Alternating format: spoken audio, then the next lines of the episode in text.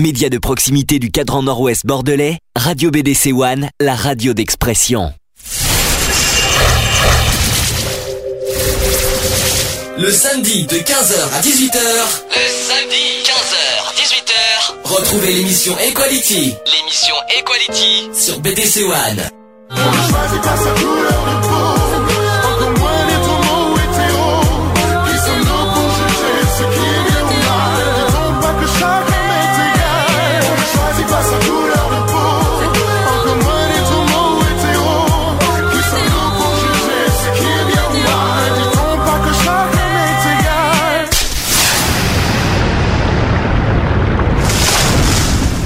Bonjour à tous, il est presque 15h sur BDC One. Vous êtes bien dans l'émission Equality. Equality qui est de retour après 15 jours d'absence. Pour, on vous expliquera tout à l'heure pourquoi.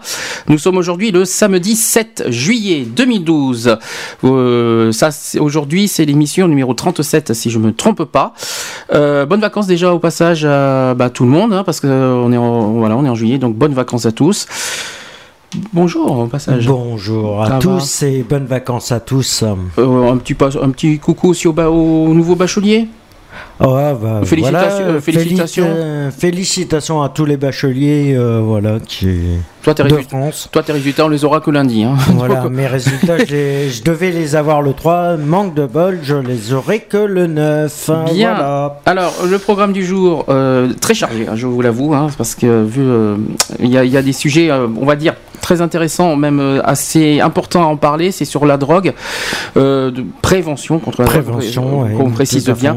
Alors, c'est en plusieurs parties, donc on va parler du tabac, on va parler de l'alcool, on va parler des, des différentes drogues. On a pris les quatre, les quatre, pour nous, les quatre plus grosses drogues euh, auxquelles on va en parler. Euh, à la fois, on va les Et les définir. plus et- dangereuses, voilà, les plus dangereuses. À la fois, on va les définir et à la fois, on va euh, les détailler. on va les détailler. savoir, euh, les risques. On va parler aussi des lois. On va, on va faire des petits questionnaires là-dessus. Euh, en deuxième partie, euh, les actus, comme d'habitude. hein. Euh, Donc, en actu, on va reparler malheureusement de, ce qui s'est passé à la Garonne ben, au mois de juin. J'ai trouvé, en tout, il y a six victimes. ben, ce qui s'est passé à la, la fête de la musique, c'est la sixième victime de, la Garonne en moins d'un an. Bon, on va, détailler tout ça tout à l'heure. il y aura deux petites choses à dire. Ensuite, on va vous parler de, la Gay Pride de Paris, parce qu'on y a été la semaine dernière, c'est pour ça qu'on n'était pas là. Euh, on, va, en reparler longuement, ben, on va un petit peu détailler ce qu'on en a pensé.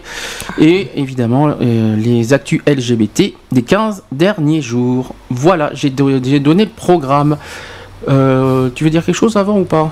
Bah déjà, je, dis bonjour à tous les auditeurs qui nous écoutent et voilà bonne émission euh, à vous tous. Et si vous aurez des réactions à faire euh, pendant les pendant les débats, euh, voilà vous vous pourrez je sais le chat. euh, Alors, t'as bien fait d'en parler. D'abord, première, euh, oui, on va d'abord vous dire euh, comment vous pouvez nous joindre. Vous, vous, pouvez réagir à tout moment pendant notre émission, soit sur notre chat www.equality-radio.fr. Vous avez le chat, vous avez juste à, à mettre un pseudo et vous rentrez sur le chat.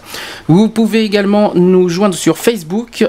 C'est vrai que je l'ai jamais fait encore, mais vous pouvez nous joindre sur notre notre profil Equality BDC One Web Radio. Euh, et que je répète, Equality de BDC One Web Radio. Ne vous trompez pas, donc BDC One Web Radio. C'est la, radio en général, tandis que notre émission c'est Equality BDC One Web Radio. Vous pouvez nous, si vous ne- si vous avez pas si vous nous avez pas dans vos amis, ajoutez-nous, n'hésitez pas. Euh, vous pouvez également aussi nous joindre par téléphone. Ça, ça sera pour plus tard. Je vous, je vous, je vous annoncerai quand est-ce que vous pouvez nous appeler. Je peux vous le donner maintenant si vous voulez. hein, que tu peux le dire si tu veux. euh, 05 56 95 71 26. Donc euh, quand je quand je vous donnerai le signal euh, que vous que vous pouvez nous appeler euh, pour vos réactions, je vous dirai. Euh, et est-ce que j'ai tout Alors le chat, euh, tout ça. Ouais, et la dernière info que je peux vous donner, c'est qu'on continue tout l'été. Euh, on ne s'arrête pas, on ne prend pas de vacances le samedi. Euh, tout le mois de juillet, on finit Equality. Le 28 juillet, ça sera la dernière de la saison. Euh, et il, nous manque, il nous- il nous manque donc trois émissions. Tout le- pour le mois d'août, on va faire des spéciales plus détente, conviviale, musicale. On va, on va un petit peu. c'est équal Ah, été. Alors c'est Equalité, hein, ça sera des spéciales. Je vous expliquerai à la fin de l'émission. voilà. Et on reviendra pour la saison 2, c'est officiel. Nous reviendrons pour la prochaine saison le 1er septembre. Donc, euh, soyez au rendez-vous. Si vous êtes une association, des particuliers, si vous avez des choses à, dire, euh, comme par exemple quand il y a eu Eric qui est, passé nous voir pour, son, pour le spécial sclérose en plaques. s'il nous écoute, on lui passe un petit bonjour. S'il nous écoute. N'hésitez pas, si vous voulez nous, nous contacter. Ou si vous avez des sujets pour la rentrée prochaine, des, euh, sur les discriminations en général. Pas forcément sur les discriminations, ou sur, euh, mais... sur des sujets qui, sont, qui vous tiennent à cœur. Merci de nous les faire savoir et. Euh, et on lance aussi un, également un appel si vous êtes euh, pas loin de, si vous habitez proche de Bordeaux euh, ou de Saint-Médard-en-Jalles et voulez devenir chroniqueur dans notre émission, vous pouvez également nous contacter. Voilà, dans notre Facebook, euh, dans notre téléphone de l'association 06 27 39 28 71, ça c'est le numéro du portable de notre association. N'hésitez pas à nous le communiquer. Voilà, ça y est, j'ai tout dit. on va mettre une, on va, c'est pas une pause, mais on va mettre une petite musique comme je, comme on fait d'habitude maintenant. Euh, je vais faire une nouveauté. Alors, euh, comme c'est l'été, on va, on va, faire une, le, euh, un des nouveaux. Ben, un des nouveaux des collectifs métissés mhm. qui s'appelle Destination Rio. La semaine dernière, il y a 15 jours, on a passé Takata. Ben, Aujourd'hui, on va mettre Destination Rio. Voilà, comme ça au moins, ça sent l'été. voilà, voilà. L'été 2012 commence. Alors, on et encore bon été à tous. Joyeuses et encore bonnes vacances à tous. Et bonnes vacances. Allez, à tout de suite. et on se retrouve après pour parler. Ben, on commence sur le sujet de la prévention contre la drogue. À tout de suite.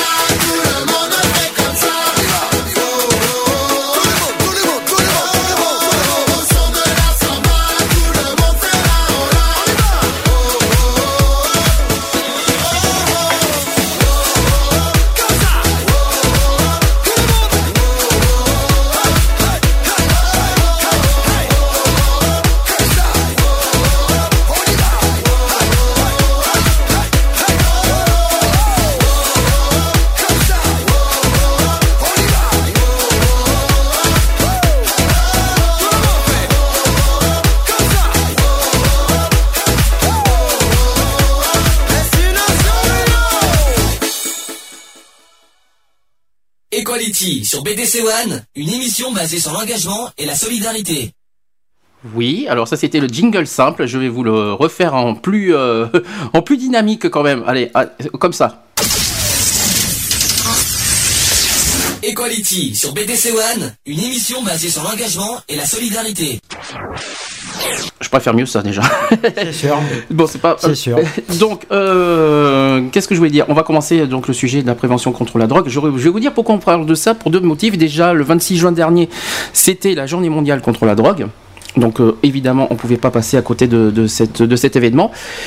Et la deuxième raison, ben, c'est les, vacances. Donc euh, un petit peu de prévention ne fait pas de mal avant. euh, ben, euh, ben, euh, vous allez me dire, mais qu'est-ce que la drogue faut là-dedans? Mais il y a de l'alcool. Je suis désolé, Il y a les accidents de la y a- route, euh, les accidents de la route, il faut pas oublier que l'alcool en fait, fait partie de- de- des causes de- de- des accidents de la route. Donc forcément, on peut pas euh, zapper ça et euh, forcément. On... Et ça fait partie de, ça fait partie de nos combats euh, aussi, de faire des préventions, euh, que ça soit pour l'alcool euh, et tout, et tout le reste. Bien, on va commencer en premier par le tabac. J'insiste parce que euh, oh nia, ouais, oui bah, le tabac c'est quand même un, Un c'est il euh, voilà c'est une des causes importantes. Alors, je, il vais d'abord parler de chiffres qui, ont été dites en juin 2011 par rapport au tabac. Euh, en France. euh, la France compte près de 15 millions de fumeurs, parmi lesquels 66 000 meurent chaque année du tabac. 66 000. ça Alors, fait, euh, euh, concernant la loi sur l'interdiction de fumer dans les lieux publics, entrée en vigueur en janvier 2008, a contribué à changer les habitudes de consommation d'un fumeur sur deux. Là-dessus, peut-être un petit débat là-dessus sur, la- sur Mm, cette interdiction. Euh, la deuxième édition du, baromètre tabac réalisé par l'IFOP pour la marque de substitut nicotinique Nicotine. Tu peux, ça, ça me dit Oui, quelque chose, oui, oui. hein. Oui, c'est par rapport au patch aussi. c'est ça. fait par rapport au patch et, et tout ça. Alors, il révèle que les fumeurs français sont plus nombreux à avoir l'intention de réduire ou d'arrêter de fumer en 2011 que, plutôt qu'en septembre 2006. Donc en 2011, il y a- il y, a plus de fumeurs qui souhaitent arrêter. Euh, année du précédent sondage, donc 64% des sondés l'envisagent aujourd'hui contre 49% il y a 5 ans. C'est quand même pas mal. Donc aujourd'hui, il y a une augmentation de, oui, de 15% des gens qui souhaitent arrêter de fumer. Moi, qui trouve ça- souhaitent arrêter, mais c'est pas forcé qu'ils y arrivent. euh. Après, ça, ça a un coût financier aussi, hein, Oui, aussi. pour arrêter de fumer. hein. Alors, visiblement aussi, une bonne partie de ceux qui avaient déclaré en 2006 vouloir décrocher en raison de la future interdiction de fumer dans les lieux publics ont tenu parole. Euh, Aujourd'hui, ils sont même 49%, 49% euh, à avoir réduit leur consommation depuis la date de mise en place du nouveau règlement. Euh, pourtant, les sondés ne sont que 7% euh, à avancer comme motivation première l'interdiction du tabac dans les lieux publics. Euh, un quart, euh, un quart d'entre eux évoquent les hausses des prix de, euh, de 20%. Ah oui, non, les, La hausse de 20% des alors c'est pas cigarettes, 20%, c'est c'est la hausse des prix bah, depuis 5 ans quoi en gros. Ouais. Et Ah il y ouais. en a 20%, c'est là que je me suis trompé, et 20% qui disent avoir décidé d'abandonner la cigarette influencée par les messages sur les risques pour la santé. Euh, preuve également aussi de l'effet positif de la loi, les consultations pour les personnes désirant arrêter de fumer ont augmenté depuis 2008 Mhm. estime pourtant Marion Adler, qui est médecin tabacologue à l'hôpital Antoine Béclair. Ensuite, le C'est rapport. Paris, ça. C'est pas- c'est Paris. Le rapport également à la cigarette a changé. Euh, au restaurant, la moitié des fumeurs s'abstiennent de sortir pour en griller une pendant le temps du repas. Ça, c'est Mhm. une bonne nouvelle parce que je vous raconte pas comme c'est désagréable euh, quand on mange d'avoir la, la fumée de cigarette. C'est sûr. Euh, mais pour compenser le manque, 30% des sondés fument davantage avant ou après le repas depuis 2008. Ça, c'est vrai que, euh, étant fumeur, euh, c'est sûr. Euh, bon, moi, ma consommation, c'est vrai qu'elle a, elle a beaucoup baissé depuis, depuis des années. Mhm. Parce que au départ, moi, j'étais à deux paquets et demi de 30 par jour. Deux paquets et demi de 30, ça fait 60 cigarettes par jour. hein. Ça fait 60... euh, Deux ouais, paquets et demi, t'as dit Deux paquets et demi. Ah, ça fait 80 alors. Non, 80, ouais, entre 75, euh, 70 Bah, 30, 75. ça quoi. fait Ouais, ouais, bon. 75. Tu vas à un peu peu près. fort, tu vas un peu fort quand même. Hein, Ça fait à peu près 75 euh, Mhm. cigarettes. Et euh, c'est vrai que là, je suis à peu près à, à la moitié d'un paquet par jour. En combien de temps? On va dire en 10 ans, non? En, ouais, En gros, près ouais. en 7-8 ans. D'accord. Et Euh. j'essaye de baisser encore plus, mais c'est pas vraiment évident. Alors, concernant la tabacologue, elle est convaincue que l'interdiction de la cigarette sur les terrasses serait bénéfique. Euh, la- je cite, La tentation qui naît d'un environnement où des fumeurs se côtoient a beaucoup d'influence sur les prises de décision, dit-elle. Euh, ensuite, alors, avant de, de- de passer aux substances dans la cigarette, j'aimerais qu'on fasse un petit débat là-dessus sur le lieu public. Euh, Est-ce que c'est une bonne chose d'abord Oui. Pour les non-fumeurs, d'abord quand même. Pour les non-fumeurs, c'est une bonne chose Mhm. de respecter au moins les non-fumeurs. Euh, mais on ne peut pas, euh, pour moi, étant fumeur, on ne peut pas tout interdire aussi. Juste, un, juste un détail quand même, faut va- pas. Si un de ces quatre, on va être obligé. euh, après, ils vont être interdits de fumer. et après, ils vont être inter- interdits de fumer dehors. Euh, sur les trottoirs. Euh, Excuse-moi du peu, mais tu auras toujours des fumeurs. On peut pas les arrêter du jour au lendemain. Mhm. Les fumeurs, on peut pas les arrêter du jour au lendemain. Et il Non. faut, pour arrêter, il faut une volonté aussi de. Il faut un vouloir. Oui, mais là où il faut prendre conscience sur un, sur un point essentiel, c'est que les fumeurs qui ne, enfin les non-fumeurs, ceux Mhm. qui ne fument pas, il suffit qu'il y ait un fumeur à côté, Oui, Que- il quel que soit le lieu, quel que il- soit le lieu. Il, il- il Faut- subit plus que Voilà, le fumeur. faut pas oublier un détail que le- le- la fumée de cigarette qu'on euh, qu'on inspire, C'est Euh, que du carbone. on, ça- on- on l'inspire dans notre dans Mhm. notre poumon. Donc on n'est pas fumeur, mais on, on est en quelque sorte fumeur. euh, on appelle ça, je crois que c'est fumeur passif. Je crois que Mhm, je crois qu'on dit mhm. ça. Oui, c'est Euh, des fumeurs passifs parce mais- que c'est. Oui, Mais, mais- mais il faut pas oublier qu'il faut penser à la santé des autres. S'il y en a qui s'en foutent de leur, de leur santé, c'est leur problème, mais c'est pas une raison de foutre la santé des autres euh, Oui, en l'air. sûr, oui. C'est- pour ça que cette, euh, cette loi, c'est dommage que ça n'a pas été fait plus tôt. Ça, Euh, franchement, par contre, ça attendre, aurait, pu être, ça aurait pu être fait plus tôt, mais je sais pas ce qui s'est passé. franchement, attendre 2008 pour faire ça, c'est dommage. non, Euh, bon, dans les après, restaurants, voilà. très bonne nouvelle, parce que c'est vrai que je vous avoue, euh, très désagréable de manger et à côté euh, sentir la cigarette. Oui, Euh, c'est vrai que ouais, c'est désagréable. T'as pas le goût de manger, c'est c'est- c'est- t'as pas le goût des aliments, c'est vrai que Il y a ça, euh, les, les lieux publics. Alors, ce qu'on appelle les lieux publics, euh, bah, tout ce qui C'est est. toutes les terrasses de Voilà, c'est ça. euh, Les bars aussi, bien sûr. Qu'est-ce que. Oui, Par contre, il y a un truc que j'ai pas compris. Pourquoi, quand cette loi est passée, ils auraient pu la mettre plus tôt, mais pourquoi ils approvisionnent plus, ils font une loi pour dans les lieux publics, mais ils interdisent pas que à partir d'une d'une certaine heure, les bureaux de tabac se ferment. Tu vois, Mhm. ils les laissent. Par exemple, les bars bureaux de tabac, automatiquement, ils devraient. Les bars ferment à 2h du matin, et du coup, les bars bureaux de tabac, les gens, ils en profitent aussi. Euh, tu parles de quoi? On parle bien de cigarettes pour l'instant. Oui, oui. On au n'est pas dans des l'autre ci- domaine. Non, non. D'accord. Non, non, au niveau des clubs. Au niveau des cigarettes, et c'est vrai que euh, si ils ont possibilité par rapport à autre, euh, restrictions de faire des arrêtés euh, municipaux ou euh, nationaux par rapport à certaines, certaines préventions autres, pourquoi ils le font pas sur les pourquoi ils le font pas sur les cigarettes aussi? Alors, c'est un autre. J'ai un autre truc à dire là-dessus, toujours sur la cigarette. Euh, par exemple, là, on va parler du domaine privé cette fois. Mm. Il y a des gens qui, qui euh, évitent de fumer chez eux, chez eux, chez soi, à l'intérieur, et fument euh, à la fenêtre Ouais. ou dans les couloirs. Le problème, C'est que la fumée, elle la fumée rentre chez les autres. Alors donc pour, les non- pour ceux qui sont non-fumeurs et qui, qui sentent la cigarette, je vous raconte pas aussi le dégoût. Euh, quand on est non-fumeur, il faut j'aimerais bien que les voisinages respectent aussi leurs voisins, alors que c'est- très désagréable, surtout quand, dans les bâtiments, dans les immeubles. Mhm. Dans leurs maisons, les maisons sont fous, les maisons, ceux qui sont dans les maisons, voilà. Mais ceux, je, je parle du cas des immeubles, ceux qui sont dans les grandes villes, dans les immeubles, tout ça, euh, ou même Mmh. Dans dans les HLM, par exemple. euh, Ce qui est désagréable, c'est que euh, c'est très désagréable que qu'ils fument dans le soit dans le couloir, soit dans le dans le surtout surtout à leur fenêtre et que on est juste au-dessus et qu'on sente cette odeur de cigarette, c'est très très désagréable. Je vous raconte pas. Euh, chez soi, c'est étouffant. Quoi. Euh, ça m'écœure. euh, voilà. Bon, ça c'est un petit coup de gueule aussi. Euh, c'est vrai qu'on peut pas empêcher les gens de fumer chez soi. Ah c'est pas interdit. Chacun mais- est libre de. Mais un petit peu de respect pour les voisins, pour ceux qui ne fument pas, ça serait sympa. Euh, par contre, au lieu public, alors ce que j'appelle lieu public cette fois, l'extérieur. Alors est-ce qu'on peut, est-ce qu'on doit interdire les gens euh, de fumer dehors? Non. Ben non, puisque on peut pas interdire une personne de fumer dehors, puisque il y a de l'air. Automatiquement, l'air, t'es dehors, la fumée, elle se. Tu vois, avec l'air. Non, mais en général, il y a du vent, il y a de l'air, euh, des trucs comme ça. Et voilà, c'est c'est le principe euh, De...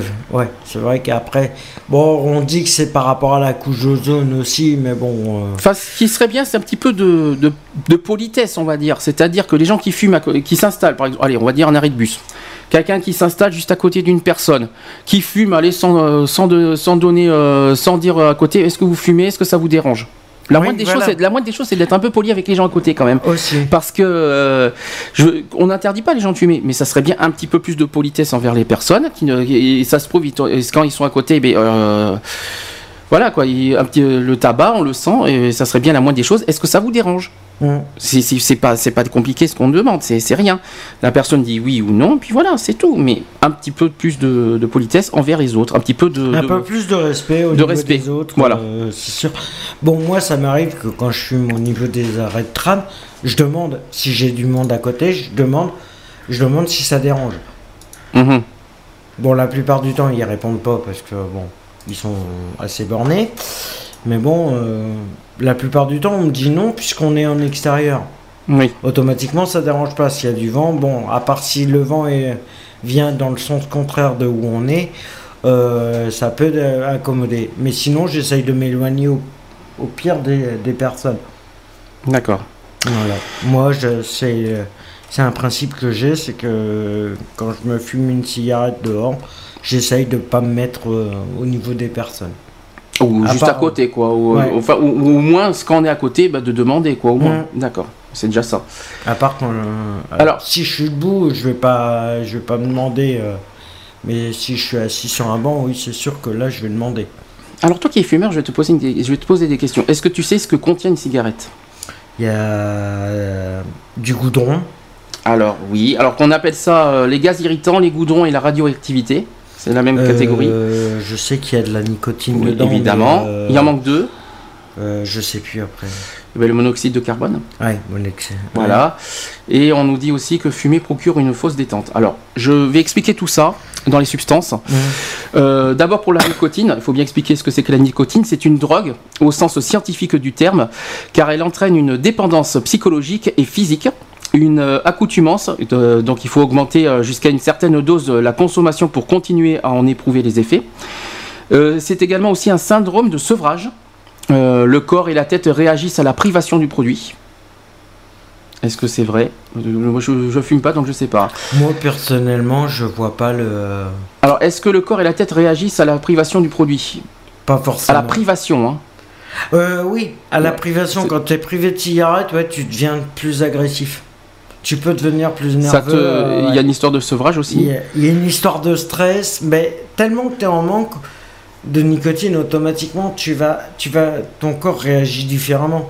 C'est comme euh, toute euh, substance. euh, Alors, autre chose que peut-être pas beaucoup le savaient, la nicotine, c'est également un puissant antidépresseur. Ouais. Donc, c'est également un stimulant, c'est-à-dire qu'elle elle a pour effet d'accélérer la fréquence cardiaque de 10%. Alors ça, est-ce que tout le monde le savait? Est-ce que, te- est-ce que, est-ce que tout le monde savait que ça accélérait la fréquence cardiaque? La nicotine. Ça, par contre, j'étais pas au courant. Et euh, il y a autre chose que l'autre effet de la nicotine, elle rétrécit le diamètre des artères de tout le corps. Oui, ça, par contre, j'étais au courant. C'est comme ça qu'on a les cancers des poumons, des trucs comme ça. C'est les artères du poumon qui se, qui se contractent. Et c'est le problème, plus c'est euh, noir et plus c'est. euh, D'accord. voilà. Alors maintenant pour le monoxyde de carbone, donc tout le monde le connaît, hein, Mm. euh, ça, c'est, euh, le carbone, ça reste le carbone. hein. Euh, non, c'est le dioxyde de carbone qu'on respire, c'est le CO2. Là, c'est, du- là, c'est le monoxyde qui est beaucoup plus dangereux que le CO2. Euh, Ça empêche donc ça empêche la fixation d'oxygène sur l'hémoglobine, donc qui est le transporteur d'oxygène vers- Mm. dans le sang vers l'ensemble des cellules du corps, pour ceux qui ne savaient pas. Et on peut affirmer également que lorsqu'on on fume, c'est l'ensemble des cellules du corps qui respirent mal. Mhm. D'accord Tout le monde suit. Ensuite, par- concernant les gaz irritants, les goudrons et euh, la radioactivité, donc euh, ils sont, euh, ce sont chacun avec leur spécialité. Donc euh, ça peut faire l'inflammation. Est-ce que tu ressens des, de- des, euh, des, des, euh, des inflammations? Nez, euh, ça dépend, ouais. Des Ça infections dépend. Des infections, comment ça Ah bah écoute, c'est euh, comme ça. Est-ce que mais moi je sais pas, je suis pas, je suis pas fumeur. Donc est-ce que tu as des infections Est-ce que ça, euh, le- les gaz, oui, la radioactivité, ça fait des infections quand même au passage. Oui, après, euh, bah, Et bien sûr le cancer. oui, en cancer des conséquence. Donc les autres agents nuisibles euh, du tabac et aussi. Voilà. Et euh, on nous dit aussi un petit exercice euh, fumer procure une fausse détente. Alors ça, c'est ce, qu'on, euh, c'est ce que souvent on me dit, parce que ça c'est quelque chose qui, me, qui m'agace. On me dit que pour détendre, on fume. Euh, Alors après, ça, ça dépend m'agace. le- Ça dépend le fumeur automatiquement. Alors- la cigarette va rien lui faire. Ça dépend le fumeur, ça dépend les, comment est constituée la personne. Automatiquement, une personne Hum. peut être a besoin peut-être de sa dose de nicotine pour se sentir Attention, stop. détendu. Attention, je t'arrête, c'est là que tout le monde se trompe. Le tabac, euh, ça, ça me fait penser à un film, Le pari de- avec les inconnus. Mmh. Euh, le, Le par rapport, c'est à vous. On reviendra tous à vous. Voilà, donc Oui. c'est autre chose. Voilà. Ce que je voulais dire- ce que je, ce qu'il faut bien faire comprendre aux personnes qui fument. Le problème, c'est que beaucoup se disent dans l'esprit fumer détend. D'accord? Le ça problème. qu'est-ce que la- aussi. Qu'est-ce que la- le problème La nicotine. C'est quoi la nicotine? Ah, ça, C'est le contraire, c'est un stimulant. Mhm. Donc c'est pas une détente puisque ça stimule.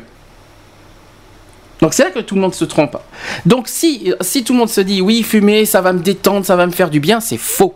Enfin, ça peut détendre, mais c'est faux dans le, dans le fond. Après, ça dépend les gens, ça dépend les, les personnes. Donc ça, ce sont des on-dit. Hein. Euh, S'il y en a qui croient que fumer, ça, ça fait du bien, euh, je dis que non. Moi qui ai des problèmes de nerfs, je, je le cache pas, je vais pas... Je vais pas Moi, pour m'énerver. Franchement, j'ai pas besoin de fumer. fumer, ça me, moi, pas- ça me calme. J'ai pas besoin de... Je fume pas pour ça. euh, mais- Est-ce que... Regardez, euh, est-ce que, est-ce que pour autant j'ai besoin de fumer pour me détendre? Franchement. Alors, Ah, Merci de pas appeler, s'il vous plaît, sur le portable de la radio. Ça, le portable de. Ça serait bien. Merci. Me- merci de pas être à côté des micros non plus. Ça serait bien. Euh, donc, eh bien, je vais continuer. On va passer euh, maintenant au deuxième sujet. euh, concernant l'alcool, donc ça aussi c'est un autre sujet euh, tabou, pas très, pas très. Ça aussi c'est un petit peu, comment dire ça? C'est, je suis un peu, je suis un peu déconcentré avec le portable qui a sonné. C'était pas prévu au programme. Alors concernant l'alcool. Euh, la consommation d'alcool en France et en Europe est un phénomène culturel, mais aussi un problème majeur de santé publique. Alors, consommé de façon régulière et à haute dose, l'alcool tue plus de 45 000 personnes par an dans l'Hexagone. Ça, par contre, c'est quelque chose euh, qu'il faut dire. Alors, euh, l'alcool, qui est souvent dit que c'est synonyme de convivialité, c'est un ingrédient incontournable d'un repas entre amis. L'alcool est pour certains devenu une habitude alimentaire. Pour d'autres, il est souvent utilisé comme anxiolytique et antidépresseur. Alors, art de vivre ou véritable drogue, nous euh, ne nous y trompons pas, l'alcoolisme est la seconde cause de mortalité évitable en France. C'est pour ça qu'on en parle, parce que vu qu'on est pendant les vacances, d'où pourquoi il faut qu'on en parle. Alors, on estime euh, à 5 millions le nombre de personnes ayant des difficultés médicales, psychologiques et sociales liées à leur consommation d'alcool. En France, on consomme, on con- on consomme en moyenne 15,6 litres d'alcool euh, pur. Ah oui, pur, ça il faut bien le préciser. 15,6 litres d'alcool pur par an et par personne. Soit l'équivalent d'environ 173 bouteilles de vin.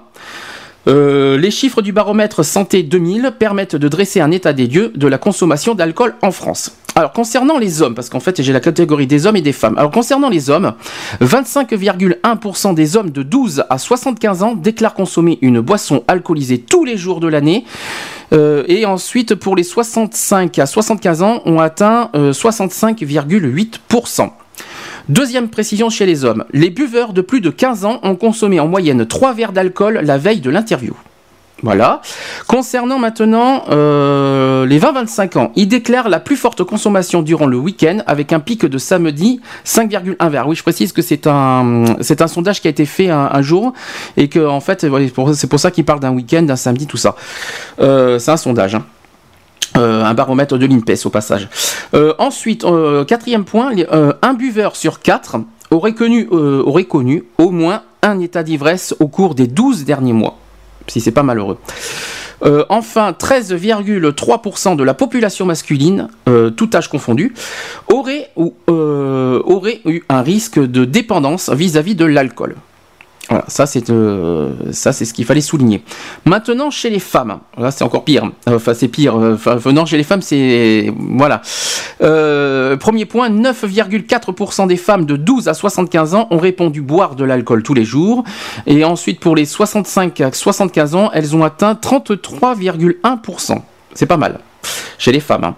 Euh, toujours chez les femmes. Deuxième point. Le nombre de verres le plus élevé parmi les très jeunes consommatrices, euh, euh, donc en moyenne 2,4 verres pour les 15-19 ans et 2 verres chez les 20-25 ans. Voilà, par jour. hein. Ensuite, la consommation du week-end est également plus importante parmi les plus jeunes filles. Donc les jeunes sont très concernés par ça.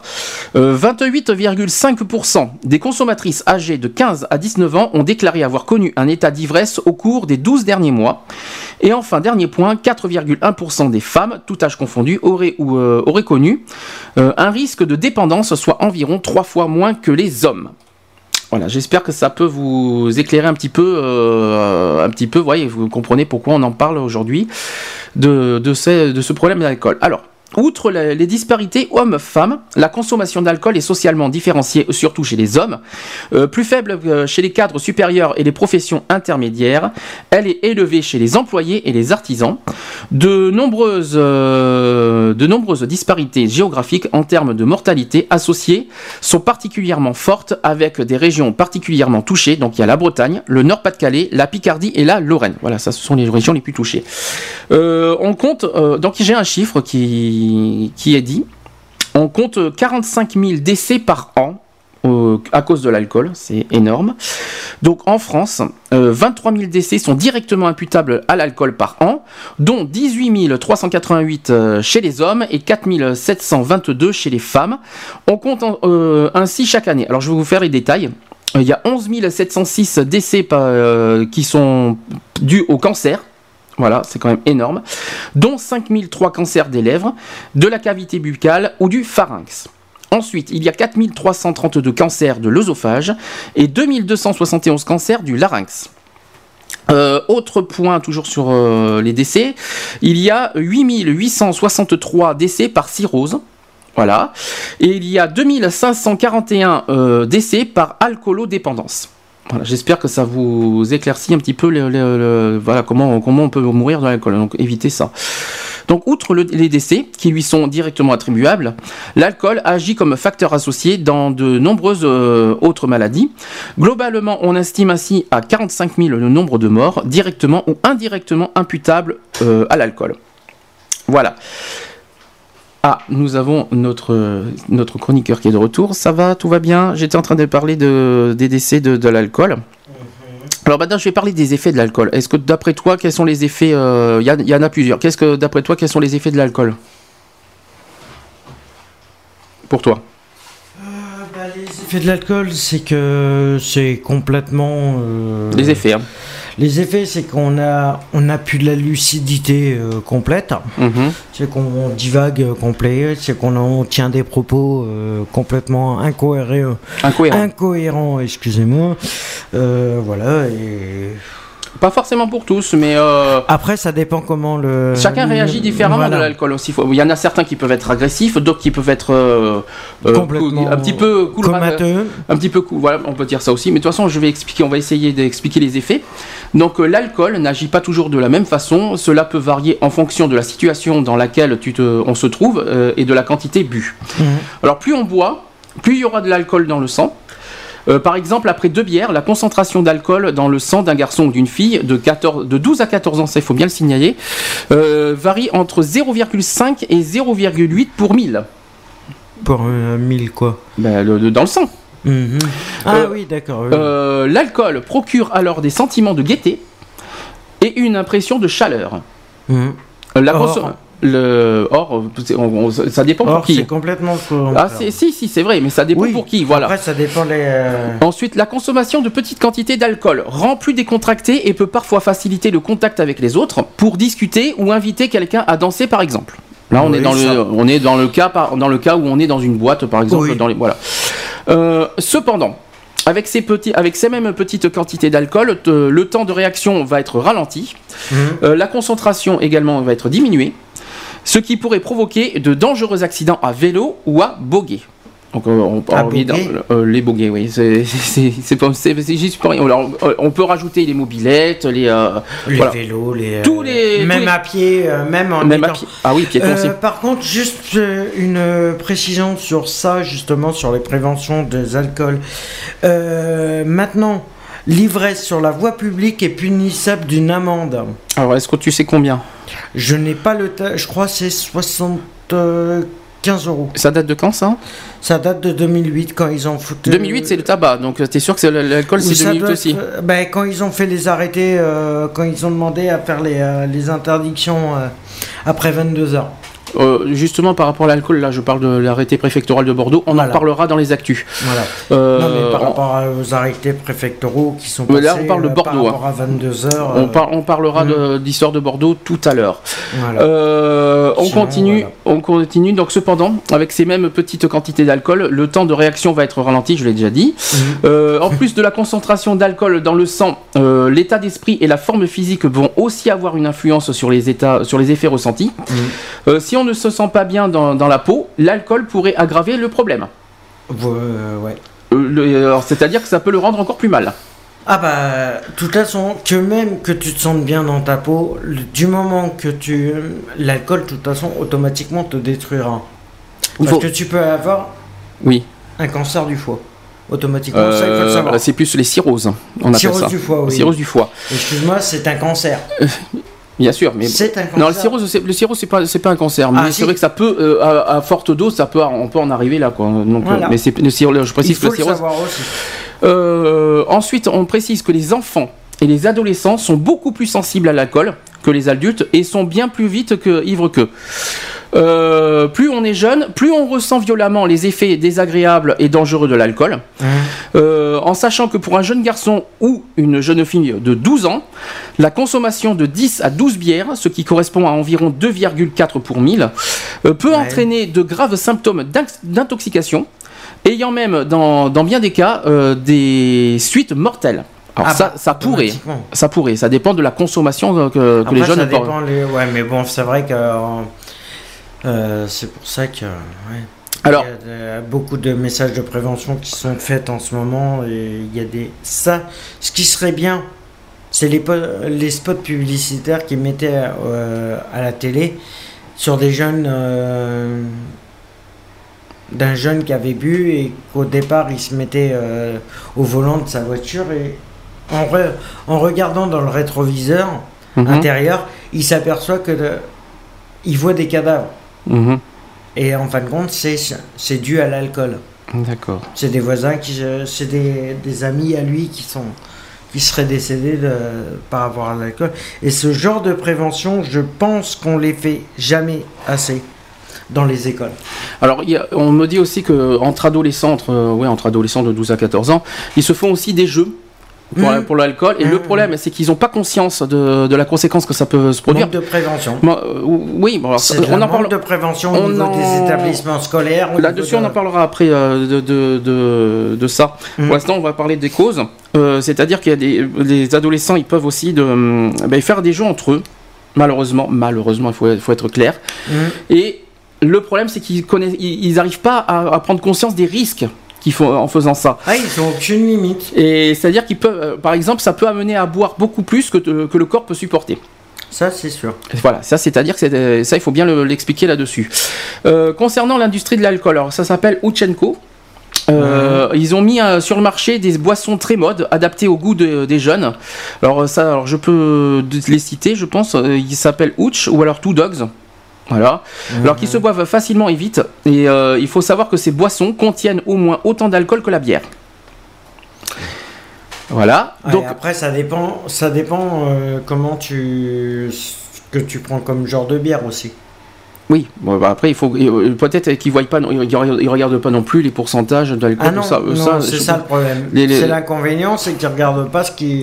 ça revient aux drogues. Là, on en parlera euh, tout à l'heure sur euh, le cannabis, tout ça. Mhm. On- là aussi, il y a plein de choses à dire, plein de choses à dire là-dessus, et je peux vous dire que ça va faire mal aux oreilles parce qu'il y a des chiffres qui, qui sont assez poignants. Euh, concernant maintenant les risques de l'alcool, alors j'ai plusieurs catégories. Donc concernant l'école, justement, t'en arrives. Donc euh, on me dit, euh, c'est une, euh, c'est avec une tête claire que tu apprends le mieux. C'est vrai. C'est logique. Même après des petites quantités d'alcool, les capacités intellectuelles se dégradent déjà. Ouais. Euh, Quelqu'un qui étudie en étant sous l'influence de l'alcool oublie plus vite ce qu'il apprend que celle ou celui qui travaille sans avoir bu. Pas forcément. Mais c'est le cerveau qui réagit, qui réagit aussi. Hein. Oui, Faut pas mais ça. pas forcément. C'est pas parce que tu vas boire que forcément tu Oui, vas. Tout dépend de la consommation. Oui. Mais il faut pas oublier que c'est le cerveau qui agit aussi. Donc forcément, euh, là, ça, on est au ralenti, tout ça. Donc forcément, quand Oh, tu bois. Si tu bois juste une bière par mois. Oui, mais par mois. Là, on parle par jour, si c'est possible. Oui, si Euh, c'est par jour, par heure, par minute. euh. Non, là, on parle par jour. hein. Ouais. Euh, concernant maintenant la violence, alors ça c'est un gros, un Hein gros sujet. Concernant la violence, en étant alcoolisé, l'envie de se bagarrer ou de réagir violemment augmente. Si quelqu'un est souvent dans cet état, ses amis et copains pourraient bien le laisser tomber. Bon, ça c'est c'est ce qu'on me dit souvent. Là, on parle du cas plus euh, au niveau des jeunes, hein, au passage. Donc ça, euh, ça tout le monde le savait que ça, on risque d'être violent avec le. Ah, mais ça c'est sûr. Voilà. Concernant maintenant la drague, toujours chez les jeunes. hein. Euh, lorsque on boit de l'alcool, on peut ressentir, euh, on peut être, euh, se sentir plus entreprenant, avoir l'impression d'être plus courageux pour aborder quelqu'un. Mais ce n'est qu'une illusion. On risque de, de se rendre ridicule, Hein? de dépasser les limites, de déranger. Être ivre n'est pas vraiment un atout pour la drague. Ça, Voilà, c'est il y en a qui se- il y en a qui font ça par, euh, par, euh, pour être pour faire pour faire un petit peu le fort, le macho et tout machin. Ben non, ça, ça sert à rien du tout. Euh, concernant maintenant la route, alors ça, il y a- plein de choses à dire là-dessus sur la sur la sécurité routière. Euh, L'alcool agit très tôt sur les capacités à conduire. Mhm. Euh, plus on boit, moins on est capable de, de se concentrer sur la voiture ou de réagir à des situations inattendues. et ton champ de vision est rétréci selon le, le degré de- d'alcool consommé. Aussi. Lorsqu'on se déplace à vélo, il ne faut pas boire d'alcool du tout. Ça, c'est très important à dire. Même- du tout, voiture, du hein. tout. Et, en- et en- et également en piéton. Parce que Aussi. ça, ça, on le dit pas, mais euh, éviter les piétons parce qu'il suffit que quelqu'un traverse la rue euh, et puis euh, quelqu'un qui bah, il peut, il peut- il peut le foncer dedans. Justement par rapport à la sécurité routière. Alors là-dessus, on est en, en pleine période de vacances, c'est pour ça qu'on en parle. Sur la voie publique. Quoi qu'il en soit, évitez de boire. On va faire comme ça. Même, même si ça dure deux heures, une heure, machin, évitez. Ou alors, il faut attendre combien de temps avant de conduire Le temps que ça, que ça, 4 heures, c'est ça? 4 heures. C'est-à-dire, euh, une fois que vous buvez et que vous avez l'intention de conduire après, attendez 4 heures que ça passe. En gros, c'est ça. C'est sûr que c'est 4 heures? Ouais. Euh, Qui c'est qui t'a dit ça? Au minimum 4 heures. Au minimum 4 heures. Non, parce qu'après, euh, il y a l'histoire de. C'est justement la prévention de la. Quand j'ai, comme j'ai passé mon SST, mon, mon SST, et euh, le- la personne, le formateur qui nous a fait notre SST nous a dit qu'il fallait attendre minimum quand on, avant de reprendre le volant, il fallait attendre 4 heures. Minimum. Alors, y compris. euh, alors, on parle d'alcool, euh, le, le tabac, on s'en fout. Mais Le par tabac, contre, mais les le drogues. tabac. Attention, les drogues, même, même chose, et les médicaments, même chose. On expliquera 3 ça. heures. On expliquera ça tout à l'heure. euh, après. on expliquera pour les médicaments et les drogues tout à l'heure. Ouais. C'est exactement le même problème. Euh, donc au niveau de l'alcool, évitez de. Vous pouvez, vous- ça vous empêche pas de boire, mais avant de prendre une- la voiture, vous attendez quelques quelques heures avant de vous servir de la voiture. Si vous n'êtes pas sûr de vous, euh, Ben, même au bout de 4 heures, si vous n'êtes pas sûr de vous que ça soit passé, euh, n'hésitez pas à, ne pas, euh, à ne évidemment, pas prendre la, la voiture, euh, même si les 4 heures sont dépassées et que vous avez toujours les effets de l'alcool.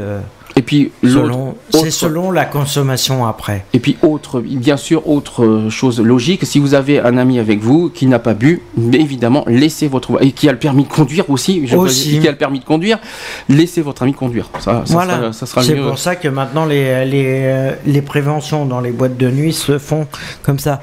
Il faut toujours une personne sobre, euh, même dans les boîtes, euh, et ne n'en veuillez pas à la personne qui vous accompagnera pas à boire pour. euh, au contraire, c'est qu'il préserve sa santé et il a bien raison. euh, voilà. Alors concernant maintenant l'autre sujet, les dommages corporels. Alors Mm. l'alcool n'est pas un produit de consommation comme les autres. Euh, il agit comme une drogue et cause de nombreux problèmes de santé.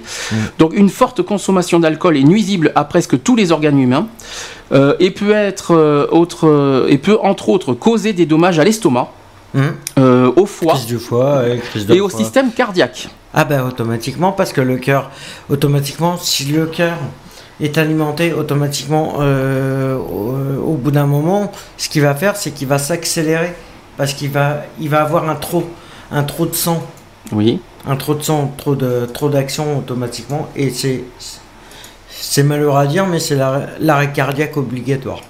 D'accord. Autre aussi effet, et ça on l'a pas dit, ça peut également euh, réagir sur, euh, comment dit vous dire Sur ça, les, sur, sur le les cellules cérébrales. Donc le cerveau, bien sûr. Euh, Ouais, je sais, je suis courant. Ça, il faut le- l'expliquer.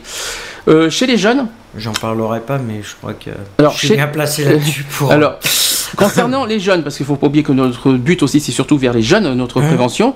Donc, chez les jeunes en pleine croissance, le corps réagit de manière particulièrement sensible à la consommation d'alcool. Hein D'accord Donc ça, faites attention les jeunes parce que c'est vous êtes beaucoup plus fragiles. On parle, Ça, on, on parle, on parle des adolescents, hein, donc euh, ceux qui ont entre 12 et 18.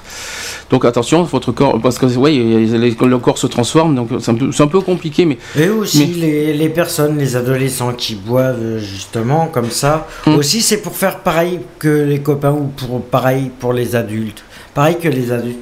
Mais ce qu'il faut, ce qu'il faut savoir, c'est que ça servira à rien d'essayer de faire comme les autres. Automatiquement, ça sera juste un retard. Ça va juste faire un retard de comment je vais pouvoir dire ça Euh, de ouais de maturité de ça va juste retarder c'est pas parce qu'on tu vas boire euh, en étant adolescent que tu vas te sentir déjà un homme ça servira à rien pourtant, du tout et pourtant c'est ça qu'ils font. C'est un et c'est ça le problème c'est ça. comme ils veulent faire comme les copains C'est un peu comme est. la drogue. C'est Voilà, comme, c'est comme, comme, euh, c'est comme le les- cannabis et tout ça. On en parlera comme tout les à l'heure. comme tous Voilà. les trucs euh, voilà après tout, euh, tout Ou alors il y a mieux que ça. Tiens, on parle des jeunes. Il y en a qui, qui font ça exprès pour rentrer dans un clan. Aussi Faut pas l'oublier ça. Pour intéressant pour, euh, Ça c'est le gros, c'est le fameux jeu euh, nul- nullissime euh, comme pas permis. C'est qu'il y en a pour rentrer dans un clan sont obligés de passer par là pour rentrer dans le clan. Évitez Hum. ça, bon sang, bon sang, mais, Mais euh, ça, ça servira à rien. hein. C'est pas parce que tu boiras que tout de suite tu te sentiras plus important. On ça parle- rien à voir. rassurez-vous, on vous parle des adolescents. hein. Quoique chez les adultes peut-être. Euh, c'est pareil que chez les adultes. Ça peut hein, arriver. Que ça soit chez les universitaires peut-être. hein. Euh, que ça soit chez les ados ou que ça soit chez les jeunes adultes, hein, Mm. je vais dire que la conséquence est la même. La conséquence est la même, c'est la mort euh, assurée. Enfin la mort. euh, oui, le début. Quoi. Bah, Euh, Que ça soit par accident, que ça soit par euh, trop de trop d'alcool, Trop de- trop d'alcool. Tu l'alcool. Euh, voilà. Euh, Alors, par, euh, voilà, ça manque euh, aussi. Après, c'est comme ça que tu deviens alcoolique et ça, euh, pour t'en sortir, alors au niveau. très dur. Au niveau de la dépendance, de la dépendance euh, si on boit régulièrement de l'alcool, on prend le risque de devenir psychiquement ou physiquement dépendant. Ça, attention, Quand on dit que tu deviens alcoolique. Euh, à force, oui, euh, dans la à, durée, fo- à force, oui. La, à la longue. Bon, si tu bois, allez, une, voire deux bières par semaine, Mhm, tu peux pas, tu peux pas dire que tu es un alcoolique. mhm. Tout à fait. Mais si tu bois une vingtaine de bières tous les jours, 7 jours sur 7, 24 heures sur 24, là tu deviens alcoolique. Alors, Et tu risques de finir euh, SDF, euh, alcoolique et SDF. euh, non, tu ne deviens pas SDF parce que tu es alcoolique, je suis pas d'accord avec toi. Il y a beaucoup d'alcooliques qui sont devenus. euh, il y a beaucoup d'alcooliques qui avaient des appartements et à cause de leur alcool, ils sont devenus SDF. Oui, bon, ça, et ça, ça n'a pas arrangé je la pas que- situation. je sais pas si c'est prouvé, mais là-dessus, on ne sait pas parce qu'on est alcoolique qu'on est SDF. Il faut faire attention Pas à ce qu'on dit. forcément. Faire pas attention à ça, mais, Non, euh, mais hmm. ça peut être, euh, ça peut être le cas aussi. Peut-être que là-dessus on va en parler parce que c'est vrai que c'est un sujet qui n'est pas évoqué euh, là-dessus sur euh, les SDF qui boivent de l'alcool. On en parlera un petit peu après. Concernant la prévention. La démarche, préventive du risque d'alcool a évolué dans ses, ob- dans ses objectifs, ses méthodes et ses moyens. Euh, elle est passée d'une démarche centrée sur le danger des produits et les conséquences morales de l'alcoolisme à une démarche centrée sur une information scientifique et sans cesse actualisée du risque d'alcool. Alors aujourd'hui, la démarche préventive est globale. Elle est constituée de l'ensemble des actions qui permettent de promouvoir la santé individuelle et collective. Cette démarche globale prend en compte l'alcool et les autres produits psychoactifs, les personnes et le contexte de consommation.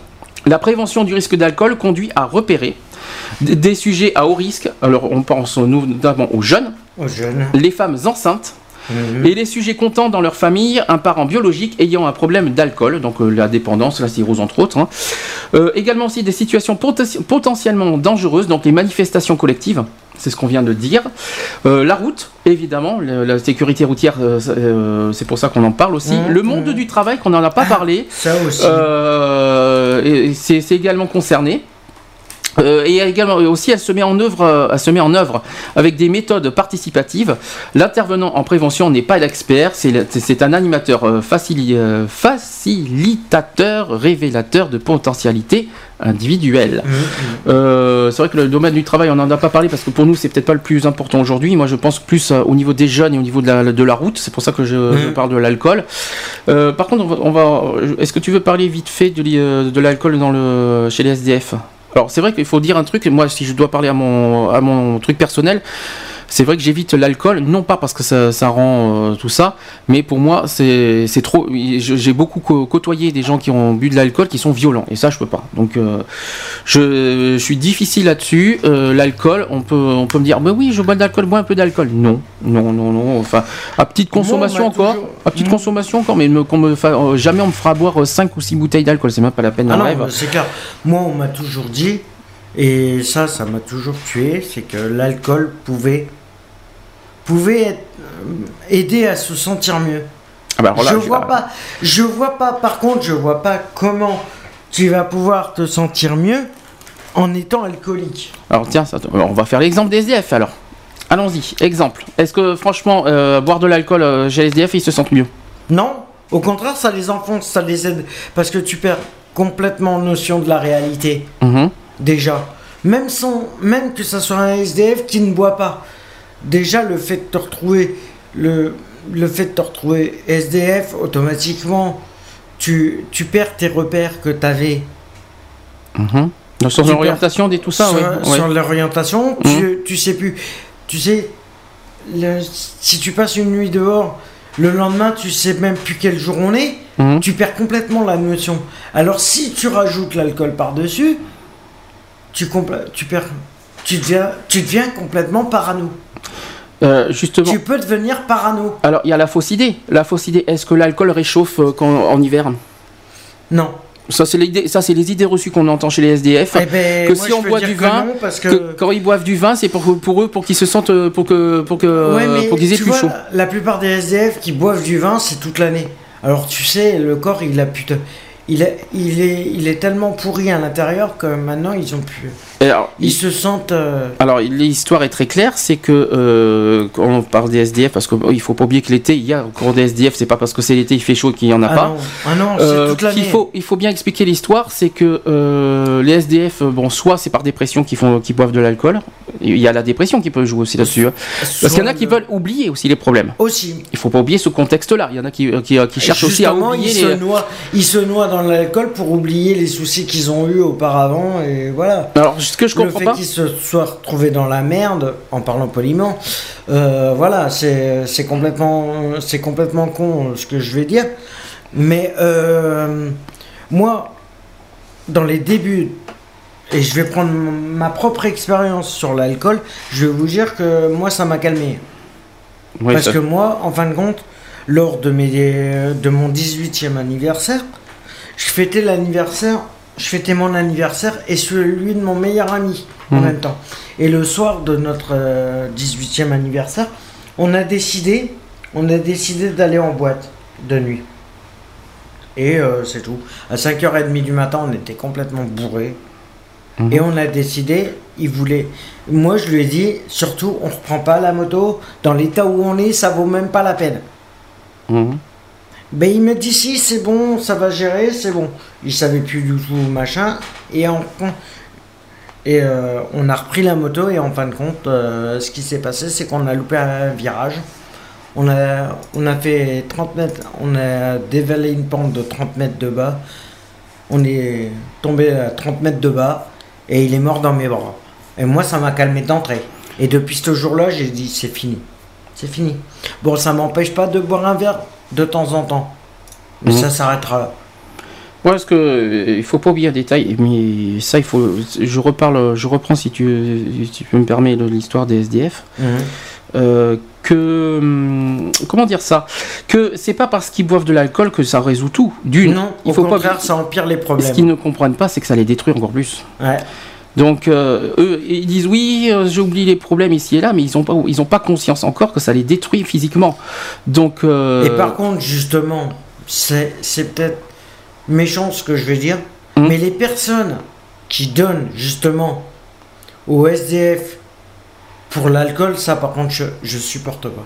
Ça, c'est un truc que je supporte pas. mais pourquoi d'après toi les gens donnent pas donne- Mais ils- les gens donnent moins parce qu'ils savent, ils- maintenant de plus en plus ils savent euh, pourquoi ils donnent. Ça m'étonnerait que les gens donnent envie de, de- bah, de- que ça Et donne envie de donner pour qu'ils pour qu'ils qu'ils aillent chercher de l'alcool après. Mais le problème, c'est qu'ils prennent les chiens aussi.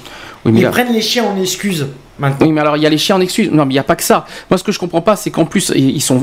des C'est pour ça qu'on en avait fait un, dis- euh, on en avait fait un Ils débat euh, en octobre. On en reparlera de toute façon de tout ça euh, dans le spécial euh, Journée contre la misère en octobre prochain. Ouais. Euh, ce, que, ce, qui est, ce qui est clair, c'est que pour moi, comment tu veux que les gens euh, donnent si en retour d'une, il y a l'arrogance, ils sont violents, il y a Ouais, les chiens, non, oui. les chiens, et en plus des chiens d'attaque, euh, qu'il faut euh, l'alcool. Non, il faut pas oublier. Si les gens veulent donner, c'est à des gens, voilà, ils veulent donner à des gens qui, qui, qui sont dans la merde, mais qui souhaitent s'en sortir à côté. Ils vont pas Aussi. donner, ils vont pas donner à des gens qui veulent s'enfoncer.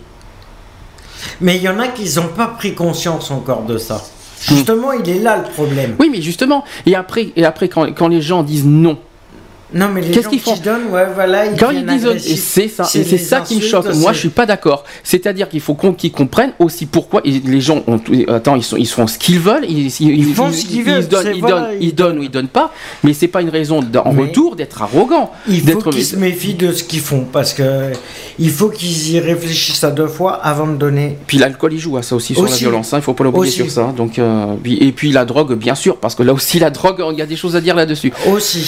Voilà, donc ça Et c'était le une mélange de drogue, euh, alcool, c'est jamais bon. Ah oui, non plus, non, je confirme. Est-ce que tu veux dire euh, autre, un autre truc sur l'alcool? Ben moi, ce que je pourrais dire en prévention, c'est simplement que euh, si ouais, ça serait bien qu'ils interdisent, qu'ils interdisent de de donner encore plus, de faire vérifier que quand des jeunes Mhm. vont chez des adolescents ou des mineurs des, ou des jeunes majeurs qui sont juste euh, majeurs, automatiquement on ne peut pas interdire à un majeur d'acheter de l'alcool en, en grande surface. Mhm. Mais si justement, on peut le faire en demandant les cartes d'identité. Aussi, bien sûr. D'accord. C'est, par exemple, je suis commerçant, t'es un adolescent. Ou t'es commerçant, je suis un adolescent de, allez, je vais dire 16 ans. Je viens dans ton épicerie, je vais me chercher deux bouteilles de whisky. Qu'est-ce que tu ferais en, tant que commerçant? Ah ben, euh, tu demandes sa carte d'identité.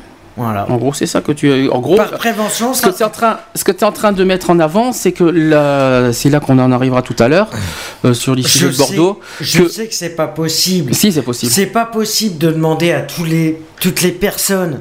Non, mais s'il y a un doute sur l'âge, s'il y a un Voilà doute sur l'âge, aussi, s'il y a un doute automatiquement. sur l'âge, c'est de demander la carte d'identité. Donc, en gros, tu responsabilises en gros les commerçants aussi. Aussi, En gros. c'est de leur faute. C'est de leur faute quelque part. Enfin, les commerçants, les hypermarchés et euh, alors on, on- on peut aller loin. Les hypermarchés, les bars, les bars, les grandes les surfaces, grandes surfaces, les, les, les supérettes, les trucs, Voilà, les, tu responsabilises- les stations-service, euh, tout le monde, tout le monde qui vend de l'alcool Mhm. automatiquement et normalement, puisqu'ils ont la licence Mhm. appropriée pour vendre de l'alcool, s'il y a une prévention, automatiquement, ils sont obligés de, de faire de la prévention dedans. Ok. Automatiquement. Du moment qu'ils vendent de l'alcool, il faut qu'ils fassent en sorte qu'il y ait moins de morts. Mhm. Parce que c'est les premiers visés. Que ce soit les stations-service, que ce soit les... Voilà. Très bien. Ou à ce compte-là, s'ils veulent plus qu'il y ait de morts, automatiquement, les commerçants, les, les livreurs, les livreurs, ils disent ben non, désolé, maintenant mes camions, moi je me fais mon camion, mais sans alcool dedans. Je livre, mais sans alcool dedans.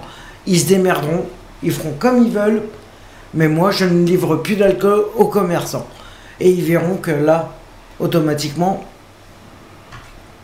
D'accord, donc on, a compris ton message, tu responsabilises euh, voilà, tous, les, tous les vendeurs euh, qui, qui vendent de l'alcool. Quoi, Ah bah, tous les vendeurs, il y aurait moins Hmm. d'accidents, que ce soit des accidents de la route ou autres, s'il y avait et, si, plus de sécurité au niveau de ça. et si on doit aller plus loin dans cette idée de, au niveau des responsabilités. Si on doit- carrément Non mais si on doit aller, commerces. si on doit aller aussi au plus au-delà aussi par rapport à la responsabilité, eh ben, là je pense aux jeunes, ben, les parents.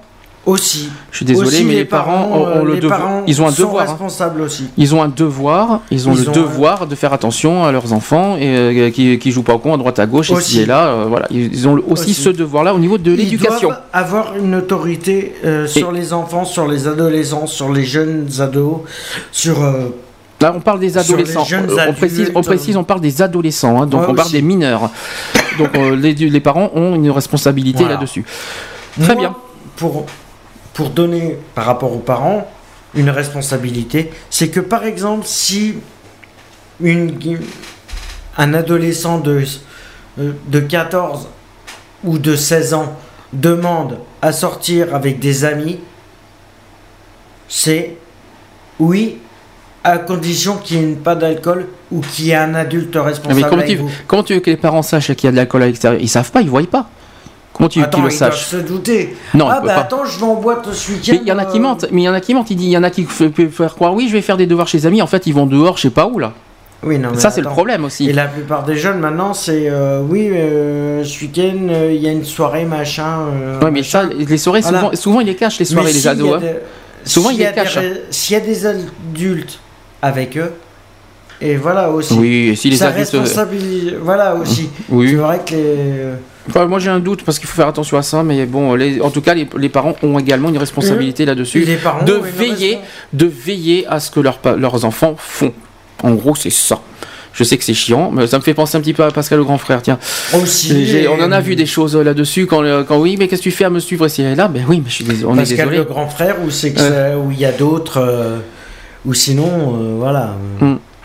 Parce Bien. que les jeunes de maintenant, ils risquent. euh, S'ils commencent déjà à 16 ans Hum. à, devenir, à, à boire comme ils boivent, automatiquement à 31 ans, ils vont finir. À 31 ou 35 ans, ils vont finir alcooliques. Oui, on peut dire ça aussi, oui. Ben, excuse-moi du peu, mais là, euh, au niveau jeune, euh, c'est vrai que. Bon, Et je pense qu'au niveau. Oui, les préventions devraient se faire au niveau des, des établissements scolaires et tout ça. Pour. Mhm. euh, alors on va avancer le sujet. Euh, là, on a fait le- les, les deux gros sujets sur le tabac et l'alcool. Là, on va parler des quatre euh, drogues qu'on a pris nous. on a considéré que c'est les plus importants à en parler. Euh, je vais euh, mettre une pause musicale, bien sûr. Je vais mettre cœur de pirate comme des enfants. J'allume le téléphone. S'il y en a certains qui veulent euh, parler de, euh, pour le tabac, pour l'alcool, si vous avez des messages à passer, des témoignages, tout ça, n'hésitez pas à nous appeler. Le téléphone. 05 56 95 71 26. Voilà. Alors, on se dit à tout de suite. Je mets le téléphone en route s'il y en a qui veulent parler de ces deux sujets. On se retrouve juste après. À tout de suite. A tout de suite.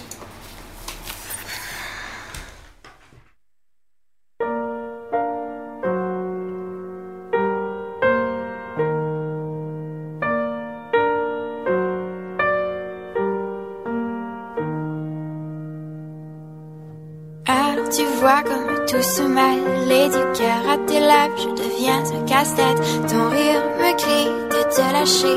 Avant de perdre prise et d'abandonner. Car je ne t'en demanderai jamais autant. Déjà que tu me traites comme un grand enfant. Et nous n'avons plus rien à risquer.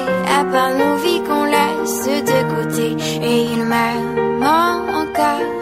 Et moi je t'aime un peu plus fort. Mais il m'aime encore. Et moi je t'aime un peu plus fort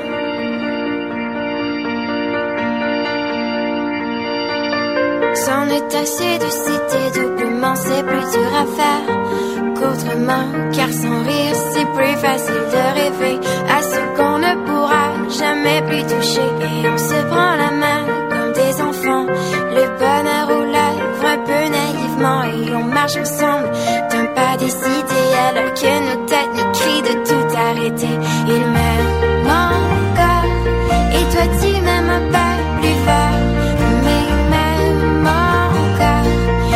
实在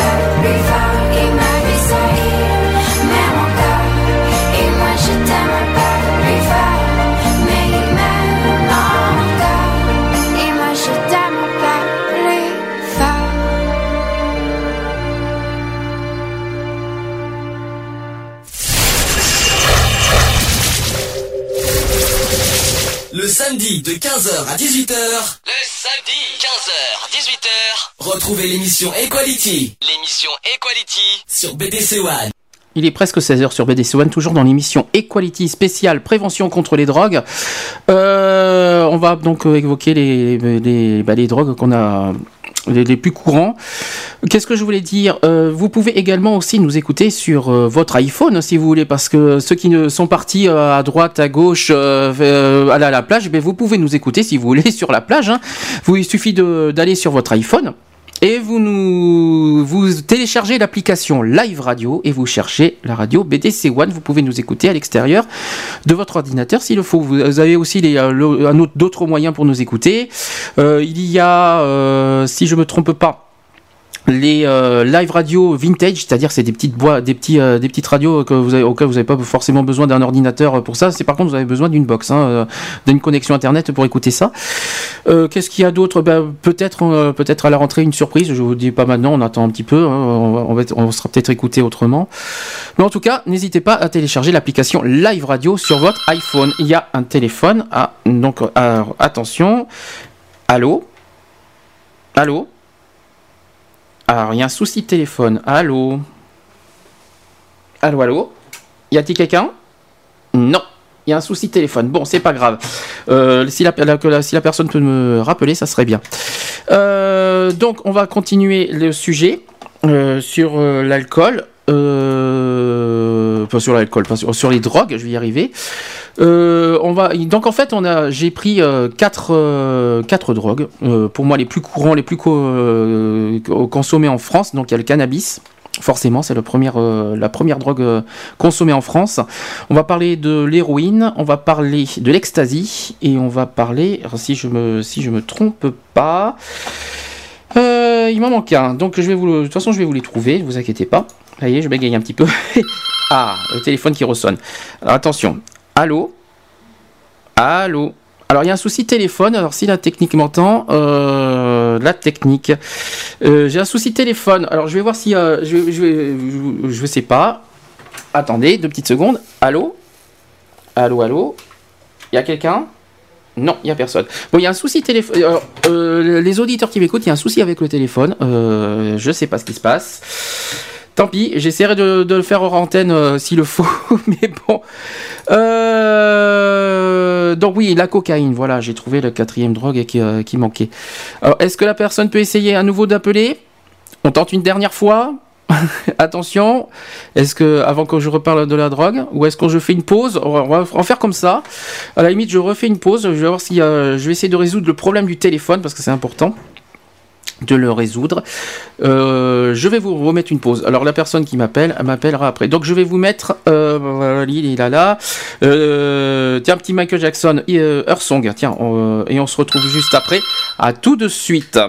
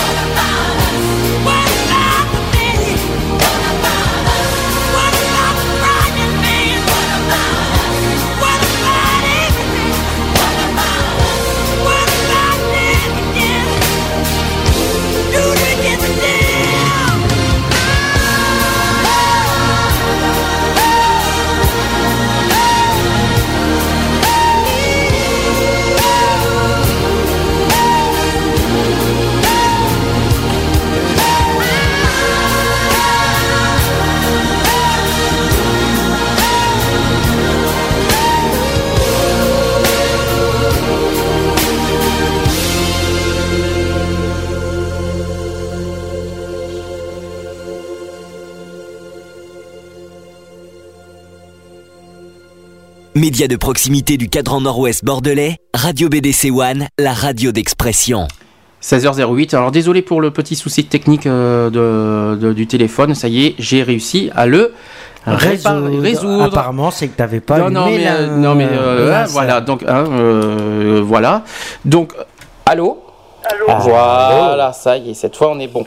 Ça va, GG Allô, Ali, oui. Ali, ça fait, un ça moment- ça fait un bon moment qu'on t'a pas eu, dis donc. Ah ben, eh, oui. eh. Moi aussi, je vadrouille, il n'y a pas que vous. Eh ben écoute, tu voulais nous, alors, tu nous appelles Oui. pour un truc précis. Oui. Pour l'ivrognerie. Oula, oui, Excusez les mots durs, oui. mais pour moi, ça m'a coûté beaucoup.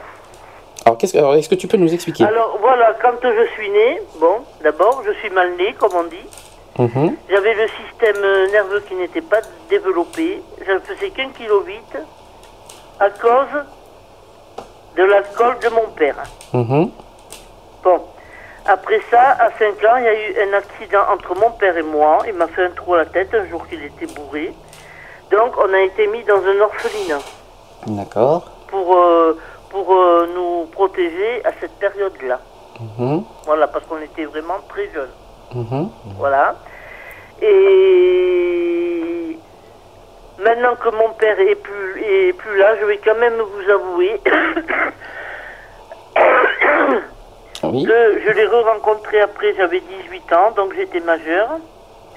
Eh bien, quand on le voyait bourré, pour le dire qu'il ne nous embête pas, hein, eh bien, on lui servait de l'alcool par-dessus. Comme ça, il tombait raide par terre, on était tranquille. Mhm. C'était pas à faire, mais nous, on le faisait. Parce que vraiment, euh, un homme qui, qui boit et qui vous tape et qui, et qui, et qui vous lance des, des couteaux à la gueule, euh, euh, qui, la- qui a un pistolet, vous rentrez dans sa chambre, vous avez le, le pistolet sur le nez parce qu'il est beurré, euh, bon. D'accord. Moi, je dis que c'est pas Jojo. Est-ce que, est-ce que tu as des choses plus, euh, voilà, comme tu sais que c'est les vacances, Oui. est-ce que tu as des petits messages à faire passer? Bon, je vais dire autre chose. C'est pas pour ça que les gens sont obligés de, de boire. Mon père a conduit 30 ans. Le seul accident qu'il a eu, en étant ivrogne, hein, le seul accident qu'il a eu, c'est parce que celui qui lui est rentré dedans, il avait plus d'alcool que lui. D'accord. Voilà. Bon. Donc, euh, bon, on dit que, bon, que ça provoque des accidents et tout. Moi, je sais pas. Moi, je vous dis pour mon père. Et ce que je vous dis, surtout, ne, ne, ne buvez pas d'alcool. Hein. Alors pourquoi? Pourquoi? De, de- Dis pourquoi tu, tu veux pas que euh, les gens boivent de l'alcool Pour quel motif? Ben, c'est surtout la méchanceté qu'ils ont, quoi. Donc pour toi, tu as vécu. euh, Ah ben, euh, j'ai connu ses copains, euh, j'ai connu d'autres personnes en dehors de ma famille. Ils étaient tous violents. D'accord. Donc Ils as pu. étaient incontrôlables. D'accord, ouais, un peu comme moi, donc j'ai j'ai vécu ça aussi. Donc pour toi, tu supportes plus les gens qui boivent de l'alcool parce que tu as peur, euh, parce Moi, que dès tu... que je sens que, quand je m'approche de quelqu'un que je sens qui sent un peu l'alcool, même Mhm. s'il a bu qu'un verre, hein, si Mhm. pas niveau, il faut que je m'en aille. T'as peur, euh, maintenant tu as peur de, de- de- des gens qui boivent de l'alcool Ah ben non, au, au contraire, ça m'a forgé un, un caractère. J'ai eu plusieurs fois des couteaux brandis sous, enfin, euh, mis à ma gorge. Hein. Hum, Eh ben, la dernière fois, j'ai dit, bon, allez, vas-y. Mais j'ai dit, si tu le fais, t'as plus de couilles. Oh, pardon, c'est vrai, j'ai oublié. Ça c'est fait, euh, voilà. Oui, voilà. ça c'est Eh le ben- naturel qui reprend, dis donc. Oui, eh ben, il a Oui, fait mais- demi-tour et il est parti. Non, Et il y a des fois, il y a des fois, je pense qu'il y a, comme tu disais, il y a des choses qui se, on, peut dire les choses, mais comme, comme on les ressent, voilà, c'est tout, c'est simple.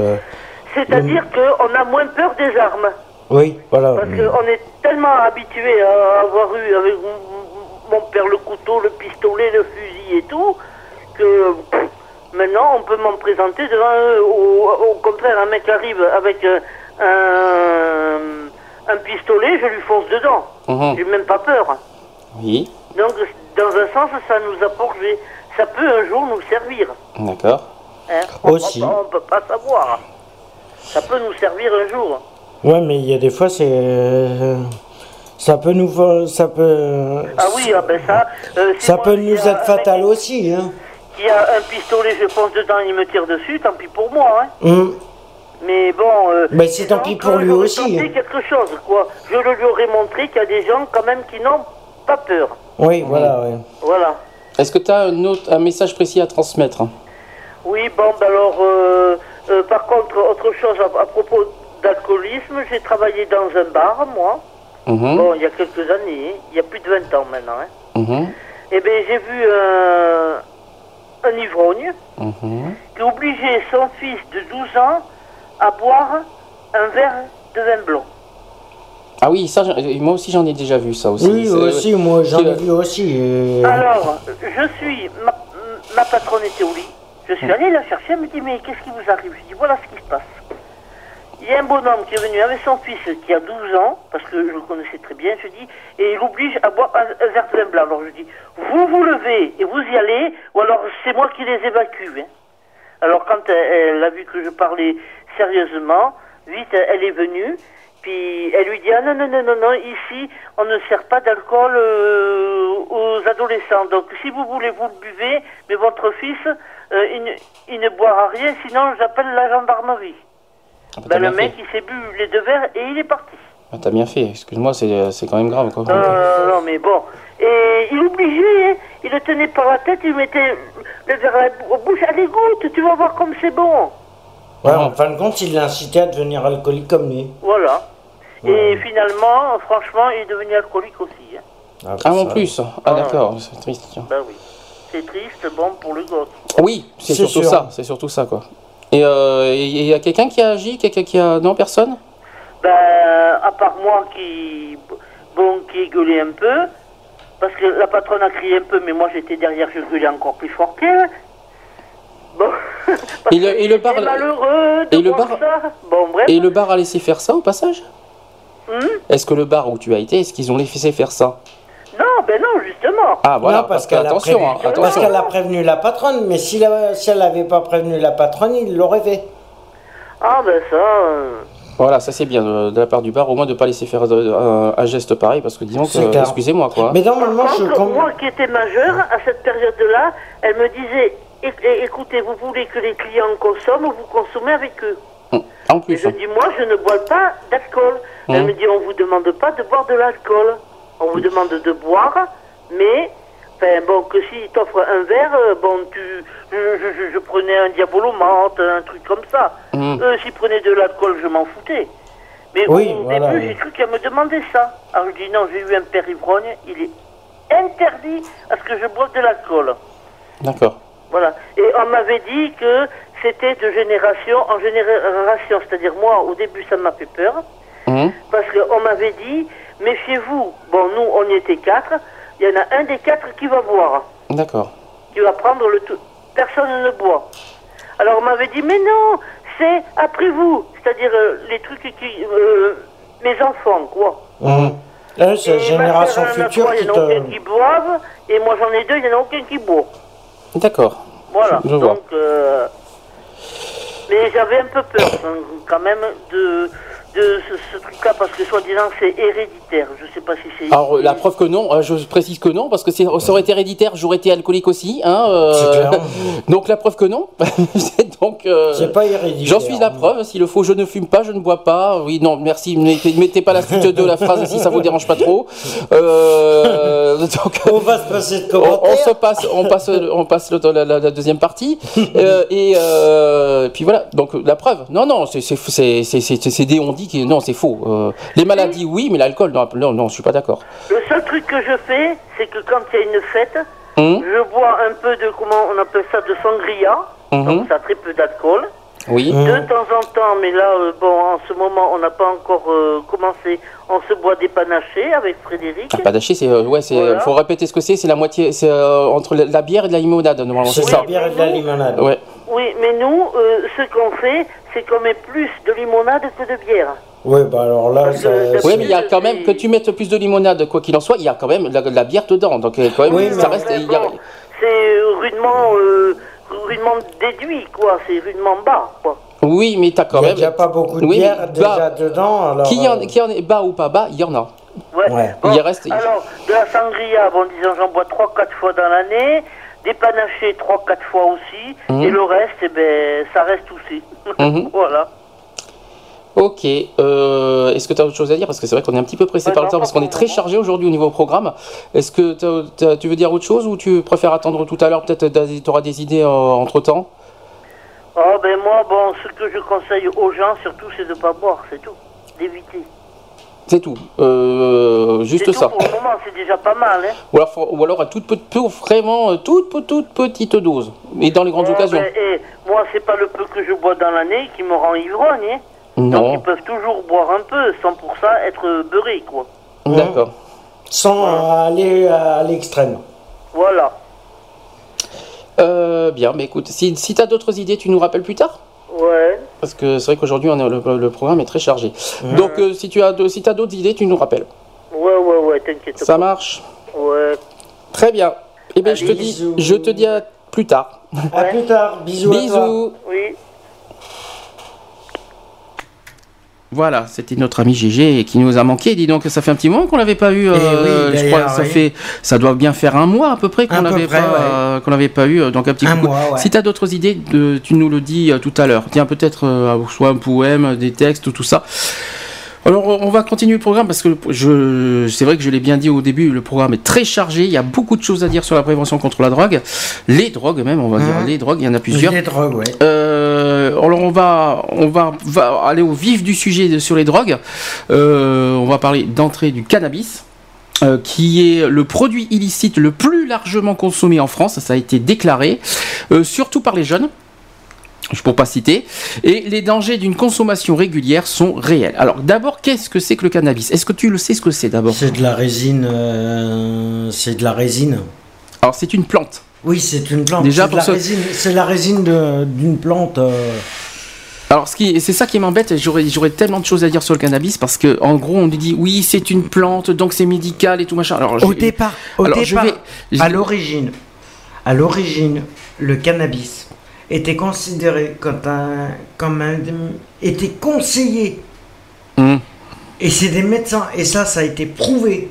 C'est des médecins qui, euh, par rapport à leurs patients, qui leur demandaient de, commence- de consommer du cannabis Oui, mais moi, je par ça- rapport aux maladies. Sauf que le cannabis, ça reste une drogue. Donc, je suis désolé. Je. C'est, peut-être une et plante, ça, mais Après, voilà. ça reste. C'est peut-être. alors, Et après, voilà, parce qu'il y a eu des excès Hum. dans ce temps-là, et ils en ont fait euh, une drogue, euh, classification des drogues euh, alors, illicites. on va, on va détailler ce cannabis. Comme ça, au moins, on pourra faire le débat mieux. euh, on va expliquer mieux.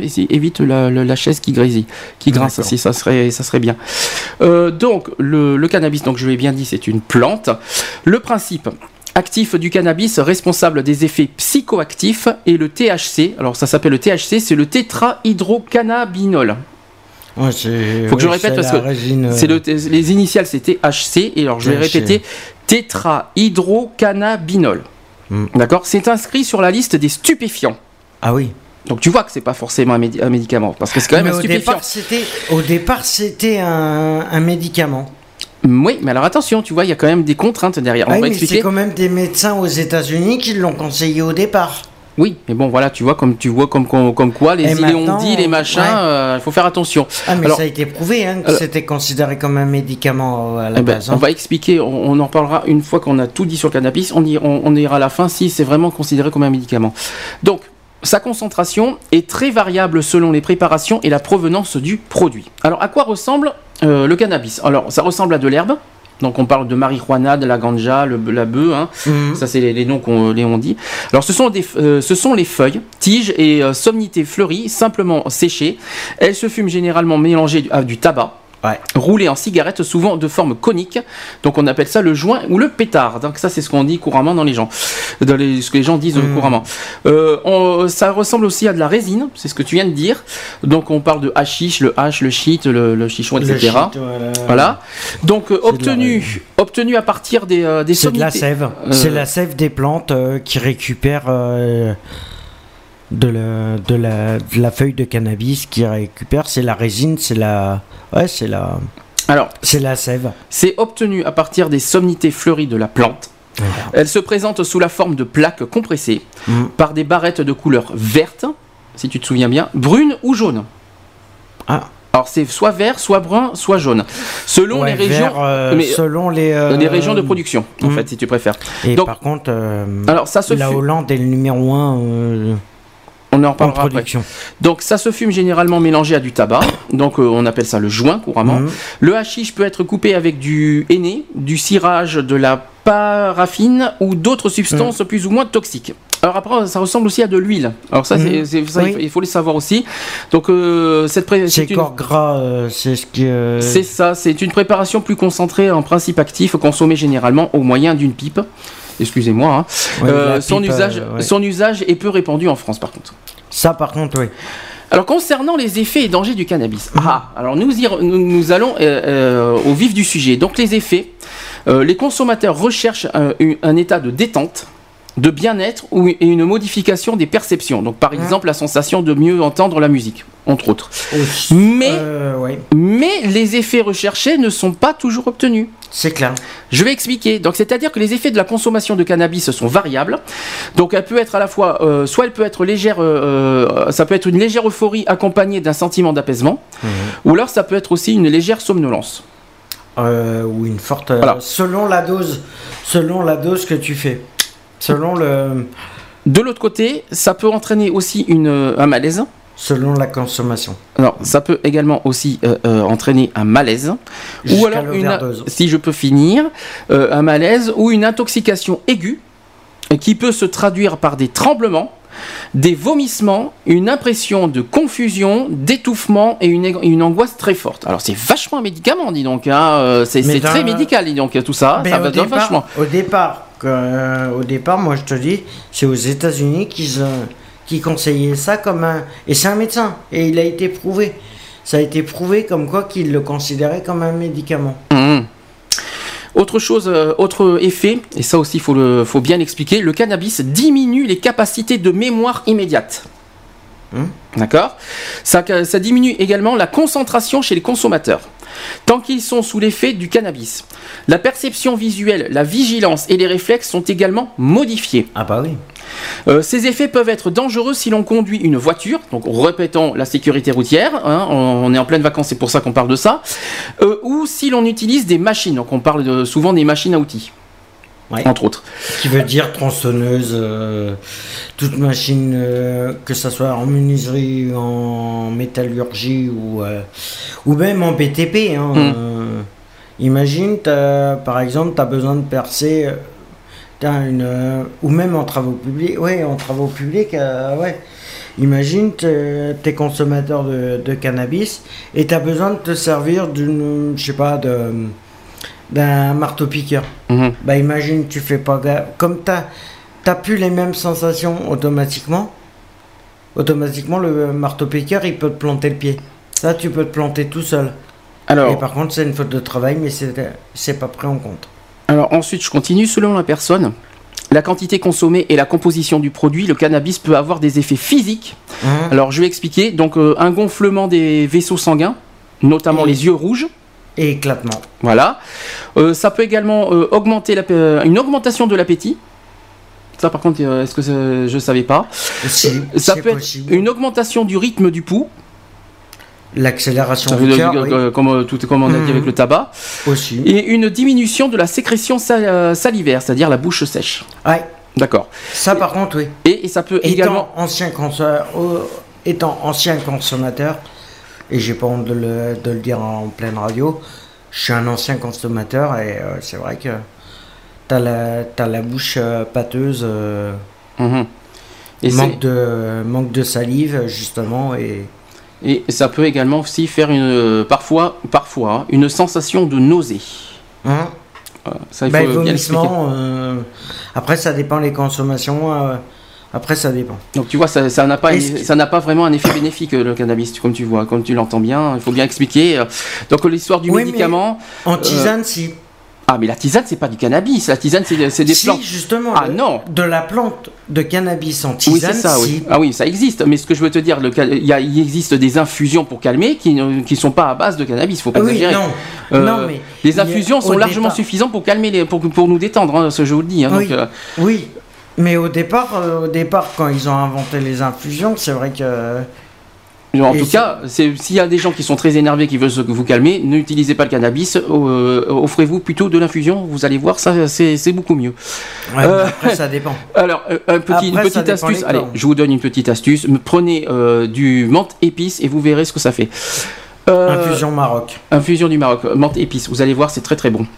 Euh, J'en parlerai tout à l'heure quand on parlera des, des, euh, des catégories de, de drogue. On en parlera tout à l'heure parce que les infusions euh, sont un petit peu citées, mais ce n'est pas du tout une drogue. Enfin, on, expliquera tout à l'heure. Les médicaments sont, sont également euh, catalogués dans les drogues. Euh, au, au passage, donc euh, au niveau d'un chiffre, à 17 ans, un adolescent, alors c'est un adolescent sur 5, consomme du cannabis plus de 10 fois dans l'année. 15% d'entre eux sont, euh, le font plusieurs fois par semaine. 15% de, 10 et- de, ceux qui ont 17 ans, des adolescents. hein. Euh, 15% d'entre eux consomment une fois par, plusieurs fois par semaine. Euh, ça mérite réflexion quand même, non? Là-dessus. Oui, non mais. Faut réfléchir à ça. Alors- Mais le problème, le problème qui est, Mhm. le problème il est là, c'est qu'au niveau de la loi, ils disent, ils disent qu'il est, qu'il est interdit d'en consommer en France, d'accord? Ah, c'est pas interdit en France, le cannabis. Je suis désolé de le dire. La loi euh, n'interdit pas le cannabis en France. Ah bah si. Non. Tu sais que tu prends une amende si tu. Peut-être, peut-être, peut-être, mais apparemment ce n'est pas interdit. Donc, on en- pour les deux- lois, pour les lois, on en parlera tout à l'heure. Euh, c'est pas du tout la même cat- catégorie. Euh, donc, la fumée du cannabis contient des substances également cancérigènes, ça il faut Mhm. le savoir, comme celle du tabac. Elle est donc toxique pour le système respiratoire. Donc à, à souligner, donc ça aussi, euh, ça serait bien. Alors ça, par contre, c'est dégueulasse. Quand on sent le shit euh, euh, à, l'extérieur, ça ça m'écoeure. Donc évidemment, on répète ce qu'on a dit avec le tabac tout à l'heure. Évitez d'en fumer à côté des autres. Voilà. Faites ça en Le mieux, c'est de le consommer chez Faites soi. ça en privé, mais pas à côté de chez soi. Mais je, je dirais même carrément, n'en fumez pas du tout. Si vous euh, regardez les risques que vous, Aussi. euh, que vous, euh, que vous encourez, vous ne vous mettez pas en tête que le cannabis euh, euh, bah, arrange tout. Non, pas du tout.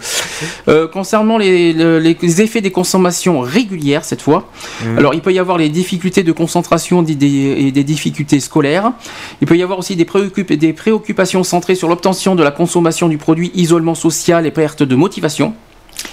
Il peut y avoir aussi des risques pour l'usager et son entourage, c'est ce qu'on vient de dire, euh, liés au contact avec des circuits illicites pour se procurer de, le produit. Et enfin, chez certaines personnes vulnérables, le cannabis peut engendrer ou aggraver un certain nombre de, tour- de troubles psychiques comme l'anxiété, la panique et favoriser la dépression. Donc ça, attention, vous voyez. Ah comme euh, donc vous voyez, donc, finalement, le cannabis, ça détend les nerfs, mais regardez le risque. Euh, franchement, et, et à trop forte consommation, c'est l'overdose. Et comme, euh, comme l'alcool, on peut être dépendant du cannabis, bien sûr, Ah ben à oui. forte, euh, bah, forte, À euh, forte consommation, tu, tu deviens dépendant. T'es obligé. En gros, euh, t'es obligé. Quand t'es dépendant, tu es obligé d'en fumer pour te sentir bien. Alors, Ça te rend parano. Alors au niveau statistique, alors ce sont des données de, des données de 2005 parce que j'ai pas plus récent malheureusement. Alors en 2005, euh, selon des données de l'OFDT, la France compte, euh, a compté euh, en 2005 1,2 million de consommateurs réguliers de cannabis. 1,2 Ouais, mais on Millions. en 2005. Hein. millions en 2005. Je pense qu'aujourd'hui ça, on va dire soit stable, soit un petit peu augmenté. Donc c'est quand même c'est quand même 10 fois ou plus au cours de- des 30 derniers jours, au passage, euh, de- de- en 2005. Donc, Ouais. il y a 550 000 consommateurs quotidiens parmi les 12-75 ans. Et le cannabis est de loin le produit illicite, et je l'ai dit, je l'ai dit au début, le plus consommé par la population française, en particulier chez les jeunes et les garçons, au passage. Alors, euh, concernant les jeunes de 17 ans en 2005, euh, au moins une fois dans les, tra- en 30 derniers, dans les derniers jours, alors il y, en a, il y a 33% des garçons ont consommé une fois dans les 30 derniers jours du cannabis. Et chez les filles, c'est 22%. C'est pas très très loin. Euh, concernant l'usage régulier, euh, 10 fois, c'est-à-dire qu'ils consomment 10 fois plus que la moyenne, euh, 15% sont des garçons et 6% sont des filles. 15% quand même, euh, 15% à usage régulier. hein. Euh, chez les jeunes de 17 ans, de 17. Ouais. Je il faut bien le préciser. Concernant euh, à cet âge-là, donc un jeune sur deux déclare avoir fumé du cannabis au moins une fois dans sa vie. C'est le produit illicite le plus pré- euh, précocement expérimenté. Donc l'expérimenta- l'expérimentation se fait en moyenne vers 15 ans. Et les garçons sont davantage concernés et commencent plus jeunes. C'est triste à entendre. hein. Donc chez les jeunes, hein, euh, là aussi, encore de la prévention. euh, là aussi, il va falloir encore une fois, une fois bien, bien prévenir. euh, Faites attention que le cannabis, le cannabis n'est pas forcément ce que vous croyez. Mais la Euh, prévention qu'on peut faire, c'est que, en fin de compte, si ils veulent, par rapport aux drogues, par rapport aux consommations de cannabis, réduire Mhm. les chiffres, Mhm. automatiquement, ils doivent stopper, ils doivent faire stopper le trafic. Mais quand le problème qui est, et ça, on ne le sait jamais, et on n'est jamais au courant, mais ça, et il n'y a que les, y a que les fumeurs qui le savent, automatiquement, c'est que, en fin de compte, l'État, quand ils font des, euh, des saisies, Mhm. le problème, c'est qu'ils déclarent pas tout. Mhm. Ils déclarent pas tout, ils déclarent qu'une partie. Parce que le reste, ils le remettent sur le marché. Mhm. Parce qu'ils prennent un bénéfice dessus, automatiquement. Alors, cette Alors fois, je- le problème, il est là. C'est que si ils, vra- ils déclaraient vraiment la totalité de ce qu'ils prennent, et ils brûleraient la totalité de ce qu'ils prennent, les Mhm. consommations, il y en aurait plus, puisque les fournisseurs pourraient plus donner aux revendeurs, les revendeurs ne pourraient pas se remettre à revendre. D'accord. Voilà. Le problème, il est là. Et les jeunes, les consommateurs ne pourraient plus s'approvisionner puisque les revendeurs ne, puissent, ne sont pas approvisionnés purs et les, les, les approvisionneurs ne sont pas... euh, voilà. Le système, il est là. Le système, il est là. Euh, concernant maintenant les adultes, on a parlé des ados, maintenant on va faire le- la consommation avec les adultes. Mais c'est tout Alors, confondu. hein. 32%, 32% Mhm. qui ont entre 18 et 64 ans en France ont consommé au moins une fois dans leur vie du Mhm. cannabis. 32% de la population française. Ouais, mais de 18-64. Et qui, oui, mais des adultes. Mais je suis, et on est en 2005 au passage. Et Au moins, Ouais. ils ont, ils ont déclaré avoir Ça au moins une fois dans leur vie, euh, peut-être sûrement essayé du cannabis. 32%, ça- c'est pas mal, hein, je vous. Bon, encore, encore que tu, tu fumes un joint Mhm. pour juste essayer pour une première fois, t'en fumes un, tu te dis ouais, c'est bien. Ensuite, Mais, et après que t'arrêtes, vois, t'es pas dépendant du tout. Alors, concernant euh, toujours les adultes, euh, ceux qui ont consommé au moins une fois dans l'année, 12% sont des hommes, 7% sont des femmes. Hum, c'est quand même. Des adultes, hein, toujours une, euh, fois, une fois dans l'année. une fois dans l'année. Au moins une fois dans l'année. C'est terrible. hein. Alors, au-delà de de ces pourcentages de consommateurs dans l'ensemble de la population adulte, on observe de grandes différences de comportement suivant les âges. Euh, par exemple, chez les, jeunes, chez, chez les jeunes adultes de 18 à 44 ans, euh, donc il y a 16% qui sont des hommes et 11% qui sont des femmes, ont consommé du cannabis dans l'année. Mhm. Et ces pourcentages deviennent en revanche très faibles chez les adultes âgés de 45 à 75 ans, qui sont que 2% des, euh, ben, qui sont des hommes et 1% euh, à peine chez les femmes. Bon, ça ce ne sont que des statistiques. hein. Euh, Concernant maintenant les soins. Ça, attention. Euh, parmi les personnes accueillies dans les centres spécialisés en 2003, je sais que ça, ça date pas d'aujourd'hui, mais bon, ça, fait, ça, donne une petite idée. Euh, le cannabis est à, est à l'origine de 27 à 29% des demandes, tout de même, de soins en centres spécialisés, qui ont, note, euh, En cure de désintox. qui ont notable, notablement augmenté depuis la fin des années 90. Pour répondre à ces demandes spécifiques, des consultations spécialisées, anonymes et gratuites, ont été mises en place à partir de 2005 dans tous les départements. Donc Hein euh, renseignez-vous dans, dans vos... Aussi euh, d'infoservice. euh, non, pas, Euh, pas c'est d'infoservice que tu racontes comme bêtise. Au Drogue infoservice. oui, Drogue infoservice. Parce que c'est d'infoservice, c'est autre chose. Drogue infoservice. Oui, drogue Génial. infoservice et voilà. Il y a un site, il y a un numéro de téléphone, allez sur le site internet, euh, voilà, il y y y a- il y a ce qu'il faut pour vous renseigner.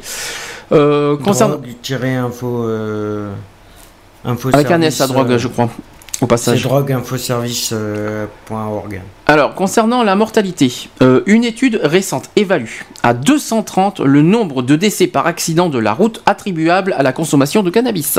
Ouais, mais ça, Je tiens à vous le 2005, hein. Euh, oui, mais ça ça n'a pas dû changer entre-temps. hein.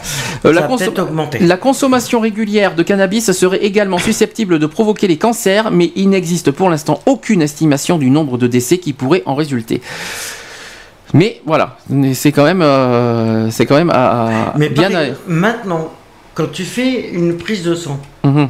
et par exemple pour un consommateur, euh, allez, un, pas un consommateur régulier, on Mhm. va dire un qui fait, qui fume, allez, un joint, qui fume du cannabis une fois, allez, tous les trois mois, voire tous les six mois. Mhm. Maintenant, avec une prise de sang, on peut le savoir. Et par exemple, si tu fais une prise de sang et que tu n'as pas fumé la veille, et que tu as fumé, allez, 7 mois avant, ça se voit. Mhm. Comment tu as fumé du cannabis. Ça se voit. Maintenant, dans les prises de sang, ça se voit. Alors, dernier euh, sujet que, au sujet du, du cannabis. Chers vacanciers, je m'adresse à vous. Parce qu'on va parler des risques au volant. Euh, quand on consomme du cannabis et ça c'est beaucoup euh, c'est très important. Alors une étude de grande ampleur a été menée en France tout de même hein, pour examiner euh, le lien entre l'usage de stupéfiants et les accidents mortels sur les routes. Euh, l'étude a ainsi retenu 10 748 conducteurs impliqués dans un cas dans un, dans un accident mortel. Euh, ça a été des chiffres constatés entre octobre 2001 et septembre 2003. Je pense qu'aujourd'hui, je pense qu'on doit être encore dans, les, euh, dans ces zones-là. Alors, les conclusions de cette étude. Alors, il faut, euh, voilà ce qu'il y a. Conduire sous l'effet du cannabis, du cannabis double en moyenne le risque d'être responsable d'un accident mortel. C'est-à-dire, on augmente, euh, on augmente de 1,8 le risque. D'accord? L'étude également démontre pour la première fois l'existence d'un effet dose, c'est-à-dire que le risque augmente euh, avec la concentration de THC, qu'on en a parlé tout à l'heure, principe actif du cannabis, dans le sang. Ouais. Troisième point, le nombre de victimes imputables au cannabis serait de l'ordre de 230 morts par an sur les routes, sur une base de 6000 accidents mortels, dont une grande part à moins de 25 ans. Tout de même. hein. Les accidents résultent d'une plus grande vulnéra- vulnérabilité du conducteur face à un événement inattendu ou en cas de forte consommation ou de mélange avec l'alcool. Tiens Ah, donc. ça, par ça, contre, avec il- le mé- mais ce que il faut le répéter. vois, Avec faut- le mélange de l'alcool, c'est vrai que ça fait, ça aggrave encore deux fois plus le, le problème. Ou les médicaments aussi, je pense. Aussi. Euh, ça peut également aussi un mélange d'une dégradation générale des capacités de conduite pouvant mener à une perte de contrôle. Ouais, voilà. Quatrième point, toujours sur les risques au volant, euh, avec le cannabis, la consommation conjointe du cannabis et de l'alcool était malheureusement effective chez 40% des conducteurs positifs au cannabis. 40% des conducteurs qui, qui consomment du cannabis ont en plus l'alcool. Ouais. C'est terrible. hein. Euh, donc ça entraîne une cumulation des effets et une multiplication des risques. Alors on explique. Le conducteur positif au cannabis et à l'alcool, les deux ensemble, multiplie ainsi par 14 le risque d'être responsable d'un accident mortel. Ah bah oui, parce que automatiquement, si tu, parce que déjà avec l'alcool, t'as une perte, t'as une diminution de la visibilité quand t'es au, au volant. Oui. Et ben c'est pareil avec Ben, le la cannabis. concentration et puis, C'est pareil avec, la- avec le cannabis. Puis- Alors les deux mélangés, c'est même puis pas le la stimulant et en plus l'alcool qui est, qui est un antioxylytique et le cannabis qui est un stimulant. Imaginez les deux ensemble. Et en plus, en plus, si t'es au volant et que tu fais de l'autoroute, t'as le stress en plus de la route. C'est pas un anxiolytique, c'est un anxiolytique. L'alcool, je dis une bêtise, c'est l'anxiolytique. Alors imagine le, le- le- le stimulant et l'anxiolytique, euh, les deux mélangés. Pas très Ouais. cool quoi. C'est comme si tu mélangeais un somnifère avec euh, de l'alcool. Je vous raconte pas l'effet que ça fait. Ouais. je vous raconte pas le truc. pas dans la merde. Ou alors le cannabis. Tu mets le cannabis et le médicament. Quand on fait des mélanges, c'est pire. hein. Donc voilà, donc euh, chers vacanciers, j'espère que réfléchissez à ce que Soyez vous faites. prudents au volant et euh, responsabilisez-vous et responsabilisez Respectez, les autres. respectez les autres. Non, non, pas responsabiliser, respectez les autres, respectez Ou les autres de- conducteurs. Essayez de responsabiliser en faisant passer le message, euh, Pourquoi responsabiliser Responsabiliser, c'est ceux qui consomment. en faisant responsable. non, oui, non, mais ceux qui sont responsables, c'est ceux qui en consomment. Donc euh, on peut pas responsabiliser les autres. En revanche, en revanche il faut euh, respecter les autres. Donc euh, Oui, respect- respecter les autres, mais pour les consommateurs, essayez de, de vous responsabiliser et euh, de respecter les autres et, euh, et d'en parler autour de vous euh, par rapport aux préventions des risques à encourir. Voilà, c'est tout. donc on a parlé de, de du fameux Cannabis. du fameux cannabis. Et ben on va passer à la deuxième, c'est la cocaïne. Et oui, toute façon, il y en a quatre. hein. L'héroïne et la cocaïne. Non, non, la cocaïne, non, l'héroïne, c'est c'est encore autre chose, l'héroïne. Donc la cocaïne, d'abord, qu'est-ce que c'est? Est-ce que tu sais ce que ce que C'est c'est que la cocaïne? C'est exactement ça. Donc tu en, tu en connais des choses. Donc la cocaïne se présentait généralement sous la forme d'une fine poudre blanche, Mhm. cristalline et sans odeur. Elle est extraite des feuilles de du cocaïer. Mhm. Pour ceux qui ne le savent pas. Du cacaotier. Alors, lorsqu'elle. Non, le cacaotier, n'importe quoi. Le cacaotier, c'est le cacao. Non, mais n'importe quoi. N'importe quoi. Non, un peu d'humour quand même. Alors, on, avec la cocaïne, on le sniffe. Bah oui, Oui, euh, parce que là, euh, le, le- le- cannabis, on le fume, mais la cocaïne, on le sniffe. Donc, euh, donc euh, quand c'est mais de toute sniffé. façon, que ce soit la cocaïne ou l'héroïne, c'est le même euh, Alors, procédé. Lorsqu'elle est sniffée, donc elle est appelée ligne de coke, pour ceux qui ne savent pas. Elle est aussi parfois injectée par la voie intraveineuse ou fumée, parfois, principalement sous forme de crack, c'est l'autre nom, euh, Mhm. l'autre nom de la cocaïne. Et la Ouais. cocaïne se présente généralement sous la forme de poudre, de toute façon. Ouais. Alors les effets de cette cocaïne. L'usage de cocaïne provoque une euphorie immédiate, un sentiment de toute puissance intellectuelle et physique et une indifférence à la douleur et à la fatigue. Mhm. Ces effets laissent place ensuite à un effet, un état dépressif et à une anxiété que certains apaisent par une prise d'héroïne, on y reviendra tout à l'heure. Ce qu'on ou- appelle la. Quand tu prends de la cocaïne, c'est ce qu'on appelle dans le, dans le jargon, quand, euh, quand tu prends de, de la cocaïne, c'est une montée et le- l'effet inverse, c'est la redescente. Et le problème, la redescente est souvent mortelle. Alors qu'est-ce que, ça- qu'est-ce que la, cocaïne peut provoquer? Est-ce que tu le sais? Tu n'en as jamais consommé? Non. Bon alors la Moi, de toute façon, personnellement, j'en ai Euh, jamais consommé. Alors, Alors la cocaïne, euh, ça provoque une contraction de la plupart des vaisseaux sanguins. Les tissus insuffisamment ir- irrigués manquent d'oxygène et, Et se détériorent. Ça se détériore également. Donc c'est notamment souvent le cas de la cloison nasale et, de, et des lésions perforantes chez les usagers réguliers. Le nasal, c'est-à-dire le nez, bien sûr, pour ceux qui ne savent pas. Oui, parce que ça, ça t'a- ça t'attaque, puisque tu le sniffes Hmm. automatiquement avec une, avec une paille à la base, parce que oui, Ceux qui le font ils vont- ceux c'est un peu le font à compliqué. la paille, et euh, c'est le nez qui est touché, c'est les sinus qui sont touchés, automatiquement ça, dé- ça détruit les sinus, Mhm. Et après c'est le cerveau, Euh, neurones, et après c'est l'arrêt du cœur. Alors ensuite, Automatiquement c'est l'overdose. Alors c'est vrai que ça, et c'est également, justement on en arrive là-dessus, ça a également aussi des troubles du rythme cardiaque. Mhm. Euh, ça peut être euh, à l'origine d'accidents cardiaques, notamment chez les personnes fragiles ou qui consomment de fortes quantités de tabac par contre, Aussi.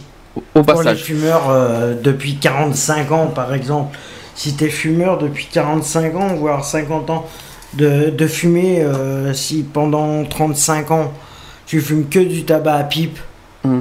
pendant 35 ans, euh, et qu'après tu te mets euh, un machin à la coke, à mon avis, là, c'est irréversible. hein. Alors, autre effet de la cocaïne, les troubles psychiques, euh, donc une grande instabilité d'humeur, des délires paranoïdes ou des attaques de panique. Ah, mais tu deviens complètement paranoïaque. Ensuite, ça a une augmentation de l'activité psychique et par conséquent des insomnies, des pertes de mémoire et des phases d'excitation. Donc une autre caractéristique également de la cocaïne est de lever les inhibitions, ce qui peut conduire à des actes de violence, des agressions sexuelles, des, des- des dépenses compulsives, etc. La sensation de toute puissance entraînée par la cocaïne peut engendrer des, euh, des passages à l'acte. En outre, les matériels utilisés pour sniffer peuvent transmettre le virus des hépatites B et C. Alors ça, c'est très important de le dire. Euh, Après, ça dépend ce que voilà. tu utilises. Voilà, mais ça, il faut bien le préciser qu'il a, il y a des risques, il y a des risques euh, pour, les, oui. pour les sniffs, non, pour les sniffers, pour, les, pour ceux de, de transmettre les virus des hépatites Ah oui, B si et tu, C. tu- si tu utilises la même paille que les... euh, Exactement, oui. Et oh, les oh, autres. oh, je vais te dire dans quel cas, c'est si par exemple c'est partagé. Oui, si, Voilà. la, si la paille que tu utilises pour euh, faire ton rail de coke, automatiquement tu le partages avec un autre consommateur de cocaïne et tu, que lui utilise le même rail de la même paille, il peut, être, euh, il peut choper une hépatite. Et ça aussi, c'est quelque chose de qui fait peur, et ça, il faut qu'on en parle. Pour les injections, pour ceux qui Hmm. font des injections, matériel partagé peut transmettre quoi? Le sida. Le sida, exactement. Donc ça, il faut bien les préciser. Quand, euh, Ou les hépatites. et, et les hépatites au passage. Donc euh, malheureusement, ceux qui, euh, ceux qui font les injections, attention, ne vous partagez pas les injections. Ne, Euh, ne jamais mais- partager les injections. Les seringues. Les seringues. euh, ne par- Les seringues. Les seringues, euh, je sais pas pourquoi dire Parce injections. que les injections, c'est le, le liquide, le, mais même la les- substance que tu as dedans. Non mais même les- ce que j'appelle voilà ne pas oui, oui je me comprends ouais, ne pas partager les seringues les, c'est-à-dire les produits les liquides les machins Mhm. euh, voilà c'est ça que je voulais dire ne partagez rien rien du tout ni les ni les pailles ni les machins rien que euh, que dalle ça c'est très important à le souligner. Euh, évidemment, comme tous les autres, la cocaïne peut être euh, dépendant. hein. Ça, on peut être Ah dépendant oui. de, la co- de la cocaïne. hein. Et il y a une dérive euh, de la cocaïne qui s'appelle. Comment on appelle le, le- le dérivé de la cocaïne? C'est l'héroïne. Non, c'est le crack. C'est ah, le crack. Alors le crack, euh, au passage, c'est un mélange de cocaïne, euh, de bicarbonate de soude et de l'ammoniac, euh, Mhm. qui se présente sous la forme de petits cailloux. Euh, L'usager qui, euh, qui en inhale la fumée, après les avoir chauffés, et oui, le bicarbonate de soude, évidemment, le soude, je vous raconte de pas. le faire chauffer. Et je vous raconte pas, ben oui, avec le, je vous raconte pas ce que ça fait avec l'ammoniac et la soude. hein. Et, Mhm. Donc cette opération provoque des craquements, de- des craquements. Origine de ce nom, euh, le crack se présente sous la forme de petits cailloux. Voilà. Donc les effets. des petites pastilles euh, de crack. euh. Alors au niveau de- des effets du crack, donc euh, en consommant tout ça, donc ça, a des, ça peut provoquer des dommages rapides sur le cerveau. Ouais, ça ça. peut avoir des graves altérations des voies respiratoires. Ça peut avoir carrément des arrêts respiratoires et cardiaques. Hmm Ah, ça c'est beaucoup Ah, plus dangereux. du cœur, c'est ce qu'on appelle les overdoses. Pouvant entraîner la mort. hein. Ce qu'on appelle les Euh, overdoses. C'est également, ça a également aussi des états d'épuisement physique et psychique avec une altération de l'état général. Mhm. Et ça peut avoir aussi des lésions cutanées, notamment sur les mains et sur les lèvres, liées aux pratiques de consommation. Mhm. D'accord? Euh, Voilà, donc ça c'était euh, par rapport au. Changements de couleur des, des- des mains ou des lèvres qui. Alors au niveau des chiffres, euh, donc c'est moins grave que, que le cannabis au passage, mais, euh, Mais ça, ça peut interpeller. aussi mortel. Voilà, il faut, c'est pas que c'est aussi- mortel, c'est toujours inquiétant et toujours à prendre en compte. Mhm. Donc par exemple chez les jeunes de 17 ans, euh, toujours en 2005 au passage, c'est tout. Donc euh, ils en ont 3% des, des garçons qui ont 17 ans ont consommé au moins une fois dans leur vie la cocaïne Mhm. et les, les filles sont 2%. Concernant l'usage dans les 30 derniers jours euh, par rapport au sondage, euh, 1,2% euh, des garçons en ont consommé et 0,7% des filles. Voilà. Ouais, Concernant les adultes, concernant les adultes, euh, l'expérimentation de cocaïne s'observe principalement euh, dans les générations âgées de moins de 45 ans, Euh, près de 2% euh, chez les 18-26 ans et 4% chez les 26-44 ans et contre euh, 0,4% chez les euh, 45 à 75 ans. Ouais, ça a baissé selon les générations. Alors, la, morta- la mortalité, alors déclarée en 2004, hein, euh, j'ai des, j'ai des, des, euh, voilà, j'ai des morts déclarés. Il y a 15 décès ont été euh, déclarés par, euh, par surdose de cocaïne ont été rec- recensés en 2004.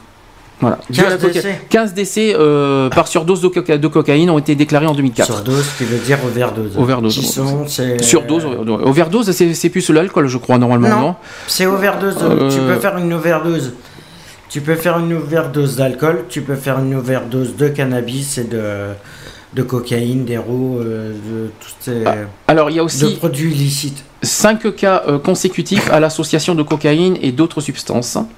Euh, Jusqu'en 1995, moins de 5 cas de décès par surdose à la cocaïne étaient recensés chaque année par les services de police et de gendarmerie. Euh, et puis bon, pour les, euh, les- bien que très loin, alors c'est très loin derrière le cannabis au niveau statistique. Mhm. Toutefois, il faut bien le souligner que la cocaïne est la deuxième substance illicite la plus expérimentée. Voilà, ça c'est euh, au niveau statistique et qu'il faut bien l'expliquer. Euh, ça a De toute été. façon, Hum. on a. Et euh, ça, c'est des. Je sais pas si c'est des statistiques qui ont été prouvées.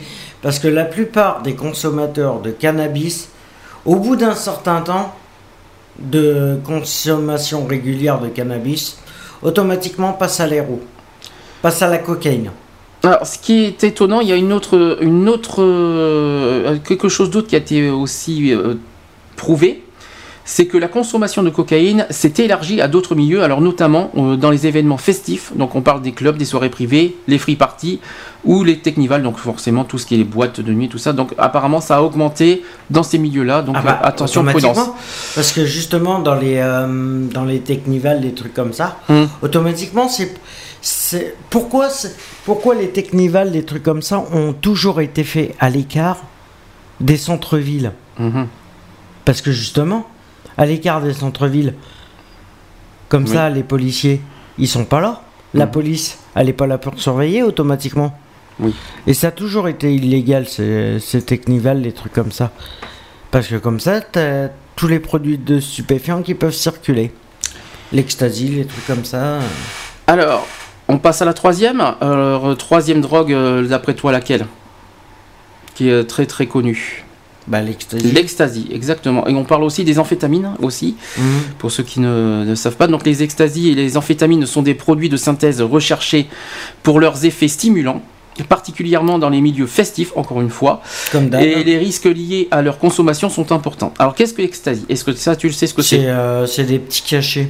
Exactement, c'est marqué. Donc l'ecstasy désigne un produit, donc c'est euh, en comprimé, en gélule ou en Mhm. poudre aussi, passage. Au passage, ça peut être aussi Oui, en poudre. peux le faire en poudre. oui. Euh, alors, ce comprenant une molécule de la famille chimique des amphétamines. Alors, on appelle ça le MDMA. Alors, alors j'espère que je vais y arriver parce qu'il est- il est hyper long comme mot. C'est le méthylène dioxyméthamphétamine. Chaud, c'est- C'est voilà, voilà comment on Ouais, appelle ça. c'est c'est une substance. euh, Alors, euh, c'est, euh, donc ce, cet MDA, MDMA, c'est le responsable des effets psychoactifs qui combine certains effets des stimulants et, et ceux des hallucinogènes. Mhm. Alors l'ecstasy se présente généralement sous la forme de comprimés de couleurs et de formes variées, ornés d'un motif ou d'un logo qui change régulièrement. Mhm. Le contenu d'un comprimé euh, présenté comme étant de l'ecstasy est souvent incertain. 9 fois sur 10 lors des analyses toxicologiques, les comprimés contiennent bien des molécules amphétami- amph- amphétaminiques de la MDA dans 85% des cas. Mais on trouve aussi euh, de la caféine, mhm. des médicaments, des sucres et liants divers. 7, euh, 7% des comprimés vendus comme ecstasy ne contiennent en réalité pas de MDMA. Donc ça, il faut le savoir aussi. Lorsqu'un comprimé contient de la MDMA, la quantité effective peut aller de quelques milligrammes à plus de 150 milligrammes, ce qui fait varier les effets dans la même euh, proportion et rend plus difficile l'évaluation du risque. Ça va pour l'instant, jusque-là tout le monde suit. Alors concernant les effets euh, et dangers de l'ecstasy, ça peut aller à une certaine euphorie, une sensation de bien-être et de plaisir peuvent euh, être ressent- ressentis dans un premier temps, donc comme le, le cannabis. Euh, mais parfois, au contraire, su- euh, survient une sensation d'angoisse, une incapacité totale à communiquer. Mhm. En général, les effets durent entre 2 et 4 heures avant la descente, qui s'apparente à une forme de dépression plus ou moins intense. Concernant la consommation, de, MDMA, ça peut entraîner des nausées, des sueurs, des maux de tête, et surtout elle peut provoquer une déshydratation de l'organisme et une élévation de sa température. Donc on appelle ça l'hyperthermie. Mhm. Euh, D'autant plus l'hyper, non, sur L'hyperthermie. L'hypo, c'est en dessous la, la température. L'hyper. Euh, d'autant plus forte que le consommateur se, se trouve dans une ambiance surchauffée et fait un effort physique important, comme souvent lors des, euh, des fêtes ou de. Des rêves, des parties. parties. Exactement. Alors des troubles neuropsychiatres, angoisse, hallucination, des troubles digestifs et des pertes de connaissance ont été décrits. Des accidents graves ont été reliés à la consommation d'ecstasy, donc on parle de décès par hyperthermie, Mhm. euh, l'arythmie aussi cardiaque, ou alors euh, qui sont, mais toutefois ça reste cependant rare. Voilà. Mais ça existe malheureusement. Mais c'est souvent en rêve que Alors ça dégénère. rare, c'est peut-être rare, mais c'est un risque à ne pas négliger. Ah non, Donc euh, les décès par hyperthermie ou les arythmies euh, cardiaques, ne les négligez pas, ça peut arriver à n'importe qui pour Mhm, ceux qui mhm. consomment de l'ecstasy. Concernant maintenant la consomm- euh, une consommation régulière entraîne avec le temps un amaigrissement. Pour, ce- pour ceux qui ne savent pas. Et ça peut également parfois aussi euh, faire. euh, ça peut entraîner aussi l'irri- l'irrita- l'irritabilité. Je vais à dire. c'est des, Ouais, des mots qui sont t'es- difficiles. Tu deviens irritable, a- hein, tu deviens agressif, tu deviens. C'est ça, une irritabilité. Il y a des mots qui sont pas faciles à, à prononcer. Mm. Alors, l'ecstasy peut également provoquer une forme de dépendance psychique. Des dépressions graves nécessitant un traitement médical peuvent survenir en cas euh, d'usage intense. Mhm. D'accord Ce qu'on appelle les dérivés de, euh, de l'ecstasy, c'est le. euh, Les amphétamines. Non, c'est les amphétamines. On, vient- on y arrivera après. Euh, Le sub aussi. Euh, enfin, des études euh, scientifiques ont établi que des lésions de cellules nerveuses sont possibles à la suite de consommation de MDMA. On ne sait pas à ce jour si elles sont, réversi- si elles sont réversibles. Elles pourraient entraîner de ma- des maladies dégénératives ou être, responsable, ou être aussi responsables de dépression. Mhm. Voilà, ça c'est très important à le dire. Concernant maintenant les dérivés, alors on parle des amphétamines. Alors les amphétamines, on appelle également, euh, pour ceux qui, euh, qui, euh, qui sont dans, dans ces- on appelle ça aussi les speed. Mhm. Alors ce sont des psychostimulants ou des, ano- euh, des, euh, des anorexigènes puissants. Les anorexies. Ah oui, les anorexigènes puissants. Ces coupures de l'alimentation, ça te, Alors- ça te donne plus envie d'avoir faim. Alors voilà, justement, utilisés récemment encore comme coupe-faim. Mhm. Et pour empêcher le sommeil dans certaines circonstances, euh, leur, toxici- leur toxicité ainsi que la forte dépendance psychique qu'elles entraînent expliquent que la plupart des amphétamines soient classées comme stupéfiants depuis 1967. Euh, Aujourd'hui, les amphétamines se présentent généralement sous la forme de poudre à sniffer et parfois de comprimés. Il existe un dérivé puissant de l'amphétamine aux effets particulièrement dangereux. On appelle ça la peut-être qu'il y en a certains qui ne connaissaient pas, la, méthamphé- euh, la méthamphétamine. Un méthadone. La, La métham- méthamphétamine. ouais. On appelle ça encore le cristal, l'ice Oui. ou le yaba. Pour ceux qui. euh, qui, Ah, euh, le cristal, oui. le cristal, Oui, le- c'est le plus courant. ah, cristal, ice ou yaba, et dont la consommation est très marginale en France. Le cristal, c'est le plus courant. Alors pour les amphétamines, quels sont les effets? Ben écoute, euh, les effets de- des amphétamines, c'est un puissant stimu- stimulant physique ou psychique. Accélération et psychique, non c'est physique et psychique. Les amphétamines peuvent donner la sensation de supprimer la fatigue et, li- et l'illusion d'être invincible. Ensuite, euh, la consommation peut entraîner des crises de tétanie et d'angoisse. La descente après une prise d'amphétamine peut, un- peut induire un sentiment de découragement, voire un état dépressif. Euh, une consommation régulière peut entraîner une altération de l'état général du fait de la dénutrition et du manque de sommeil. Elle conduit à l'épuisement de l'organisme, une grande nervosité et des troubles psychiques, notamment des délires. Mhm. Euh, ces produits s'avèrent très dangereux pour les personnes souffrant de dépression, de problèmes cardiovasculaires et d'épilepsie. Alors faites attention, n'en prenez pas.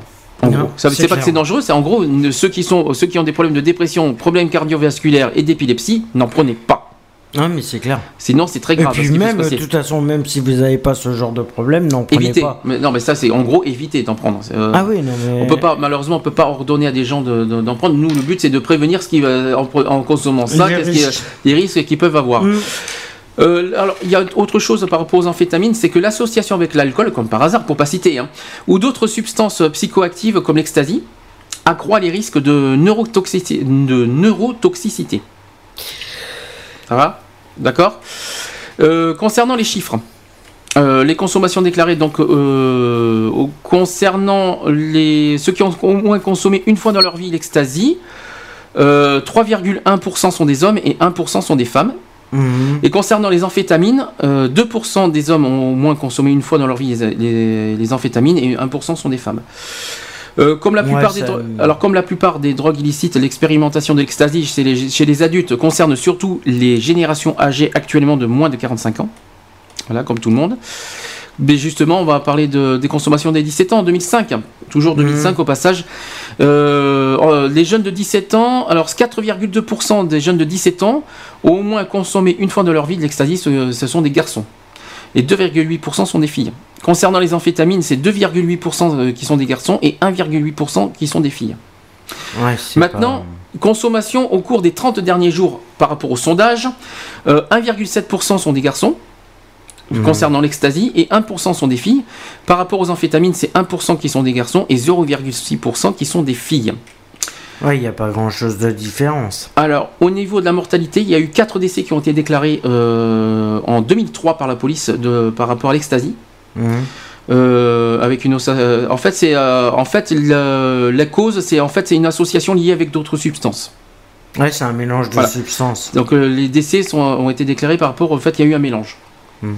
alors ensuite il y a eu également un décès par, sur- par surdose recensé par les services de police lié aux amphétamines Voilà. alors c'est très peu c'est vrai que c'est très peu mais euh, à ne pas négliger La surdose euh, emmène euh, l'overdose. Voilà. Et le constat de ces décès ne repose pas systématiquement sur des analyses toxicologiques. Par ailleurs, il est possible que certains décès échappent au service de police. Ça, Concernant la consommation d'ecstasy, ça apparaît toutefois en augmentation au niveau des statistiques. Et elle semble actuellement déborder le cadre des manifestations festives autour de la musique techno. Alors ça, c'est- est-ce que c'est des clichés? Est-ce que c'est est -ce c'est vrai tout ça? Mais apparemment, ça... les rêves par- voilà, Parce que les rêves, euh, les rêves parties, c'est la plupart du temps. C'est de, la techno qui passe. Automatiquement. Oui. Et c'est pour ça qu'ils le font en extérieur D'accord. des centres-villes Mhm. pour être. Comme c'est que de la techno, automatiquement, la plupart du temps, tous les stupéfiants sont, sont en circulation euh, dans ce genre de partie. Alors enfin pour finir, quatrième drogue euh, qui pour nous était, est important à parler, l'héroïne. Euh, donc la consommation d'héroïne entraîne des risques importants, parfois mortels. Et depuis les années 80, la politique de réduction des risques a permis d'enrayer la contamination par le virus du sida, Mhm. à préciser. Donc qu'est-ce que c'est l'héroïne? Alors t'as- t'as su pour les trois autres, est-ce que c'est quoi l'héroïne alors? Est-ce que tu sais ce que c'est? C'est une poudre. Alors l'héroïne, c'est un opiacé puissant, obtenu par synthèse à partir de la morphine. Et ça, il faut le savoir. Et hein. de la cocaïne. L'héroïne est à base de morphine, ça il faut le savoir. Extraite du pavot, Mhm. d'accord Donc ça ressemble à quoi? En fait, ça se présente sous la forme d'une poudre, tu viens de le dire, ou de granulés aussi. Et les granulés qu'il faut écraser. Mhm. Longtemps injectée par voie intraveineuse également, l'héroïne peut être aussi euh, prisée, sniffée ou fumée. Fumée, euh, par contre. euh, Apparemment, ça se fume. Bon. En France, les pratiques d'injection sont en baisse depuis plusieurs années. Encore heureux, merci. Euh, concernant les effets, alors ça c'est très grave parce que l'héroïne c'est encore plus grave que les autres hein, qu'on vient de citer. Euh, l'héroïne provoque très rapidement l'apaisement, l'euphorie et une sensation d'extase, donc comme tous les autres qu'on vient de citer. Euh, cet effet immédiat de plaisir intense est suivi d'une sensation de somnolence, accompagnée parfois de nausées, de vertiges et d'un ralentissement de- du rythme cardiaque. Et là, jusqu'à l'arrêt. L'héroïne agit ponctuellement comme euh, anxiolytique, comme le- l'anxiolytique, comme le- le- l'alcool, en gros. Mhm. Euh, un anxiolytique puissant, par contre, et comme antidépresseur. Alors, quand l'usage se répète, la tolérance au, produit s'installe et le plaisir intense des premières consommations diminue. En quelques semaines, le consommateur ressent le besoin d'aug- le besoin d'augmenter la quantité et la fréquence des prises. Voilà. La vie quotidienne tourne autour de la consommation du produit. La dépendance s'installe euh, rapidement dans la majorité des cas. Euh, alors on appelle ça aussi. Alors est-ce que tu sais qu'un un consommateur d'héroïne, tu, tu sais comment on appelle ça? Est-ce que tu ou. presque ça C'est presque ça. L'héro- L'héroïnomane. On appelle ça. On appelle ça un, un héroïnomane. Alors aussi le. Alors il oscille alors. Et euh, celui de la cocaïne? Oh ben ça doit être la même chose qu'un caïnomane, un truc comme ça, non, ça doit être facile. Mm. Donc euh, il oscille alors entre des états de soulagement euphorique, lorsqu'il est sous l'effet de l'héro- de l'héroïne, et des états de manque qui provoquent anxiété et agitation. La dépendance à l'héroïne entraîne euh, presque toujours des risques importants euh, de marginalisation sociale, Mhm. pour ceux qui ne savent pas. Des troubles apparaissent très vite, donc il y a l'anorexie et l'insomnie, pour ceux qui ne savent pas non plus. Alors la morphine, qui est à l'intérieur de l'héroïne, c'est un médicament le plus actif contre la douleur. Ouais. Il arrive que ce médicament soit détourné avec les mêmes dangers que ceux de l'héroïne. La surdose ou overdose à l'héroïne provoque une dépression respiratoire, souvent mortelle, Jusqu'à l'arrêt. voilà. Généralement provoquée par une consommation importante de produits, elle peut aussi survenir avec des doses relativement faibles, notamment lors d'une reprise de consommation avec une période d'abstinence. Mhm. D'une- D'autre part, la pratique de l'injection s'expose à des faibles euh, des infections locales, donc on appelle ça les abcès, lorsque une bonne, lorsqu'une, lorsqu'une bonne hygiène n'est pas respectée. Je vais y arriver. Euh, surtout, la mise en commun du matériel d'injection et des autres objets de préparation expose à un risque euh, très élevé d'être contaminé par le virus du VIH. Ça fait deux fois qu'on en parle. Évidemment, les injections Mmh. intraveineuses, ça aussi, on le répète une deuxième fois, ne partagez pas vos seringues. Très important de le préciser. Également aussi, on peut, euh, on peut être aussi contaminé de l'hépatite C. Aussi. Voilà, comme, euh, comme les autres. Des hépatites. ouais. Alors, concernant les traitements, hein, alors, euh, le traitement médical de l'héroïne, est-ce que tu es au courant de comment, comment on traite l'héroïne? Alors, ça peut être. euh, en fait, il y, a trois, il y a deux possibilités. Soit directement d'une procédure de sevrage. Euh, donc celui-ci est réalisé en hospitalisation euh, ou à domicile avec une supervision médicale pour soigner les symptômes physiques et psychologiques de manque ressentis en, euh, pendant le sevrage. Un séjour en post-cure de plusieurs mois peut être proposé à plusieurs personnes. Mhm. Deuxième traitement médical possible, c'est la prescription de traitement de substitution. Euh, Celui-ci euh, consiste à remplacer la consommation d'héroïne par, la prise, euh, par la prise par voie orale de, de médicaments opiacés. Alors ça s'appelle la méthadone Ouais. ou le, le bupré, no- le- la buprénorphine. qui est à haut dosage. C'est le nom de spécificité. Alors, on a- La méthadone, ça je connaissais. alors c'est le nom de, De nom. C'est un nom de spécialité du Subutex, du Subutex. Ah, le Subutex. Alors- D'accord, alors- c'est un dérivé du Subutex. Alors, ce traitement euh, de la dépendance peut durer plusieurs mois ou plusieurs années, tout de même. Oui. Ça, Oui, il faut oui. le... Et les traitements de la, dépe- de la dépendance, donc le sevrage ou traitement de substitution, sont également assurés en prison, Oui, pour les. pour ceux qui ne le savent pas. Oui, pour en prison, en prison, c'est la plupart c'est de, de la méthadone qui tourne en prison. Alors, pour, euh, quelques- Parce que. tiens, un petit chiffre. que- Un petit, non, mais un tout petit chiffre, juste, euh, je reste toujours sur le- le- le- ces substitutions, j'ai des petits chiffres quand même à, à dire. En 2003, environ 100 000 personnes, euh, 100 000 personnes ont bénéficié d'un traitement de substitution, Mhm. 20% sous méthadone et 80% pour cent sous subutex. Oui, au départ, il prit... ça dépend le degré de consommation d'héroïne, Mhm. mais au départ, pour un, allez, pour un consommateur Mhm. À faible dose mais régulier, ils vont prescrire, ils vont prescrire du Subutex, et s'ils voient pendant, allez, pendant un mois par exemple, ils vont au départ, ils vont commencer par le Subutex et ils vont finir par la méthadone parce que euh, la méthadone, c'est ce.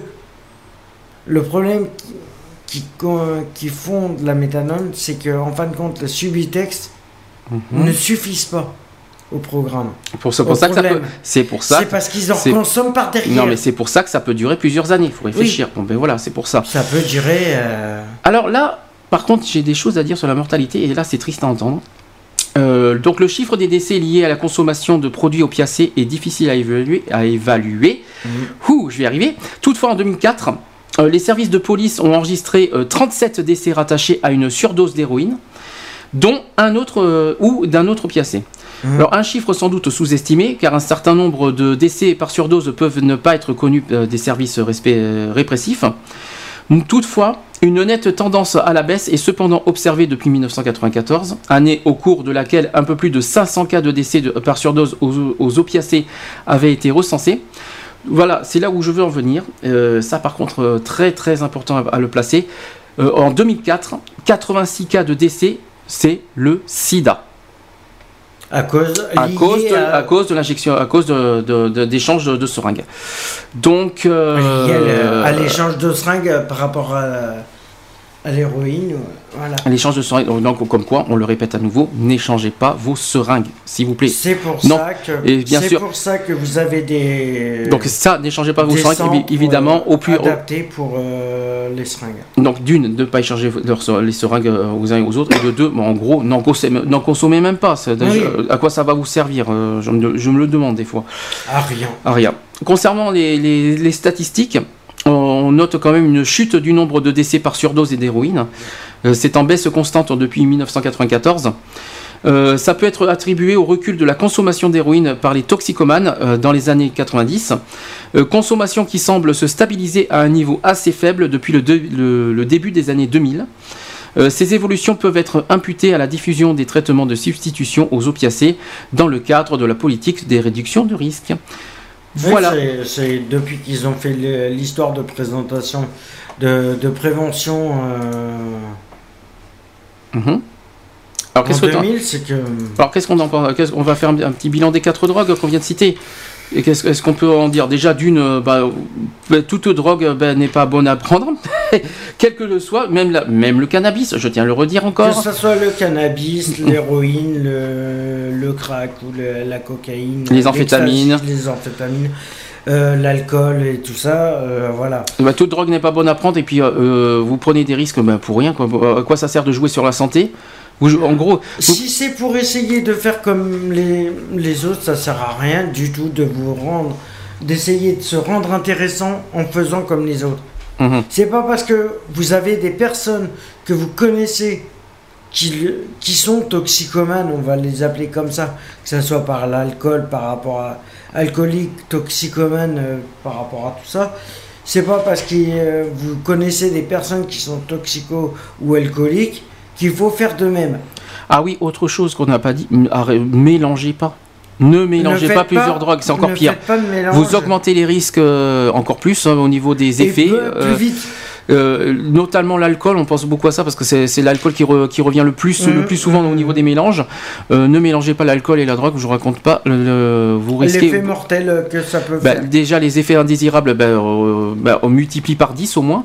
Au niveau de la route, évitez. hein. franchement, Ouais. ne, ne- ne- ne conduisez pas si vous avez consommé, ne- que ce soit l'alcool, que ce soit les drogues. Ne, conduisez pas juste après. Pensez à la, à la vie des autres. hein. La- la- Et si- déjà, pensez, pen- si vous pensez pas forcément à, la vie, à votre vie, euh, déjà, pensez celle des autres. Mais si vous pouvez le faire. euh, On ne joue pas avec la vie des autres. Aussi. Euh, donc, euh, je veux bien comprendre qu'il y en a qui souffrent, tout ça. Bon, je, ne- bon, je ne Et ça conçois ne pas. résout rien Personnellement, de se détruire encore deux fois plus dans, ce, dans ce genre de procédé. Personnellement, je ne le conçois pas, les gens qui prennent de la drogue. Moi, personnellement, je suis contre la drogue. Je tiens franchement à le dire. Je ne le cache pas. Je vais le, je vais pas le mentir. Je suis contre la drogue pour des raisons claires. Euh, donc, je. Moi, je suis un ancien consommateur de, de alors, le, cannabis. oui, alors le cannabis. Alors le- vite fait, bien fait, le cannabis. Ne, les idées reçues, oubliez-les. Voilà. Euh, les idées reçues comme quoi ça détend, ça fait du bien, c'est un Après médicament. ça, dépend, après, ça dépend des personnes aussi. Euh, oubliez ces idées reçues. Le cannabis, on vous, l'a- on vous en a parlé tout à l'heure. Vous avez vu les effets que ça fait. Alors pour un médicament, bonjour les dégâts. Si c'est comme ça qu'on appelle ça un médicament, un médicament qui fait des effets comme ça, je réfléchirai à deux fois avant de, de, de dire médicament. Enfin, médicament, c'est pas ça pour moi. Non, mais c'est qu'au départ, voilà, ils, euh, c'est que. Enfin, t'as bien entendu les, ri- les risques pour le cannabis. Oui, non, Bon, je suis bah voilà. d'accord, mais comme je t'avais dit au départ, c'est que dans les débuts où on a Mais découvert. c'est- les en fait, non, mais les idées, on- c'est clair. Non, mais les on idées avait- reçues. Ils pensaient que c'était. Non, je vais te dire pourquoi. Le, non, mais le problème médicament, le, terme médical, c'est parce que c'est une plante. Oui. Mais je suis pas Et d'accord voilà. sur le fond. Hum. Je suis d'accord sur le fait que c'est une plante, c'est une plante. Je suis jusque là, je d'accord, je suis tout le monde. Mais qu'on me dise pas que c'est un médicament, parce que c'est pas parce que c'est pas parce que c'est à base de plantes que c'est un médicament. Pour moi, un médicament, ça sert à soigner. Ouais. Euh, Et la bah, non. figure-toi qu'il y a encore, à l'heure actuelle où, Hum. où on, on débat, qu'il y a encore des médecins Hum. qui prédisent à leurs patients Qui préconise. de, qui préconisent de fumer du cannabis Hum. pour essayer de, de régler leur, euh, leur problème de pas de régler totalement mais de stabiliser voilà de Qui préconise, et qui préconise ou qui prescrivent. C'est ça qui que tu voulais dire. prescrivent Ouais, c'est ça que tu voulais dire. de fumer du cannabis C'est interdit ça. hein. de fumer du cannabis pour stabiliser leur Non, euh, non, c'est interdit. C'est euh, c'est interdit. Attends, euh, dans les pharmacies, il n'y a pas de cannabis, hein, à ce Non. que je sache. hein. non mais Non, non, c'est interdit. Moi, je trouve ça vraiment. et c'est et mais le problème c'est que c'est c'est interdit dans Bah, c'est comme il y a- ils en interdisent mais par derrière l'État se sert Bah, si on parle le de- revend Bah, si on parle d'un autre terme médical qui soi-disant est un, est un antidouleur, la morphine. Alors je tiens à préciser, Aussi. la morphine c'est pareil, c'est c'est censé soulager. Je pense notamment à ceux qui ont des accidents, hein. euh, qui ont des accidents pour soulager le dos De et tout la ça, la morphine. Sauf que la morphine, ou- sauf que la morphine c'est grave. Hein. La morphine, a les, les effets derrière, Oui. on peut en mourir de la morphine. hein, Ah euh, bah automatiquement, un manque de morphine, automatiquement, tu deviens paranoïaque et te- tu, euh, tu te fais une overdose. Donc ça aussi, je- j'arrive pas à comprendre. C'est vrai que la morphine, ça fait du bien au niveau des douleurs, mais j'arrive pas à comprendre. oui, sur le moment. Sur le moment, et j'arrive pas à comprendre. Ah, bah, attends, parce qu'après, il y a le problème de la morphine. C'est comme les autres, c'est on est dépendant de la morphine. Tu Alors, deviens dépendant. tu deviens dépendant. Et c'est quand même grave de, de prescrire de la morphine à tout ça et qu'après plus et tard. comme dans l'ecstasy, il y a de la morphine, Hum. automatiquement, la plupart ils consomment. La Oui, mais là, je plupart. parle au niveau médical. Cette fois, là, je Oui. parle au niveau médical. Dans les hôpitaux, il y en a qui mettent de la morphine. Oui, pour te calmer la douleur. Oui, Mais ça te- sauf que derrière, il y a euh, une fois que tu, que tu, que tu prends, une, euh, que, à force de prendre la morphine, eh bien, tu en deviens dépendant. Et, Eh voilà, oui. et ça c'est très grave. Eh Donc, oui, euh, le problème il est là. Alors, si c'est ça qu'on appelle médical, je réfléchirais à deux fois, personnellement.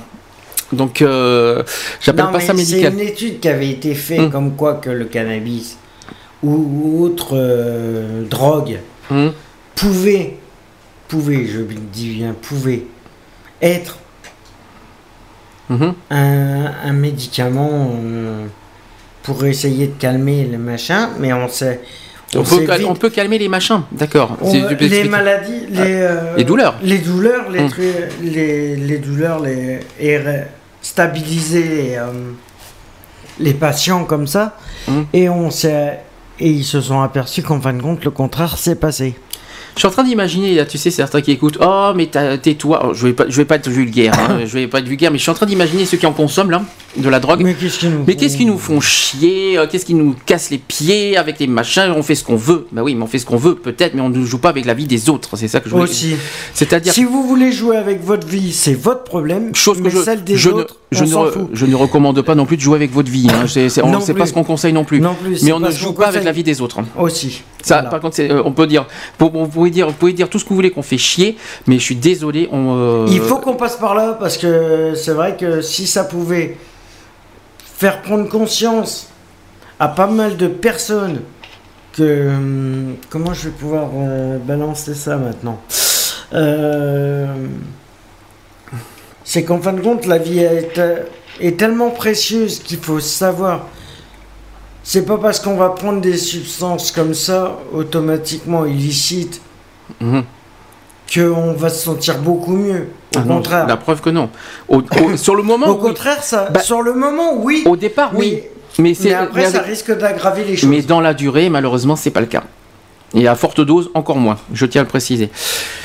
Voilà, on a fait le tour. Alors, on va, euh, euh, on n'a pas complètement fini euh, sur le sujet de la drogue parce qu'on va parler des lois et on va Mhm. parler des, hum, on va parler d'autres choses. Il reste deux trucs à faire et après, avant de faire, on, va, on passe aux actus. Je vous l'ai dit qu'aujourd'hui, ça risque d'être long. Je tiens à m'excuser par avance, euh, bah, le, tout le monde. hein. C'est- un sujet important.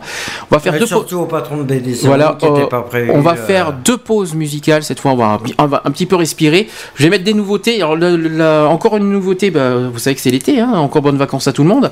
Gustavo Lima Balada. Voilà ce que je vais mettre. Et je vais mettre euh, aussi un autre. ben, euh, ça, c'est pas totalement une nouveauté, mais qui date de 2011-2012. Bruno Mars, The Lazy Song. The Lazy Song. On met ces deux-là. On se retrouve après. On finit euh, le sujet de la drogue avant qu'on passe aux actus. Allez. On se dit à, à tout de suite.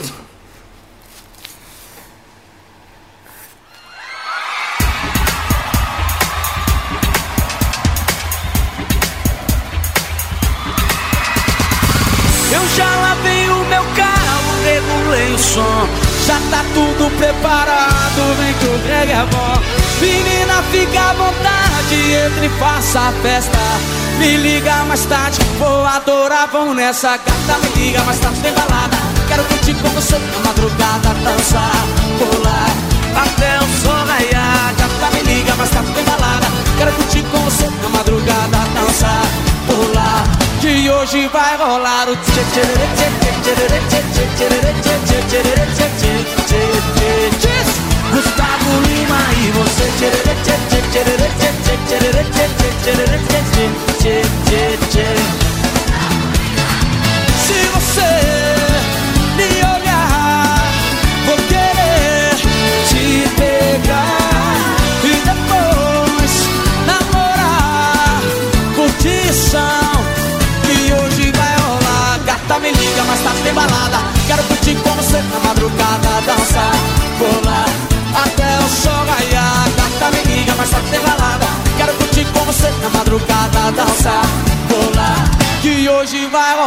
Check to the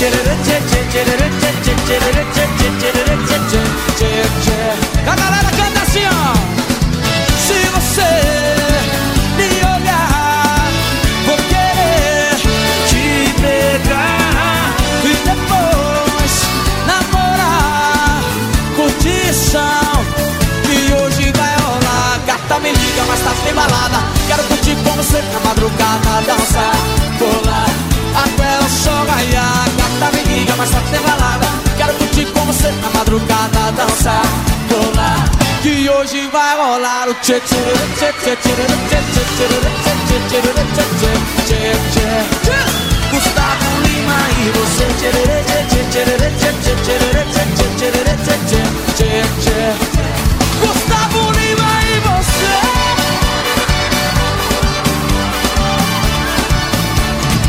Gustavo Lima Gostou joga a mão pra cima e balança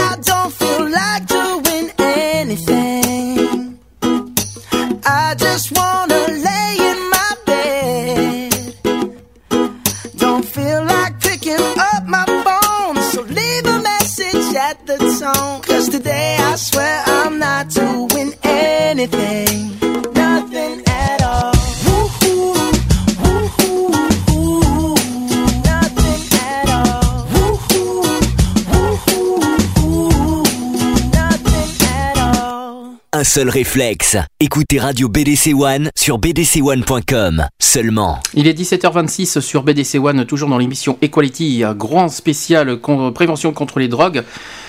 Ça va, tu suis? C'est dur hein, Ouais, aujourd'hui. ça va, hein. c'est un peu- C'est assez chaud. Hein, peu, euh, On a prévenu, hein, enfin on n'a pas prévenu à l'occasion, mais bon, euh, vu ce que j'ai trouvé cette semaine, j'ai prévenu sur Facebook qu'aujourd'hui ça allait être euh, dur, dur, chaud, chaud, bouillant. Ben, Voilà. ouais. On n'a pas totalement fini le sujet. Euh, après, on va passer aux actus après, euh, une, euh, après avoir fait tout ça. Euh, tiens, je- oui. Est-ce que, hum, est-ce que tu as hum, certaines idées sur les lois? Non. Hum, non, pas spécialement. C'est-à-dire? Parce qu'on en entend tellement parler, non. Mais. euh, Alors, je te, en gros, je, c'est- c'est- je vais te poser des questions. Mhm. tu vas me dire euh, par oui ou tu vas me répondre par oui ou par non. Et puis les, les auditeurs réfléchissent aussi en même temps. Aussi. Euh, vous réfléchissez en même temps. Je vous laisse, allez, on va dire 10 secondes par question pour réfléchir et après je vous donnerai les réponses. Mhm. Alors, euh, question numéro 1, toujours euh, on est sur la base des lois. Existe-t-il une définition juridique des drogues? Pour moi, non. Voilà. Pour toi, non. Pour moi, Est-ce non. que des petites raisons peut-être? Non. Ben, euh, une définition euh, des lois euh, exactement. ça serait sur les peines qu'on risque d'encourir Hum, non, c'est une définition, ouais. Alors je vais, je vais répondre quand même à la question. La réponse est bien non. Au passage, la notion de drogue ne figure pas dans la loi parce qu'il n'y aura pas, parce qu'il n'y a pas un régime juridique commun à l'ensemble des drogues. Toutefois, dans le langage courant, les drogues regroupent les différentes substances qui modifient le fonctionnement de- du système nerveux central et peuvent provoquer une dépendance.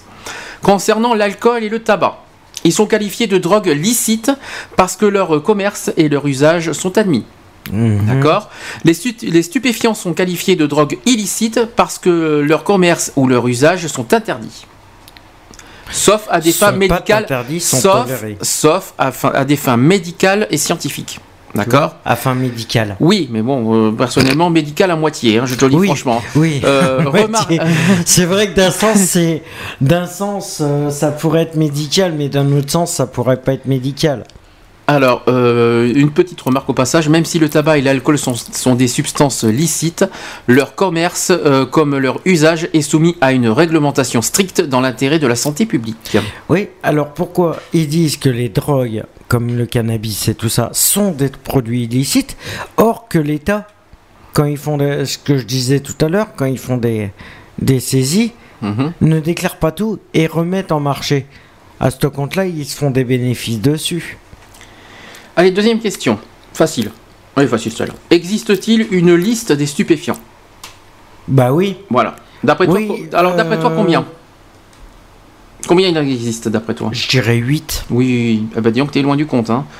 Il existe plus de 170 plantes et substances euh, stup- stupéfiantes qui figurent sur une liste établie par un arrêté du ministre de la Santé. Bah, 170 plantes. le Il y a quand même. Oui, mais attends, sur 100 170, tu n'arriveras pas à les trouver. hein. C'est quand même. euh, On parle bien de plantes. hein. On parle Ah de oui, plantes. plantes. Euh, la décision de classer une plante ou une substance euh, sur cette liste est prise en tenant compte de son danger potentiel pour la santé humaine et du risque d'abus et du risque d'abus que sa consommation suscite. C'est pas par rapport au THC Non, pas forcément. Euh, en parlant de stupéfiants, on en parlera tout à l'heure dans, les cat- dans les catégories de drogue. Mhm. Euh, troisième question. Quelle est la politique française en matière de drogue? Alors là, c'est pas des oui et non. Là, c'est, je vais répondre à la question. Donc, la politique française de lutte contre les drogues s'inscrit euh, dans une perspective de santé publique. Elle est destinée à prévenir l'usage de drogues licites ou illicites et à soigner des usages dépendants. Euh, la prévention passe par des campagnes d'information et la diffusion de- des connaissances sur les effets des drogues, dont la présente ru- rubrique est une euh, rubrique est une illustration.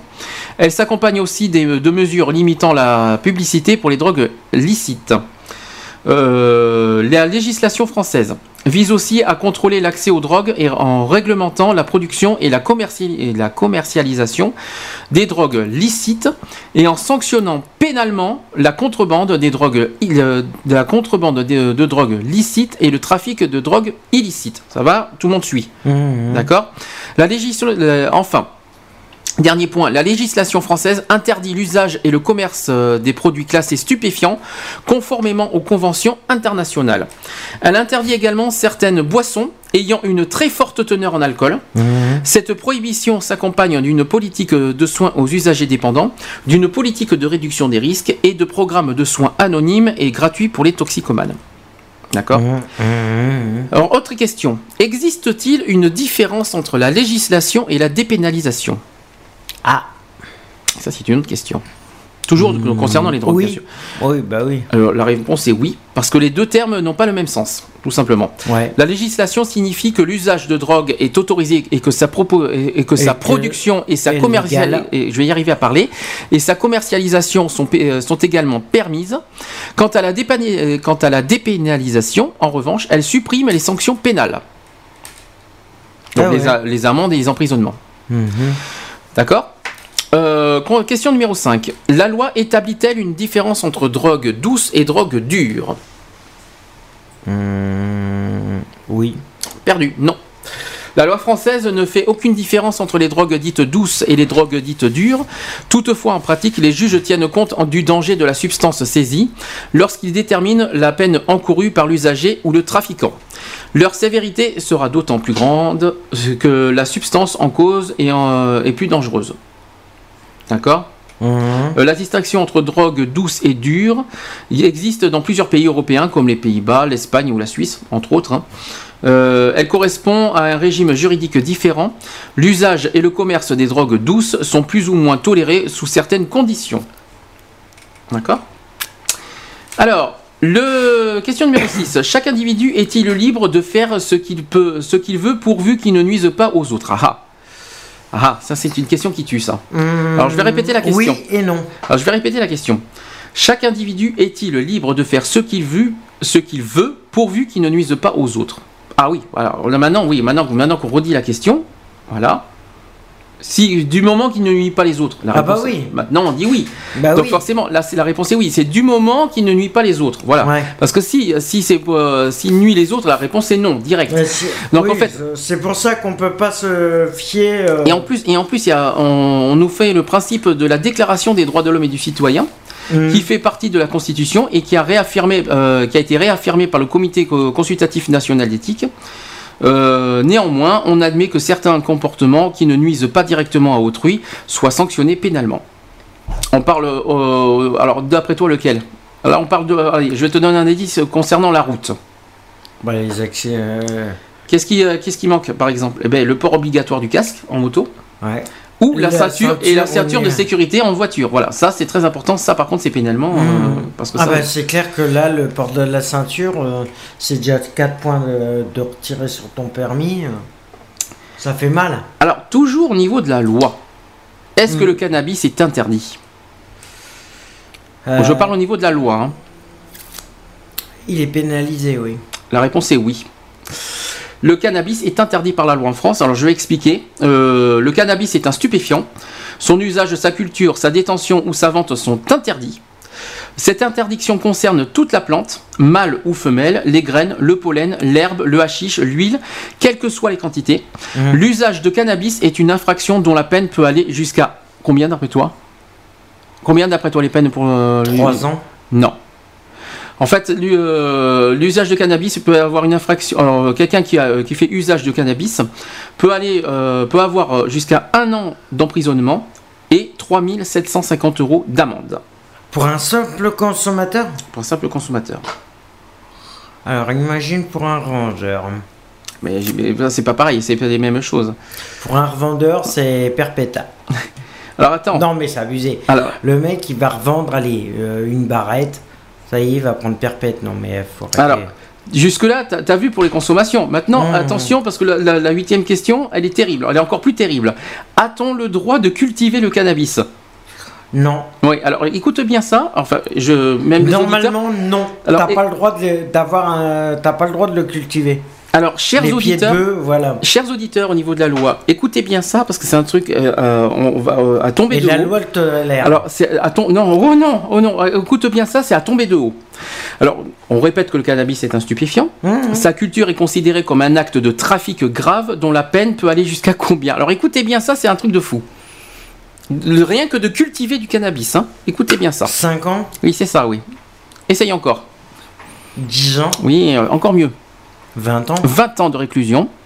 Et je n'ai pas fini, 7 500 000 euros d'amende. Je- il faut que je répète à nouveau, 20 ans de réclusion et 7 500 000 euros d'amende, quelle que soit la quantité, hein, au passage. Si t'as qu'un. Par exemple, si t'as qu'un pied de cannabis, Tu, tu, tu, tu, tu prends risques- 7 ans Non, 20. 20 ans Plus euh, 7, Sept- millions Et Non, 7 c'est impossible. 500 000 euros C'est d'amende. impossible. Eh ben pourtant si. Mais c'est impossible ben si. Eh Mais ben attends. si. Attends, oh Eh ben si. Eh ben si. il faut- Mais attends, figure-toi, et ceux qui en ont des champs complets, Ah mais ils se démerdent. eux ils prennent perpète Ah mais ils se Et démerdent. on leur dit rien Ben, pourtant c'est ça. Alors en Hollande, ils sont pas. Ah, mais, ah oui, mais attends, on est en France. Hein. Euh, Et la non, la législation, on parle de la loi en France. Après, les- la Hollande, c'est autre chose, ils n'ont pas les mêmes lois.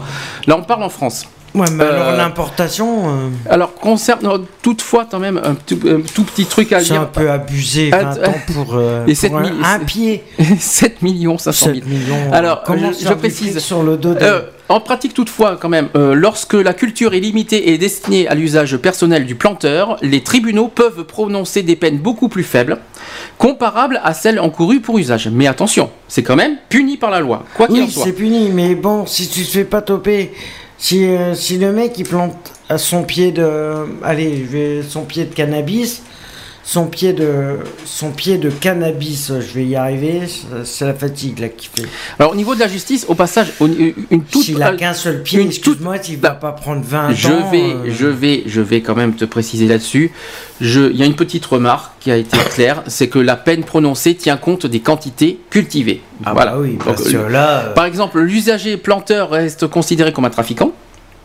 À ce, titre, il Ah peut oui. encourir, à ce titre, il peut encourir de nombreuses interdictions euh, professionnelles, au passage. Et, ah en bah, c'est outre, l'interdiction professionnelle complète. Hein. et en outre, son casier judiciaire mentionnera une condamnation pour trafic et non pour usage. Ouais. Ce qui constitue un obstacle sérieux pour son, à son insertion professionnelle. Ah bah, c'est clair. Voilà, donc ça c'est très important à dire. Parce que comme la plupart du temps, les, euh, les, euh, les patrons d'entreprise vérifient les casiers judiciaires, te demandent les copies de casier, casier judiciaire. Alors, t'es prêt pour la prochaine question Oh là. Parce que ça, ça concerne ce que tu viens de dire aujourd'hui. On est toujours sur le cannabis au passage. De quoi La, pres- la prescription thérapeutique du cannabis est-elle autorisée? Pas en France. Alors je répète, je, réponds, je répète la question. La prescription thérapeutique du cannabis est-elle autorisée? On est, on- Je répète qu'on est en loi, euh, dans la loi en France. Non. La réponse est non.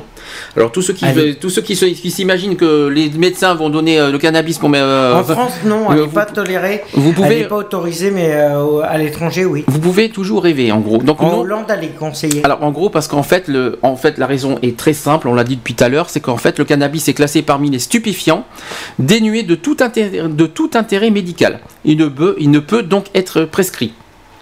Par Logique. contre, il y, a un, il y a un petit mais. En revanche, quelques médicaments contenant du THC de Ouais. synthèse sont autorisés pour certaines affections. Alors on parle du marinol, Mhm. qui est en particulier en prévention des nausées. Euh, et aussi, le ministère de la Santé euh, étudie actuellement les possibilités d'expérimentation du cannabis à usage thérapeutique. Mais alors, euh, euh, on va dire à faible...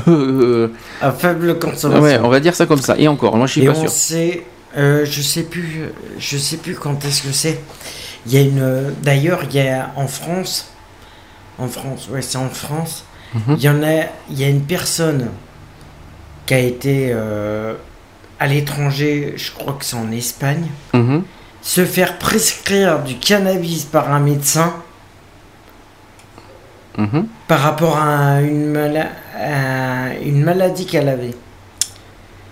Et Alors- quand elle est revenue en France, elle, s'est- elle est passée en jugement. Or, l'ordonnance était passée à l'étranger. Alors, question numéro 10. Ah, je vais vous dire que les questions sont très, très, très intéressantes ce que je vais vous faire.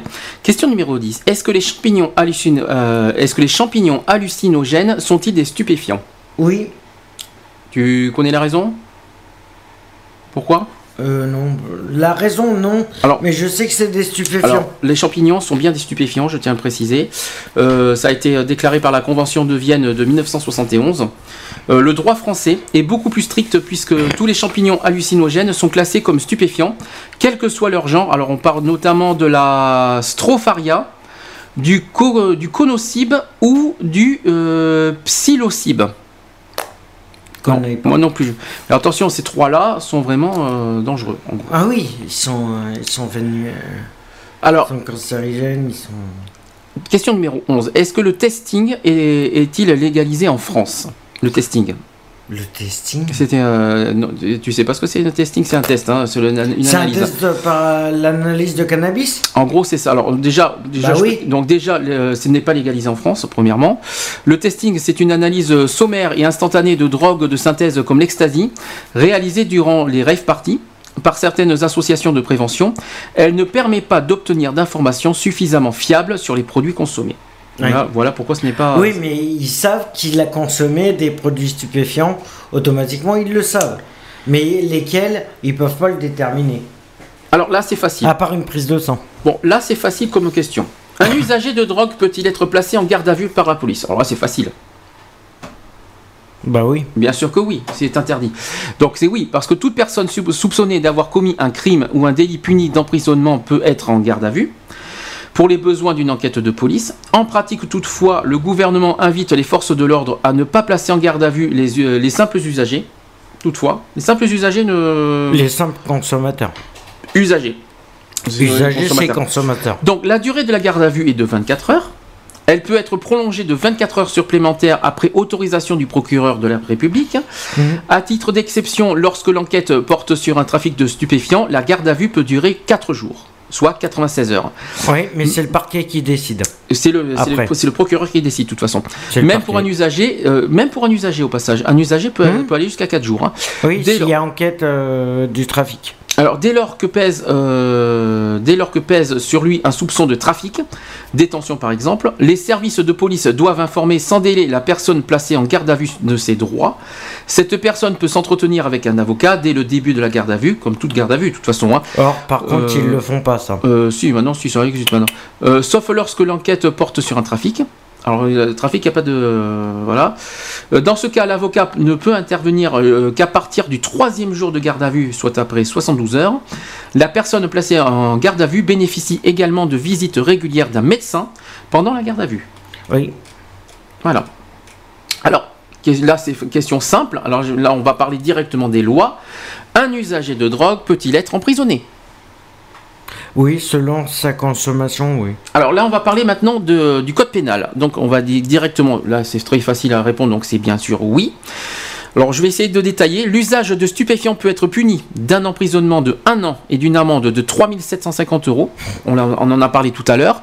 Toutefois, la loi a ouvert d'autres possibilités que cette sanction pénale. Euh, le procureur de la République peut convoquer l'usager pour un rappel à la loi. Mhm. Il peut également proposer à l'usager euh, une composition pénale qui peut consister par exemple dans le paiement d'une amende de 1875 euros, c'est la moitié hein, euh, des 3750 euh, maximum, ou le dépôt de son permis de conduire, également pendant une certaine durée. Il peut enfin lui demander de prendre contact avec une structure de soins. Euh, donc les injonctions thérapeutiques entre Il autres, est obligé, ouais. euh, ou avec toute autre structure éducative ou sociale, classement sous condition. Euh, une circulaire du ministère de la Justice du 17 juin 1999 invite les procureurs à ne pas mettre les usagers simples en prison et à leur proposer des alternatives. Alors, on parle de soins, les De prises en témoins. charge- la prise en charge sociale, les mesures éducatives pour les jeunes, entre autres, ça c'est Mhm. important. Euh, dans ces différents cas, si l'usager consent à ces mesures, il ne sera pas poursuivi. D'accord? Mhm. Concernant euh, quelques petites remarques à ce niveau-là, l'usager peut aussi être poursuivi pour trafic de stupéfiants. Par exemple, lorsqu'il détient ou transporte des stupéfiants, donc ça c'est l'article 222-37 du Code pénal. Lorsqu'il est interpellé à la frontière euh, en possession de stupéfiants, donc ça c'est logique, hein, donc euh, l'article donc ça c'est l'article 222-36 alinéa, alinéa 1 du code pénal. Ou alors quand il cultive des cannabis, c'est- là là, c'est là c'est vraiment le grandiose hein. Là c'est le summum, c'est l'article 222-35 du code pénal. Voilà. Euh, dans ce cas, aucune alternative existe, la peine sera plus sévère et l'usager risque d'être condamné à de nombreuses interdictions professionnelles. Et s'il est étranger, à l'interdiction du territoire français. Euh, ouais. Voilà. Ouais, mais euh, par contre, il y a un truc euh, que je trouve ça complètement stupide. Mhm. C'est c'est quand que j'ai entendu ça? Il y a, ouais, il y a un an de ça. Mhm. Dans le Var, Mhm. dans un petit patelin, un agriculteur, Mhm. à la place de planter euh, dans une serre, ils ont retrouvé euh, toute une serre complète de cannabis, de pieds de cannabis, et ils faisaient passer ça pour sa, par sa commune pour des pieds de, de tomates ou des trucs comme ça. D'accord. Et en fin de compte, les- suite à un contrôle de je sais plus quoi, euh, suite à un contrôle, ils se sont aperçus que c'était du cannabis. Ah bah d'accord, ça promet. Et le mec, ça faisait plus de 20 ans qu'il avait sa ferme. hein. Alors, d'accord, décidément.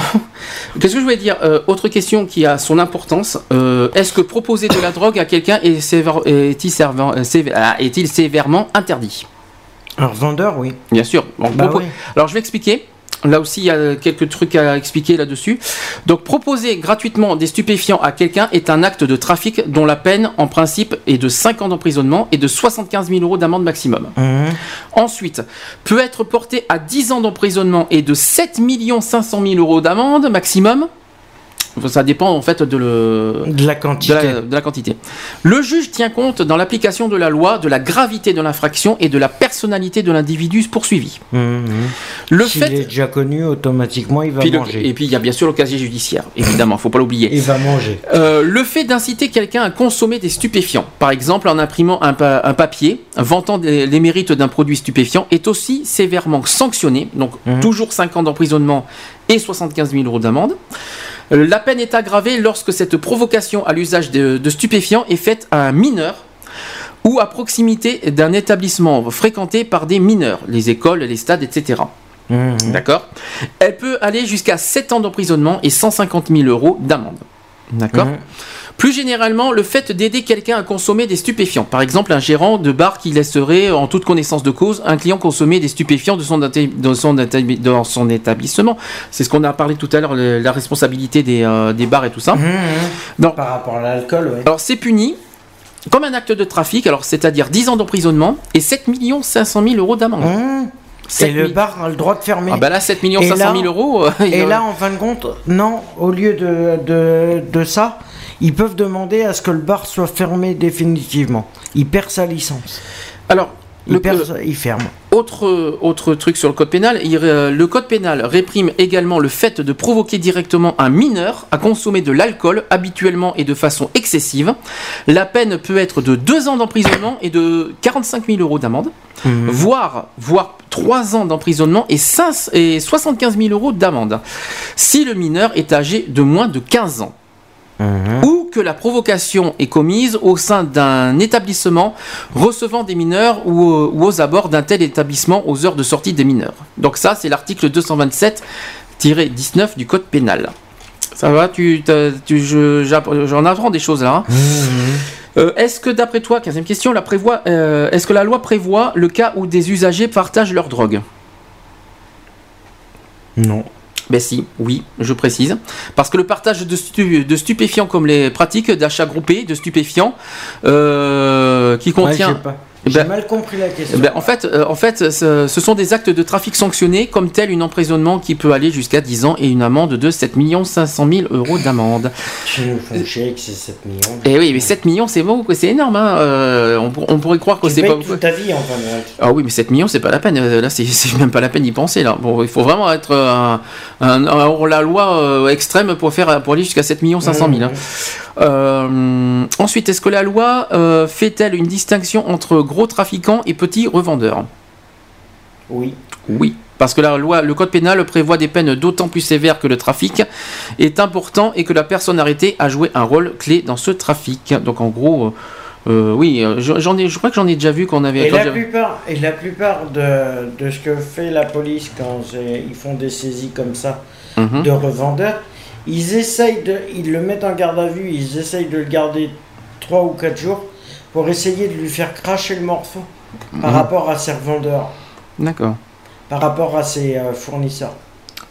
Autre Pour question. essayer de remonter le réseau. euh, Autre question. Existe-t-il des mesures spéciales pour les mineurs faisant usage de stupéfiants?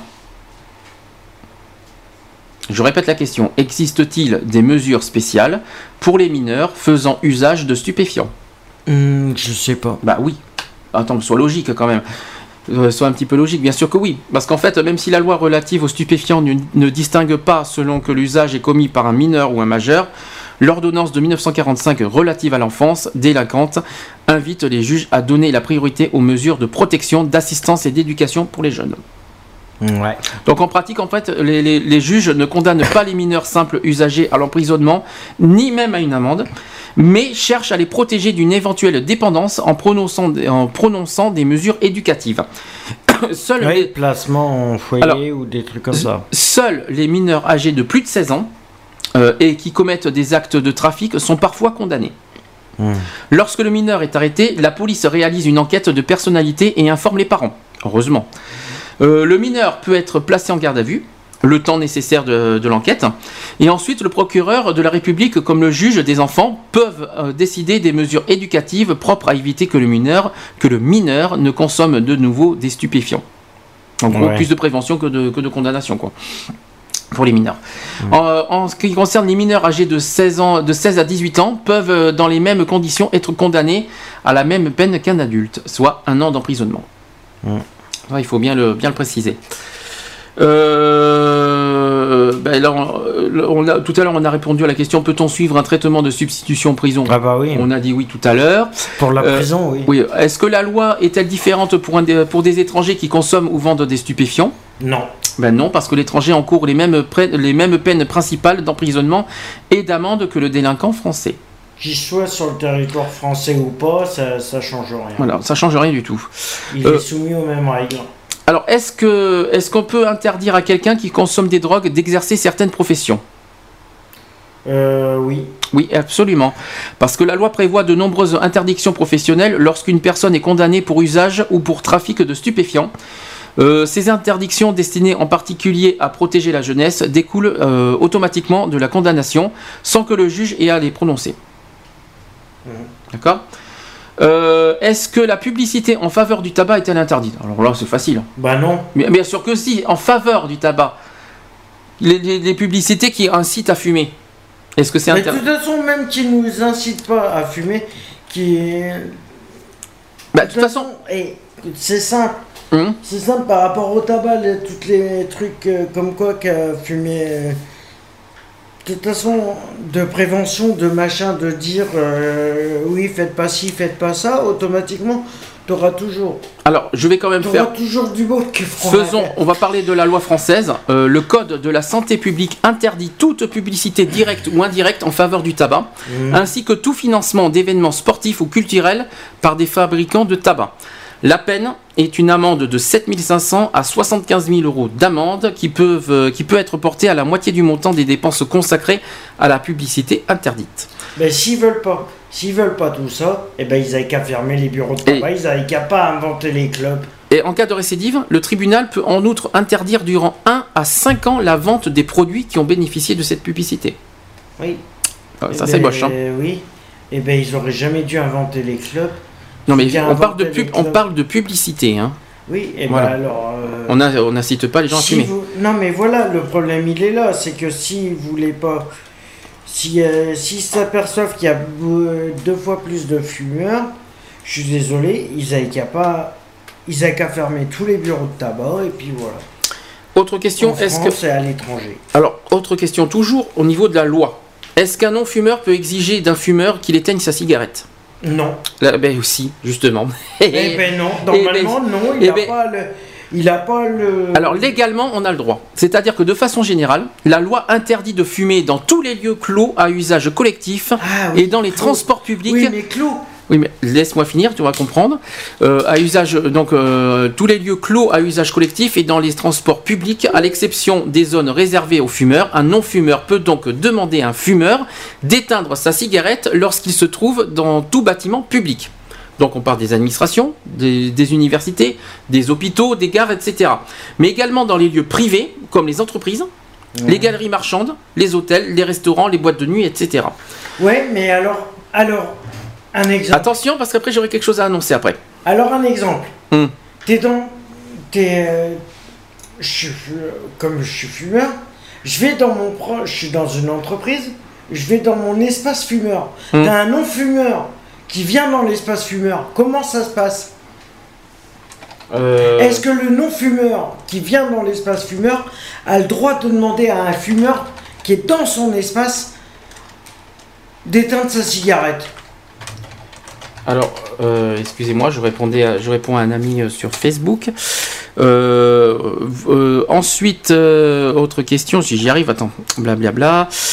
Non, parce que c'est pas facile Mais de te pas faire tout. à ma question. Non, j'ai pas répondu parce qu'on m'a, on m'a, on m'a écrit en même temps. Donc tu disais.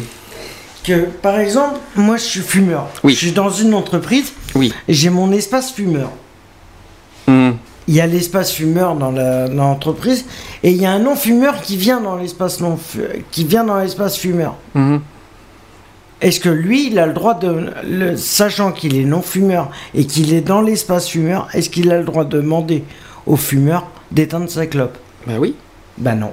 Ben ça, tu sais pas. Non, parce qu'il est dans l'espace fumeur, il a rien à y foutre. S'il est non-fumeur, il a rien à y foutre. Alors, juste une précision.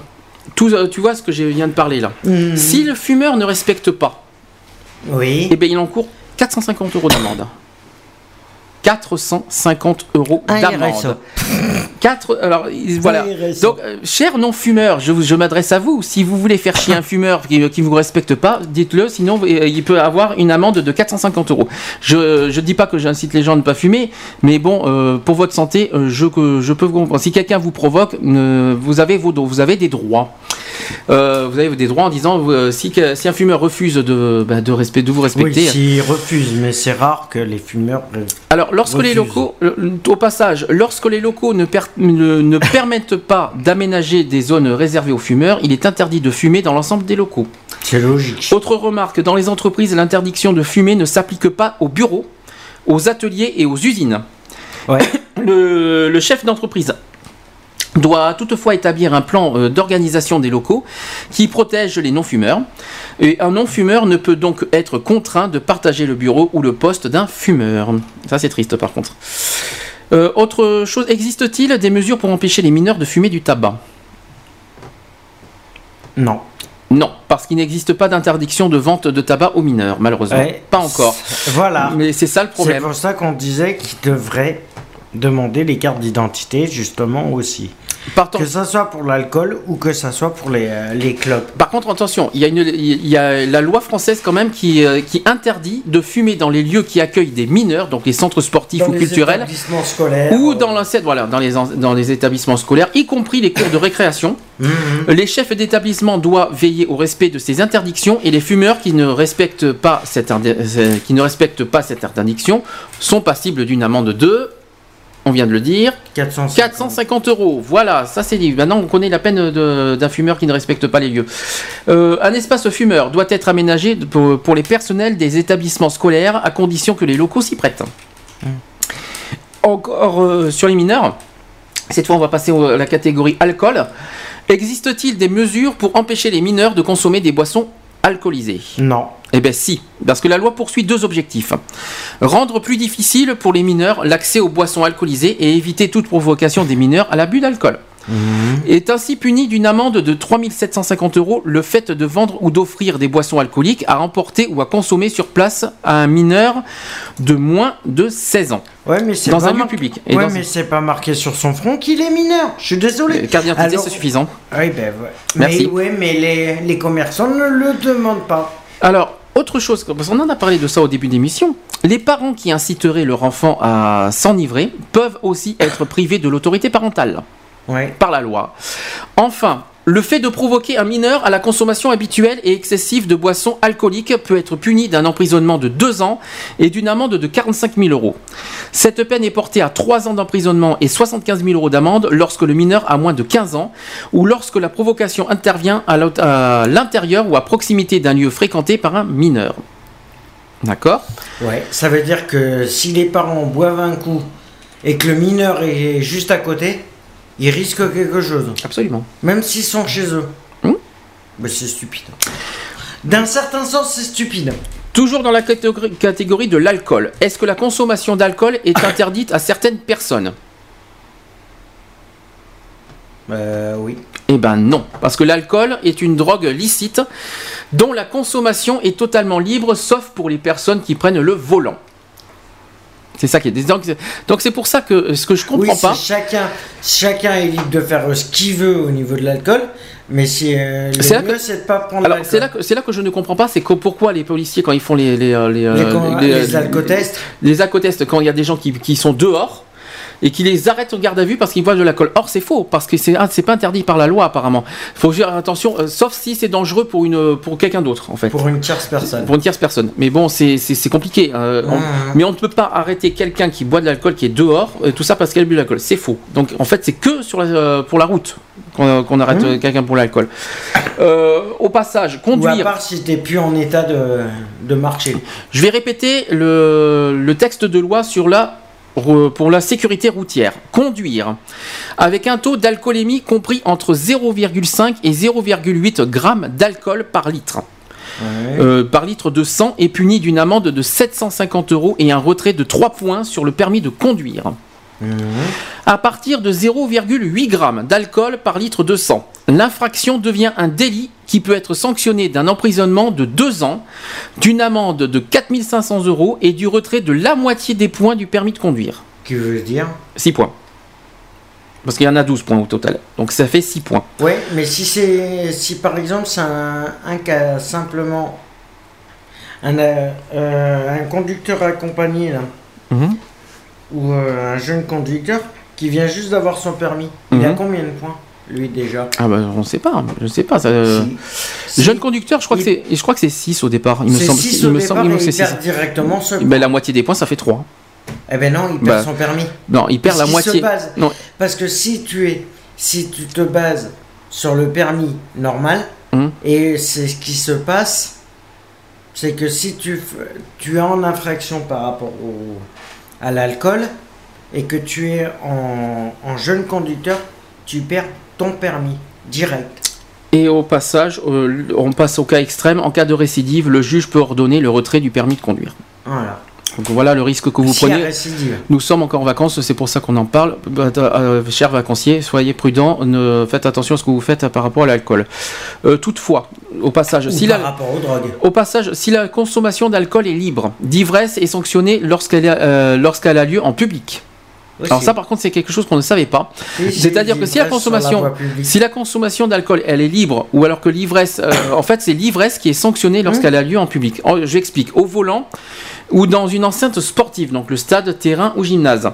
L'ivresse publique est ainsi punie d'une amende de 150 euros. Ouais. L'ivresse manifeste au volant, euh, l'ivresse manifestée au volant est punie comme le fait de conduire avec plus de 0,8 g d'alcool.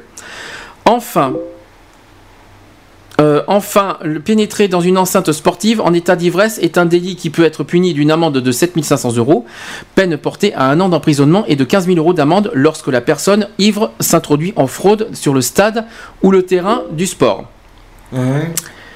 Euh, comment dire? Est-ce que la publicité pour les boissons alcoolisées est-elle réglementée? Non. Eh ben si. eh ben si, elle est réglementée. Alors c'est bizarre, hein? Mais il y a rien, mais tout est stupide. Mais Euh, tout est stupide. Alors, le Code de la santé publique interdit toute publici- publicité directe ou indirecte pour toutes les boissons alcooliques sans distinction. Toutefois, cette interdiction de principe fait l'objet de très nombreuses exceptions. enfin, euh, peut-on être emprisonné pour dopage?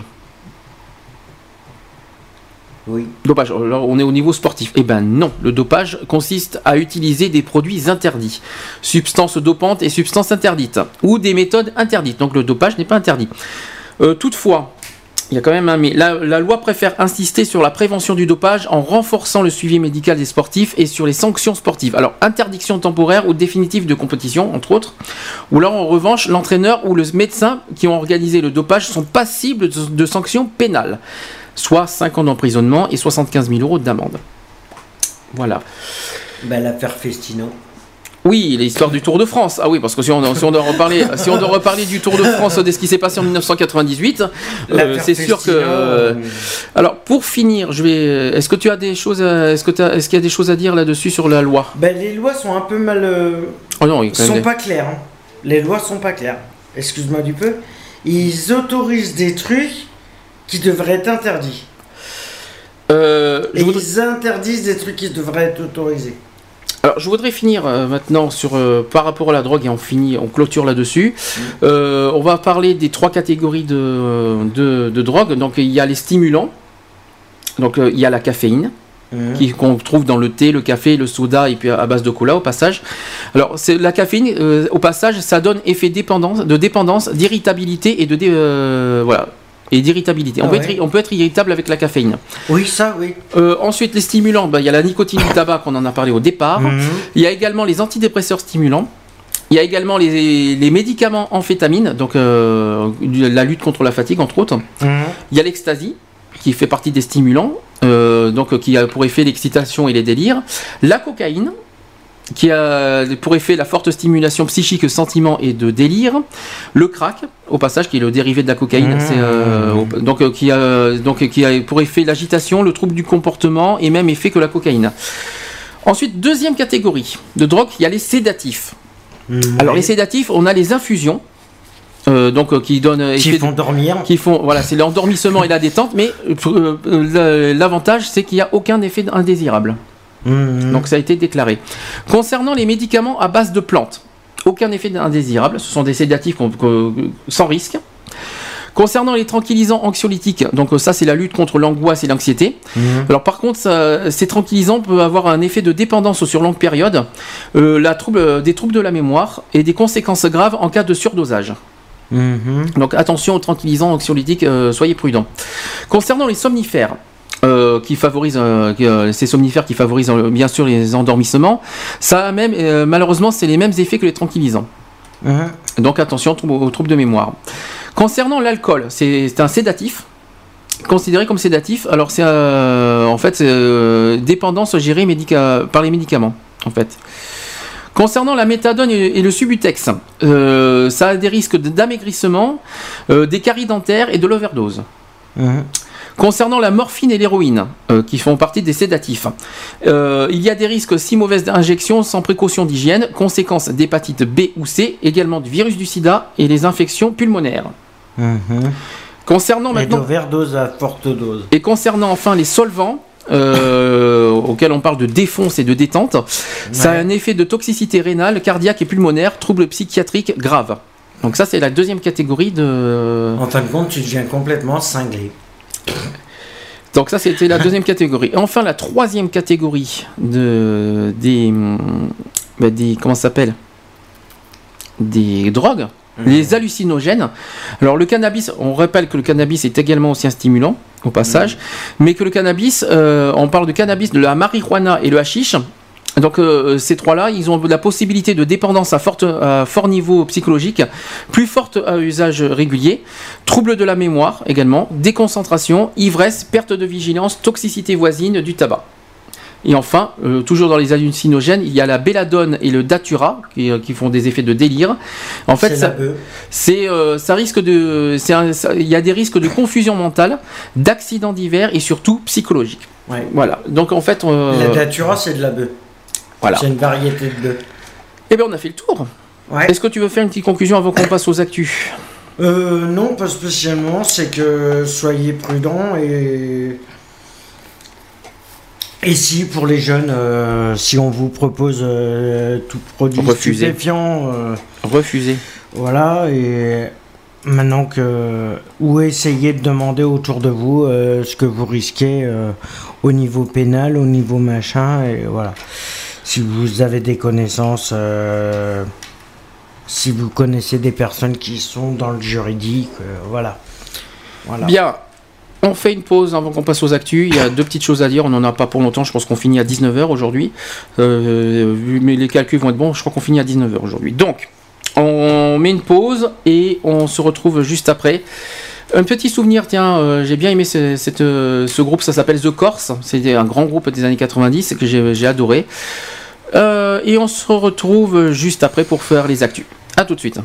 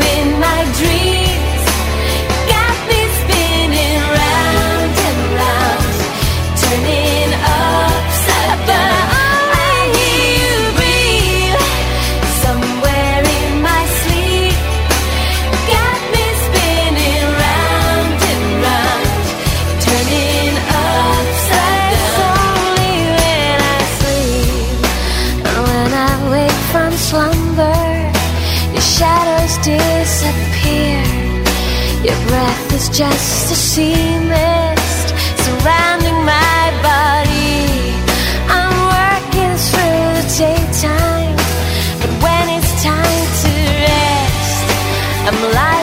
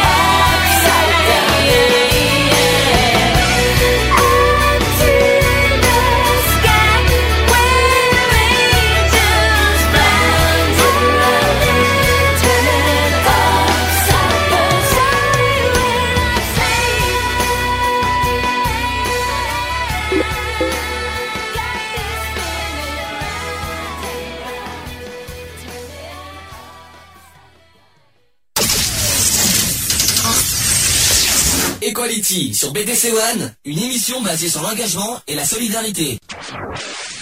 18h15 sur BDC One. Alors exceptionnellement aujourd'hui, hein, jusqu'à 19h, je tiens à le préciser. Je m'excuse au passage à tous les habitués de la radio. Au passage, on finit aujourd'hui à 19h. Vu le sujet du jour, euh, la prévention contre les drogues, c'est pour ça qu'on a une heure de plus. Euh, on va mettre les actus. Equality. Les actus. Voilà, donc euh, il n'y pas, il a pas énormément de choses, quoique quand même, il y a, y a, vous savez qu'il s'est passé pas mal d'événements à Bordeaux euh, ces derniers temps. Euh, J'ai une grosse pensée, bah, surtout sur ce qui s'est passé par rapport au, comment s'appelle, par rapport aux noyades de la, de la Garonne. Donc j'ai, c'est pour ça que bon, je, tiens à en parler maintenant. Vous savez que le 21 juin dernier, c'était le, soir de la fête de la musique, il y a eu une nouvelle noyade, c'est le sixième en moins d'un an qui, voilà, qui s'est noyé à la Garonne. On ne connaît pas les raisons, les motifs. Mais euh, voilà, donc euh, ça mérite quand même réflexion, ça mérite euh, pas mal de. Bah voilà, on, peut- on faut- ça mérite de réflexion, voilà, parce que je, si, si noyé, on se demande pourquoi, qu'est-ce qui les pousse à se noyer, pourquoi ils ont fait ça, qu'est-ce que c'est, est-ce que c'est la dépression, est-ce que le ras-le-bol, on ne sait rien. En revanche, bon, je peux quand même un petit peu vous expliquer tout ça. Donc euh, un corps a été repêché le, lundi après la fête de la musique euh, dans la Garonne à Bordeaux. Il pourrait s'agir de l'homme qui a été aperçu euh, se débattant dans le fleuve euh, après la fête de la musique. Euh, c'est une sinistre découverte dans le fleuve de la Garonne. Donc ce corps d'un homme qui a été repêché à Bordeaux rapporte le journal Sud-Ouest au passage. Le directeur départemental de la sécurité publique Pierre-Marie Bourniquel a indiqué qu'il y avait 8 chances sur 10 qu'il s'agisse de, l'homme barbu qui, a été vu se débattant dans le fleuve dans la semaine du 21 juin. La dépouille a été transportée à l'Institut médico-légal de la ville pour être formellement identifiée. Il y a eu également un sac qui a été retrouvé. Donc euh, ce 21 juin, après les festivités de la fête de la musique, vers 2h du matin, des témoins à proximité du ponton d'honneur ont aperçu une silhouette se débattre dans l'obscurité. Peu après, une autre personne qui se trouvait sur le pont de pierre a vu un corps dériver sur le fleuve en amont du ponton. Euh, un important dispositif de sécurité avait été déployé ce soir-là pour pallier à la forte alcoolisation lors de ce type d'événement. Donc pompiers, policiers en patrouille et gendarmes ont été euh, ré- réquisitionnés pour tenter de retrouver la victime.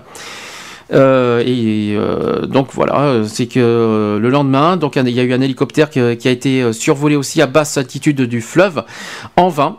Et les papiers retrouvés dans le sac ont permis d'identifier son propriétaire, qui est c'est un sans domicile euh, fixe qui a eu qui a été de voilà, c'est un sans domicile fixe de 29 ans qui est d'origine de Marseille.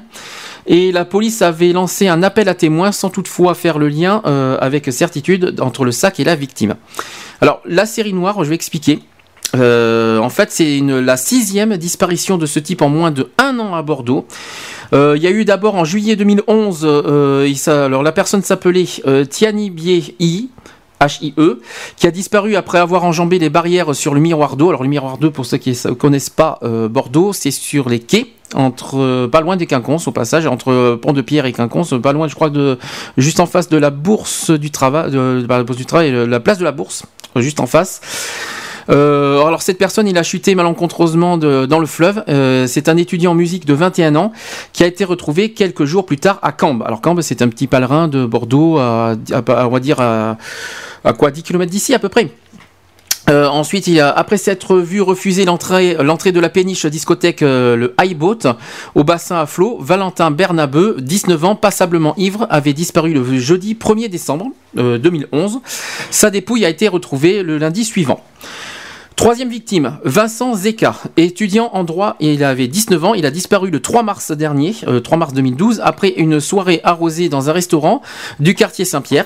Euh, sa dépouille a été repêchée au niveau du port auto- autonome de Bassins, euh, commune située à une dizaine de kilomètres du centre-ville de Bordeaux. Il a été repêché le 27 mars. Euh, ensuite, quatrième victime, euh, Maxime Lebeau, LE, euh, LE plus loin BOT, et c'est un étudiant en cinquième année à l'école du commerce et de gestion INSEC, avait invité seul une boîte de nuit située quai de Palutade euh, début février. Son corps a été repê- repêché trois mois plus tard dans le fleuve. Euh, il a été porté disparu, depuis le 28 avril dernier. Et non, enfin non, ça c'est ça c'est en fait un autre, ça le porté disparu. En fait voilà, ça c'était le quatrième. Enfin après il y a eu le cinquième. Euh, le cinquième, il s'appelle Julien Tessier. Il a été porté disparu le 28 avril dernier. Donc voilà, c'est un autre. Il a 25 ans. Il avait 25 ans. Il a été retrouvé mort dérivant sur la Garonne en amont du pont de Pierre le 8 mai dernier. Voilà. Et enfin le dernier, euh, le dernier, euh, le sixième qui a été retrouvé euh, bah, juste après la fête de la musique. Donc en moins d'un an, ça fait six. Euh, après, on ne connaît pas les, les motifs, on ne connaît pas pourquoi ils ont, ils ont, ils ont- ils en sont arrivés là. Mais ça mérite réflexion. D'ailleurs, euh, il y a eu pas mal de chahuts à la euh, au conseil municipal de Bordeaux. Euh, le maire de notre maire Ouais, ça- Juppé, il s'est fait pas mal euh, parce qu'en gros, ils ont, ils ont essayé. Le, le conseil municipal a pas mal responsabilisé le maire. Et du coup, il y a une discussion euh, en cours sur euh, est-ce qu'il faut mettre une, euh, ben, des caméras de surveillance en gros? Est-ce qu'il faut Parce qu'il y en a pas. Eh ben, et en gros, mais c'est en discussion, il me semble. Alors, est-ce que c'est Il m'a semblé que c'était en discussion. Je ne sais pas si ça a été mis en place. Je, pour l'instant, je, ne- je ne sais pas. Mais apparemment, ils ont. Est-ce que ça a été mis en place ou c'était pas en discussion? Mais ça a été mis en place. Parce que ça, ça a été des- discuté euh, il y a trois semaines. Est-ce qu'ils l'ont mis en place, les, Ah, les- les pas. caméras Possible. Alors, Possible parce qu'on a vu de- des gars intervenir sur le pont euh, récemment. Mhm. Est-ce que. Est-ce bonne ou mauvaise idée, le- le- les caméras de surveillance? Mais ça changera rien de toute façon. Moi, je pense que pour la sécurité, vaut mieux. Ouais, mais normalement, c'est ça justement. Est-ce qu'il n'y en avait pas déjà des caméras avant? Euh, dans notre secteur, je crois pas, non. Si. Non, pas dans le, Normalement, sec- le secteur du Puisqu'ils disent qu'ils couvrent, puisqu'il dit qu'ils couvrent la ville, qu'on est surveillé, Mhm. qu'on est surveillé, normalement, il y aurait dû en avoir. Oui. Et ben pourquoi? Pourquoi il n'y en a pas eu? Ah, mais c'est une bonne question. Ils Mais- attendaient qu'il y ait six morts comme ça pour qu'ils se décident à en mettre? Oui, ben bon, ben, moi je trouve que c'est une bonne idée. Bon, c'est vrai qu'il y a l'histoire de la vie privée des gens, mais là c'est là c'est pour la sécurité, pour euh, pour sauver des vies. Donc moi je moi je suis pour mettre. euh, de toute façon, quais. si on n'a pas le choix, euh, de toute façon, on est, on surveillé surtout. Alors, euh, Donc voilà. Donc ça, ça me, ça me personnellement, ça ne me choque pas que qu'il partout, de toute façon, partout où on marche euh, dans le centre-ville, on est surveillé parce que les caméras, on les a. hein. On est épiés, euh, ouais, épiés si on veut. Ben. On est surveillé euh, Alors, à suite- longueur de temps. Suite à tout ça, parce que ça, ça en fait partie euh, du lot, le 16 mai dernier, la, la préfecture a imposé aux épiceries de vendre l'alcool. euh, D'arrêter de, fait, vendre de l'alcool qu'on 22 soit- alors après qu'on- 22 alors qu'on heures. soit bien d'accord, les, les épiceries concernées, c'est seulement, seules et uniquement les épiceries qui vendent de l'alcool. Oui, mais les autres les épiceries, épiceries. les- non, les, épices- les autres épiceries ne sont pas concernées. C'est uniquement les épiceries qui vendent de l'alcool qui doivent fermer à 22 heures. Ouais, alors Mais pourquoi uniquement. Alors pourquoi Si l'arrêté qui est passé au niveau des épiceries concernées, pourquoi ils l'ont ils l'ont pas fait comme les grandes surfaces vendent de l'alcool Pourquoi ils l'ont pas fait pour les grandes surfaces? Alors, on va essayer. Je vais essayer d'expliquer. L'arrêté. On va essayer d'expliquer d'où sort- est sorti cette, euh, cet arrêté, parce que c'est en fait une histoire d'un Bordelais qui revient un, di- un dimanche soir peu après 22h, de quelques jours de vacances, et qui ne reconnaît pas son quartier des Chartrons. Mmh. La demi de demi-dizaine d'épiceries de nuit euh, qui tournent d'ordinaire jusqu'à minuit entre la rue Notre-Dame et la place Picard sont fermées. Donc euh, rideau, rue déserte, silence, ville fantôme. Il va, euh, il va se falloir s'y habituer. Donc le préfet a pris une décision euh, en mai dernier d'arrêter. euh, donc il a fait un arrêté euh, qui fixe désormais à 22h la fermeture des, épic- des épiceries vendant de l'alcool. Alors je vais vous dire, je vais vous citer tous parce que c'est pas toute la Gironde. C'est que il y a un, deux, trois, cinq villes qui sont concernées. Bordeaux. Bordeaux, Senon, Pessac, Gradignan et Talence. Voilà, c'est les cinq seules villes concernées euh, par ça et uniquement les épiceries qui vendent de l'alcool. Voilà. Donc Ouais. ensuite, je- on va expliquer pourquoi. Donc en fait, cette mesure intervient dans, euh, intervient dans un contexte tragique. La mort en dix mois de ces cinq jeunes gens. Alors on- maintenant, on ajoute le sixième de, de la dernière de la fois fête de la musique. la fête de la musique, qui ont disparu par noyade après une nuit alcoolisée. Alors maintenant, on ne sait pas si c'est vraiment l'alcool qui, a- qui, les a, qui les a mis ça, mais moi personnellement, j'ai pas la cause exacte des, des morts des, des- des noyés. Maintenant, ça se posait des questions. Euh, toutefois, dès 2009, la préfecture euh, de Gironde, bien sûr, avait interdit la vente d'alcool à emporter à partir de 22h. Or, une partie des épiceries de nuit ouvertes jusqu'à 2h du matin ne respectait pas cette inter- cette interdiction. Aussi, euh, dans la semaine bah, du mois de mai, le préfet a décidé que les épiceries baisseraient le rideau à l'heure à laquelle elles ne peuvent plus vendre de l'alcool, c'est-à-dire 22h. Euh, plus d'abus possible, cet arrêté valable pour l'instant jusqu'au 15 novembre. 15 novembre de cette année. hein, euh, Mhm. Ça, pour ceux qui ne savaient pas, donc euh, cet arrêté va durer jusqu'au 15 novembre. Euh, c'est la cible l'usage de boissons fortes provenant de, de commerces de détail où les prix sont inférieurs à ceux pratiqués dans les bars et les discothèques.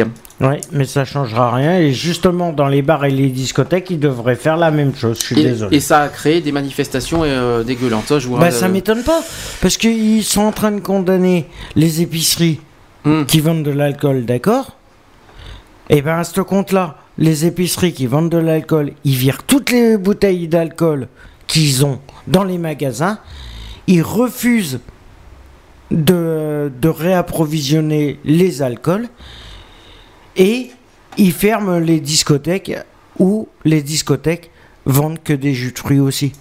S'ils veulent vraiment limiter la casse, Mhm. ils arrêtent. Si s'ils veulent vraiment la limiter la casse, Mhm. pourquoi l'arrêté municipal, l'arrêté qu'ils ont fait ne s'applique pas aux bars, restaurants, bars et les discothèques? Mhm. Pourquoi simplement les épiceries? C'est une bonne question. Voilà, donc ça c'était l'actu lo- euh, l'actu local que, que je, voulais- que je voulais en parler parce que ça me c'est touchant. Il y a eu l'histoire, euh, les, les deux enfants de Hésine qui, qui, ont, qui ont été noyés dans la piscine. euh, Une petite pensée Deux aussi à deux deux- enfants deux de enfants. 7 ans, Alors ça c'est beaucoup plus louche, je trouve. Alors hein. ça Euh, par contre, ça euh, surtout qu'ils étaient à deux pas à deux pas de la maison, dans la même ruelle, Mhm. à fêter un anniversaire et comme par hasard on les retrouve deux jours après, deux trois jours après ou une semaine après dans la piscine, dans leur propre piscine. Alors, Moi, je t'avoue, moi, je t'avoue, euh, je trouve beaucoup plus louche cette affaire. euh, on se pose des questions si c'est pas criminel, parce que, Ouais, euh, parce que franchement, dans une piscine vide en plus, il y a pas Non, d'eau. non, non. Si, si, elle c'était vide, c'était vide. D'après ce que j'ai vu l'article, c'était à moitié vide et il n'y Non, avait non, pas elle d'eau. était pleine. Elle était pleine. Enfin, moi, j'y crois pas que deux enfants, allez hop, ils se jettent dans l'eau. À euh, 7 ans. Au bout de 24 heures, on les trouve pas, ils font tout le tour, ils trouvent pas. Comme par hasard, comme par hasard. Une semaine après, je crois. Ça, ils les ont retrouvés. Je crois que non, c'était c'était c'était un lundi. Je crois que c'était il y a deux semaines. Euh, non, c'était euh, ça a duré 24 heures. Tout ça, les recherches. 24 heures 24 heures. C'est le lendemain ils qu'ils l'ont ont. retrouvé le lendemain matin, oui. Oui. euh, à mon souvenir. Ouais, bah alors, euh, excuse-moi, ils étaient à deux pas de la maison. Ils étaient à côté de la maison. Mhm. Je suis désolé. euh, Moi, je trouve bizarre. Comme hein. par hasard, ils ont été cherchés dans les bois. Ils les retrouvent dans la piscine. Et les deux, euh, les deux en même temps noyés. Oh, attends, il y a, il y a- il un petit problème quand même. faut pas exagérer. Ouais. Enfin, moi, De toute façon, on saura jamais ce qui s'est passé parce que les flics ils vont. Ah mais il y a une enquête, hein, de toute façon, qui Oui. est en cours. Donc euh, Ouais, j'espère. on saura pas les fins mots de Et si, si c'est criminel, ben, j'espère qu'on retrouvera le coupable parce que c'est dégueulasse de s'en prendre à des enfants. Bah, Il faut Euh, savoir qui c'est, chez qui ils ont passé l'anniversaire et on, on interroge chez qui ils étaient. C'est tout. Voilà. Donc ça, c'était notre petite actu locale qu'on tenait, on, on y, vengeance. on y tenait à en parler parce que c'était quand même des événements assez euh, forts. Il fallait qu'on en parle. Euh, espérons que ça va s'arranger. J'espère qu'on n'aura pas d'autres mauvaises surprises de cet été parce que là, on est en pleine période d'été. Pourvu, pourvu qu'on n'ait pas des mauvaises surprises encore. Je, je croise les doigts. C'est pas fini encore. C'est pas fini, mais on- je croise les doigts pour qu'on n'en ait pas d'autres. Mhm. Alors, euh, on passe aux actus LGBT cette fois, des 15 derniers jours, parce que c'est vrai que la semaine dernière, on n'était pas là, et je vais vous dire pourquoi, parce qu'on était à la Gay Pride de Paris. Euh, alors, un petit, euh, petite euh, petite euh, remarque sur la Gay Pride de Paris? Comme chaque année, de toute façon, la même reproche, c'est que c'est trop festif. Ils prennent Alors- trop le festif pour. euh, Alors, personnellement, je l'ai trouvé mieux que l'année dernière. J'ai un Peut-être un peu plus de monde. J'ai beaucoup, il y avait beaucoup plus de les, les, les, les, au niveau des pancartes, au niveau des banderoles. Oui, mais ouais. c'est tout. J'ai bien tout. au niveau festif, euh, moi ce que j'ai perte, euh, moi Trop de suis- musique qui Alors sont- ça c'est encore autre chose. Je parle du positif pour l'instant. Au niveau positif, j'ai bien aimé les tambours. Oui. Ça Ouais. c'était magnifique. C'était Mhm. c'était très agréable les, le- le- les tambours. Euh, et j'ai apprécié. Bah, de toute façon, j'ai trouvé- qu'au niveau manifestation, il y avait il y avait quand même plus de pancartes que l'année dernière. Déjà, il y avait beaucoup plus de messages qui ont été donnés dans les dans les dans les chars. De messages de prévention. euh, non pas de prévention, des messages de Des messages de. Oui, de. des droits. J'ai beaucoup apprécié les, messages. Alors c'est vrai qu'il y a une différence entre donner des messages avec les chars et des personnes qui manifestent. Bon, c'est vrai. Après, si on parle du, côté négatif, moi j'en ai une à dire directement d'une. L'attente est trop longue. Ça fait bah là, deux- on est ça fait deux fois, euh, ça fait deux fois l'année dernière. On a, on a attendu dans, sous, le- sous la canicule Une heure et demie. une heure et demie. On est parti à 15h40. Et ben cette année c'est pareil. On est parti. Il était 15h30, 15h45. quoi. Euh, et- si si, Ils sont partis pas avant qu'à Non, 16h. euh, non, 16 heures, et c'était vraiment le, le- Voilà, ils étaient bien partis, mais j'ai vu que c'était plus, ça, ça a commencé à partir vers euh, 15h30, 15h45. Et euh, voilà, ça fait quand même deux fois que ça se produit. Euh, je trouve ça un peu lourd à un moment. La prochaine fois, l'année prochaine, ne prévoyez pas 14h, ça serait bien, comme dans ce cas, si, ça, si c'est À pour qu'on parte à À ce 15h30. compte-là, vaut mieux mettre. Vous partez à 17h et vous, Hum. pas- vous prévoyez de partir à 17h et comme ça, vous êtes sûr de partir dans les temps. C'est là où ils vont prédire de, de partir à 4h. Mhm. Qu'en fin de compte, ils vont partir à 14h. Et euh, au passage, euh, qu'est-ce que je voulais dire aussi? Euh, La musique, alors ce qui, j'ai rien contre la musique, mais le problème c'était hyper, fort, on n'entendait rien, on- ça nous cassait les oreilles. Et par-dessus, il y en avait trois en même temps, euh, trois Et musiques en même temps. trois Des- sons trois différents. sonos en même temps, c'était oh, c'était intenable, c'était c'était même pas la peine, on n'entendait rien, ça, ça donnait même pas envie de- de- d'être au milieu. Et la chaleur qui commence à s'y mettre. euh, Euh, Moins, il a fait moins chaud que l'année dernière, c'est vrai. Mais euh, voilà. Après un tout petit, un tout petit bémol, j'ai trouvé que SOS Homophobie était très mal placé. Ils méritaient mieux parce qu'ils ont fait quelque chose de grand. Et je trouvais que cette année ils ont fait quelque chose de bien. D'ailleurs, Euh, j'ai l'impression qu'il y avait des associations qui devaient être présentes et qui étaient en fin de compte absentes. alors c'est marqué, il y avait alors euh, on me dit qu'il y avait 83 chars cette année. Voilà qui, dé- qui ont défilé au- dans le dans la marche de cette année. L'année dernière, je crois qu'on était 88. Ouais. Si je me trompe pas. Ça Euh, fait 5 chars en Mais moins. ce, que- ce qui me perturbe, c'est qu'il y avait des, des- des associations qui méritaient mieux. Si d'info service était derrière, franchement, c'est dégueulasse. Mm. Euh, SOS Homophobie qui ont fait quelque chose de. J'ai beaucoup aimé cette année SOS Homophobie ce qu'ils ont fait. Oui. J'ai beaucoup aimé aussi. Alors, je ne, ça veut pas dire que je fais par- que je suis de, ce- de- que je défends cette, ce parti politique, mais j'ai beaucoup aimé le char du, de la- du front de gauche. Ah, le front de gauche, ouais. Alors, euh, ils ont fait quelque chose d'énorme. On, vous savez, il y a les photos, on a plein de photos. Si vous voulez voir des photos, on, on- c'est publié sur mon per- profil personnel. Pour ceux qui connaissent mon nom, allez, euh, vous allez sur mon profil de Facebook, vous avez les photos. Il y avait aussi des messages. ben, il y avait Guélib qui était là, il y avait HES qui était là. Bon, les, les partis politiques étaient présentes. Euh, D'ailleurs, en parlant de partis politiques, la ministre de la Famille était présente. Elle était en tête du cortège. Euh, pour que la loi relative au mariage à tous sorte en 2013. Elle était là, elle était présente. Et il y avait, D'ailleurs, et il y on avait- avait, euh, et quelqu'un d'autre qui était présent, c'était Bertrand Delanoë aussi. Mm. Il était euh, quelque part pas loin. Donc dans le cortège, il y avait Dominique Bertinotti donc, euh, qui disait que passons sur les estimations de la police, incompréhensible et sujet euh, polémique depuis plusieurs années. Alors, euh, au passage, pour Nicolas Gouguin, euh, notamment aux côtés de la marraine de l'événement, qui euh, c'était Zabou Bretman cette année, euh, le- la marraine. Euh, alors je cite, cette participation exceptionnelle est due aux attentes des personnes LGBT suite aux annonces faites par le gouvernement. Euh, c'est une marche spéciale parce que euh, c'est la première fois que nous avons un gouvernement, un président, un- une assemblée favorable à certaines avancées. Voilà, Euh, la ministre de la Famille, Dominique Bertinotti, était euh, d'ailleurs présente euh, en tête du défilé, se disant confiante pour que la loi relative au mariage pour tous et à l'adoption sorte en 2013. Alors elle dit Je vais partout où l'avenir de la famille se joue, a-t-elle confirmé lors de la Gay Pride. Sur la même longueur d'onde, la veille du défilé, le Premier ministre Jean-Marc Ayrault avait assuré que le droit au mariage et à l'adoption pour tous serait institué durant le quinquennat. À ce propos, euh, vous savez que l'Assemblée nationale a commencé et que et ça a été dit, euh, je vais essayer de vous le trouver, que le gouvernement souhaiterait faire euh, adopter la loi du mariage et de l'adoption pour tous euh, au premier semestre 2013. Donc, on va expliquer. Donc, il y a eu un discours, le discours de, de- de Jean-Marc Ayrault qui, a- qui- qui est entré ben, là, avec la nouvelle assemblée. Il a fait son discours. hein. Il ne faut pas oublier qu'il a, qu'il a eu euh, le, la confiance de l'assemblée. Mhm. Euh, 300, si je me trompe pas, 302 contre 225, si je ne me trompe pas, 302, 302 pour, 225 contre. Euh, J'espère que je ne me trompe pas de chiffre. Donc le Premier ministre euh, a confirmé dans l'après-midi du 3 juillet, à l'heure de, la- de faire, de, à l'heure de faire devant l'Assemblée euh, son premier discours de politique générale. Euh, donc il, il- il prononce le discours suivant. Notre société évolue, les modes de vie et les mentalités changent aussi. Des aspirations nouvelles s'affirment, le gouvernement y répondra au nom du, du principe d'égalité.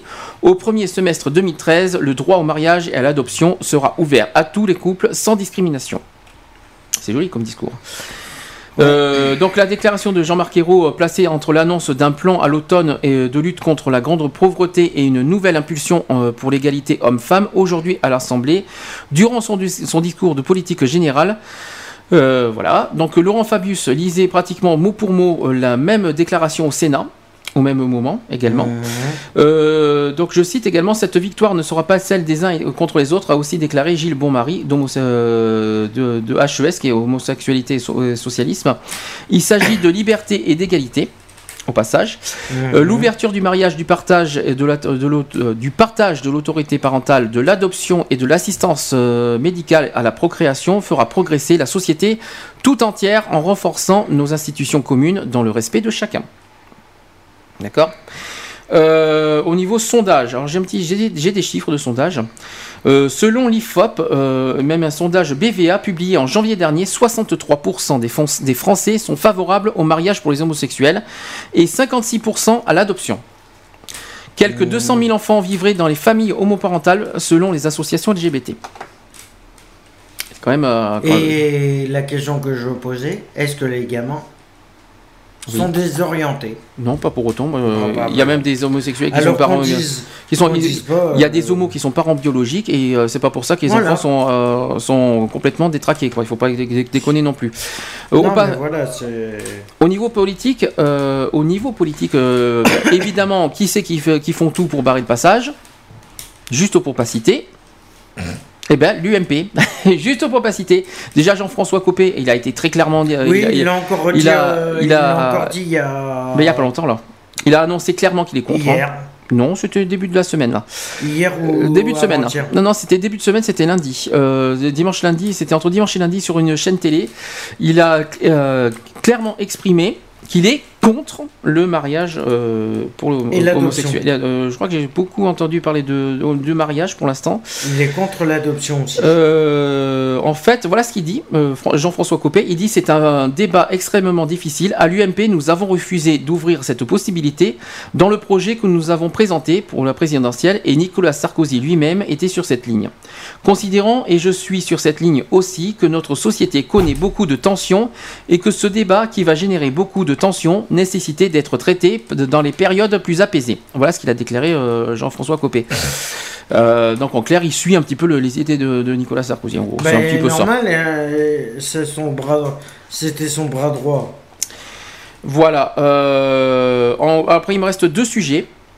euh, et après, on clôture. Donc, premier sujet, c'est est-ce que les gays.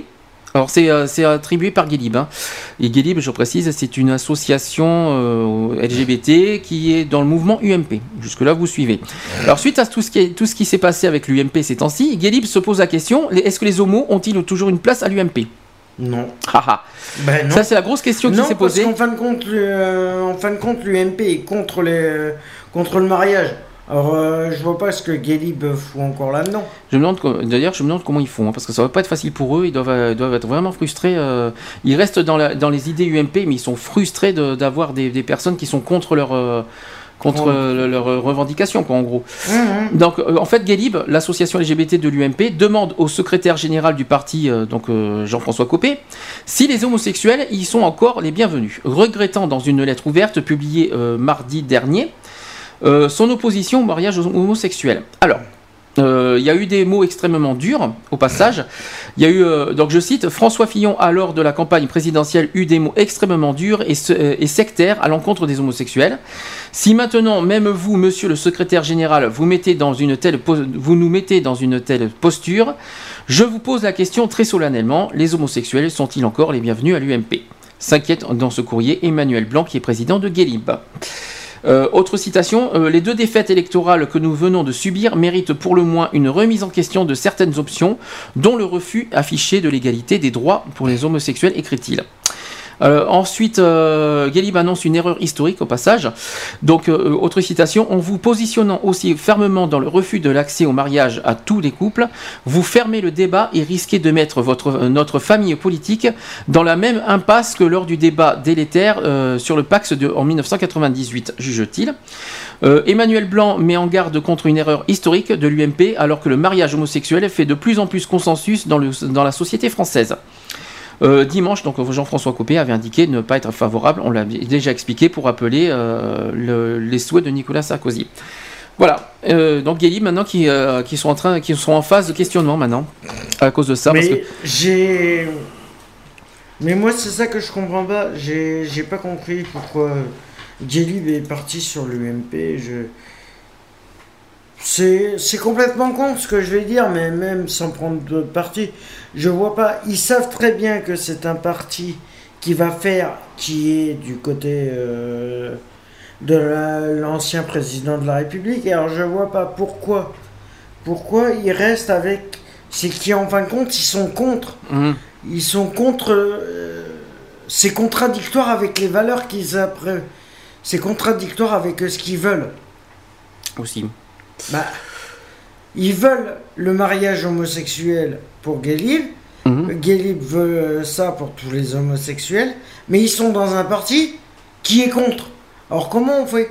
Mais il lutte que dans un parti qui, est- auquel, auquel C'est euh, stupide. Une voie, une voie sans issue, quoi, en gros. Oui, c'est une voie sans issue. C'est, Euh, c'est tu demandes à au chat de se tirer la queue, c'est pareil. Dernière info, euh, on, passe, on, on verra par la suite euh, cet été euh, ce que ça va donner, tout Ouais, ça. mais verra mal pareil bien, parce que dis donc, les, les UMP, alors, un, un- un tel continue, il y a Nadine Morano, enfin, il y, y en a plein, il y a plein de têtes d'UMP qui sont contre le mariage homo. Mmh, tous. Donc oui, et puis ça continue, ça défile. C'est en train de, c'est en train- il y a des noms sans arrêt des noms qui se, qui se multiplient. Oui, oui, qui se je multiplient. sais, ils sont tous contre. Donc voilà, au, juste au hasard, mais c'est vraiment au hasard. Est-ce que c'est une attaque au PS ou est-ce que c'est vraiment leur, euh, leur idée? Je sais pas. Euh, C'est une attaque au PS. C'est une question. C'est une attaque. Dernière info LGBT. Alors ça, ça ça aussi, c'est un petit peu grave. Euh, Il y a eu, euh, en fait, des, avances par un ami et il y a eu un jeune gay qui a été torturé toute une nuit. Donc euh, ça s'est passé dans la semaine. Donc une soirée entre amis a dégénéré lorsqu'un des garçons aurait voulu déraguer son hôte et le bourreau a été interpellé. Donc c'est une nuit d'horreur, c'était mardi dernier. Dans le village paisible du Doubs, une soirée entre deux amis a viré au cauchemar lorsque l'un des hommes aurait, selon l'enquête, selon l'enquête, fait des avances à l'autre. Pris d'un accès de violence, ce dernier s'est acharné pendant plusieurs heures de- sur son camarade. Il a été placé mercredi en garde à vue. Alors, les choses ont basculé après un début de soirée arrosée entre les deux hommes qui se connaissent bien. L'un d'eux, âgé de 25 ans, fait des avances à son hôte, plus jeune d'un an, donc il a 24 ans. Le déchaînement de violence, le déchaînement de violence commence alors. Pendant près de 4 heures, le jeune gay va subir la colère de l'autre homme. Roué de coups, blessé avec un couteau à l'abdomen et brûlé sur tout le corps avec un briquet. Euh, son agresseur lui inflige de nombreux services. Tronçonneuse en main, il aurait également menacé Je vais te tuer. Carrément. Euh, ce n'est que vers 3h du matin mercredi dernier que le jeune homosexuel parviendra à s'en sortir. La sœur de la victime aurait été euh, contactée par téléphone par le jeune homme, l'invitant à, à les rejoindre. Alors elle a été affolée, elle a donné l'alerte. Euh, les gendarmes ont interpellé peu de temps après le suspect euh, dans son appartement alors que ce dernier faisait une pause cigarette, explique une source proche de l'enquête. Il a été placé en garde à vue et devrait être présenté euh, dans l'après-midi au parquet sous séquestration et tentative de meurtre avec acte de, to- de torture et de barbarie. La victime a été hospitalisée dans un état grave. De sources policières, ses jours ne sont plus en danger. Donc déjà, tout va bien pour lui. Euh, il devra cependant subir euh, plusieurs opérations et une euh, période d'hospital- d'hospitalisation d'au moins 15 jours. Donc quand on aura des nouvelles dans, les, jours qui suivent, on, vous, tiendra au courant de cette affaire. Bah, justement, qu'est-ce que- qu'est-ce que- est-ce qu'il a été puni par la loi? Je ne sais pas, on aura sûrement les infos dans la semaine. Et on- dès qu'il va mieux, la personne, on vous tiendra informé, bien sûr, évidemment. Voilà, c'était la dernière info LGBT du jour. Oui, mais moi je me pose une question. C'est une maison ou c'est un immeuble? Ah, je ne sais pas. D'accord. Je ne sais pas, je n'ai Parce pas tous les que détails. il n'y avait pas de voisins, il n'y avait rien, comme par hasard. j'ai pas tous les détails. Hein. Je, ça, c'est, les, la police qui, euh, Non, qui, mais il y qui avait- donne les infos et on n'a pas tous les, on n'a pas Ouais. toutes les infos non plus. Donc, euh, ben, Equality pour aujourd'hui, ça va être, euh, c'est fini. C'est la Euh, fin, C'est la fin. On est à l'heure, voilà, comme prévu. On avait dit jusqu'à 19h maximum. Voilà, donc, on- pour, aujourd'hui, hein, euh, c'était dur hein, comme aujourd'hui comme émission. Oui, C'était, c'est vrai que c'est pas évident et le message de prévention, c'est de que les parents déjà se responsabilisent euh, au niveau des jeunes et que en fin de compte, euh, voilà, c'est que tout le monde essaye de de prévenir, euh, de se responsabiliser et voilà. Bon, alors, euh, bah déjà, merci à ceux qui nous ont écoutés, même si c'était facile. Encore, ceux, ouais. encore bonnes vacances, ça c'est le début des vacances. Oui. euh, donc, bonnes vacances à tous. Euh, nous, on, est. Bon appétit pour ceux qui sont à table et Alors, bon apéro aussi. Bon, c'est sûr que nous, on n'est pas en vacances. Hein. Non, on- c'est sûr. asso- L'association peut-être sera en vacances le 15 juillet, mais au niveau de l'émission Equality, il ne sera pas en vacances. Alors, on va expliquer l'histoire. Il reste donc trois émissions Equality pour la saison. Donc, la semaine prochaine, on va parler des associations. Mhm. Il y a deux petites choses à dire là-dessus. On va essayer d'expliquer comment fonctionne une association, euh, voilà les, lois des associations, puis il y a des petits trucs à dire, euh, euh, on va dire personnels, euh, on a des choses à dire. Le 21 juillet. Alors, le 21 juillet, ça sera sur le logement. Donc, pas le logement euh, comme ça, mais on va parler plus euh, des Sur les insalubrités. lo- voilà. Les logements insalubres, les logements euh, qui ne sont pas euh, dans- conformes au, euh, bah, normes, au- au euh. bail et tout ça. Et on va parler du bruit de voisinage aussi, parce qu'il y a pas mal de choses à dire sur les voisins, parce que euh, les, bah, voilà, les bruits. euh, voilà, je pense qu'il y aura pas mal de choses à dire là-dessus. Et enfin, le, Le 28 juillet, Ça sera le bilan complet de la euh, saison. Ça sera la 40e d'abord, euh, le 28 juillet, 40e émission. On fera le bilan de l'année, hein. en gros, on Mhm. fera le bilan de la saison. J'espère que tous les, euh, toutes les personnes qui ont participé à, saison, à cette saison ben, euh, nous appelleront, seront présentes. seront présents. J'espère qu'on aura bon, que, que ce- cette journée-là, on essaiera de trouver ensemble ce qu'on peut améliorer, ce qu'on peut faire l'année prochaine. hein. On va essayer de, de- en direct en- d'en débattre avec tout le monde. Donc ça sera le 28 juillet. Le juillet. Je vais y arriver aujourd'hui. hein. Ben, bon week-end. euh, passez, euh, merci bon appétit encore. pour ceux qui sont à table, euh, bon apéro et Soyez prudents, c'est soyez prudents sur les routes, soyez prudents. Là, c'est les, les- les périodes d'été, euh, ça, voilà. Soyez, soyez très prudents euh, dans tous les sens du terme. Voilà, soyez, Voilà, euh, soyez on compte sur prudents, vous. Boisson, l'alcool, mais avec modération, les drogues avec modération, et voilà. Tout avec modération. Voilà. Euh, enfin, au niveau des substances, hein, c'est-à-dire Voilà, la drogue, l'alcool, euh, même les cigarettes, on peut le dire. hein, euh, Aussi, si, fumez- fumez moins. euh, on dit souvent que fumer nuit à la santé. Bon, pourquoi pas Moi, je voudrais bien, mais euh, bon. Bref, voilà. euh, on fait, euh, allez, on ferme euh, le le, le le le le le. Ça y est, je bégaye. C'est la fatigue. hein, je vous rassure. Le studio, non, c'est pas qu'on ferme le le studio. On ferme le. Enfin, on va vous passer. L'émission se L'émission c'est terminé. C'est la fatigue, hein, parce qu'avec disons qu'aujourd'hui, euh, bonjour le marathon. hein. Euh, on fait euh, bon, bisous à tous. Bisous à tous. À la semaine prochaine, 15h. 18 heures, 15-18. voilà. euh, c'est le 14 juillet, mais on s'en fout. Voilà, 14, ça sera on s'en fout. naze, Les jours fériés chez nous, ça n'existe pas. On ne connaît pas les jours fériés. Personnellement, ça me dit rien du tout. hein. Euh, je, je connais pas les jours fériés. Je m'en fous. moi. Non. Donc, euh, allez, on se dit euh, la semaine prochaine, 14 juillet, pour euh, le spécial bah, sur les associations. Passez un bon week-end. Je vous laisse bah, avec la playlist de la radio et avec un bon programme musical qui vous attend. Au revoir. Bisous et bonne Bis- semaine à tous. Bisous, Bye. bisous, bisous. Euh, c'est bien, j'ai même pas calé le, le- le- le générique de fin. bye, ah bye. si, si, si. Bah tiens, avant de mettre le générique de fin, pensez que euh, les- toutes nos émissions sont en podcast www.equality-podcast avec un s.fr. Voilà, ça c'est dit, ça c'est fait. J'avais oublié de le dire, dis donc. Euh, Et euh, vous avez aussi notre page Facebook Equality BDC One Web Radio. N'hésitez pas à nous communi- communiquer.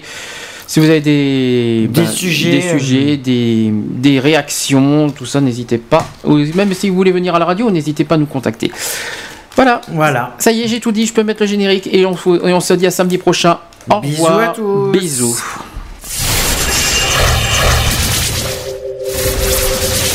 Retrouvez toutes nos émissions en podcast Sur www.equalities.fr www.equalities.fr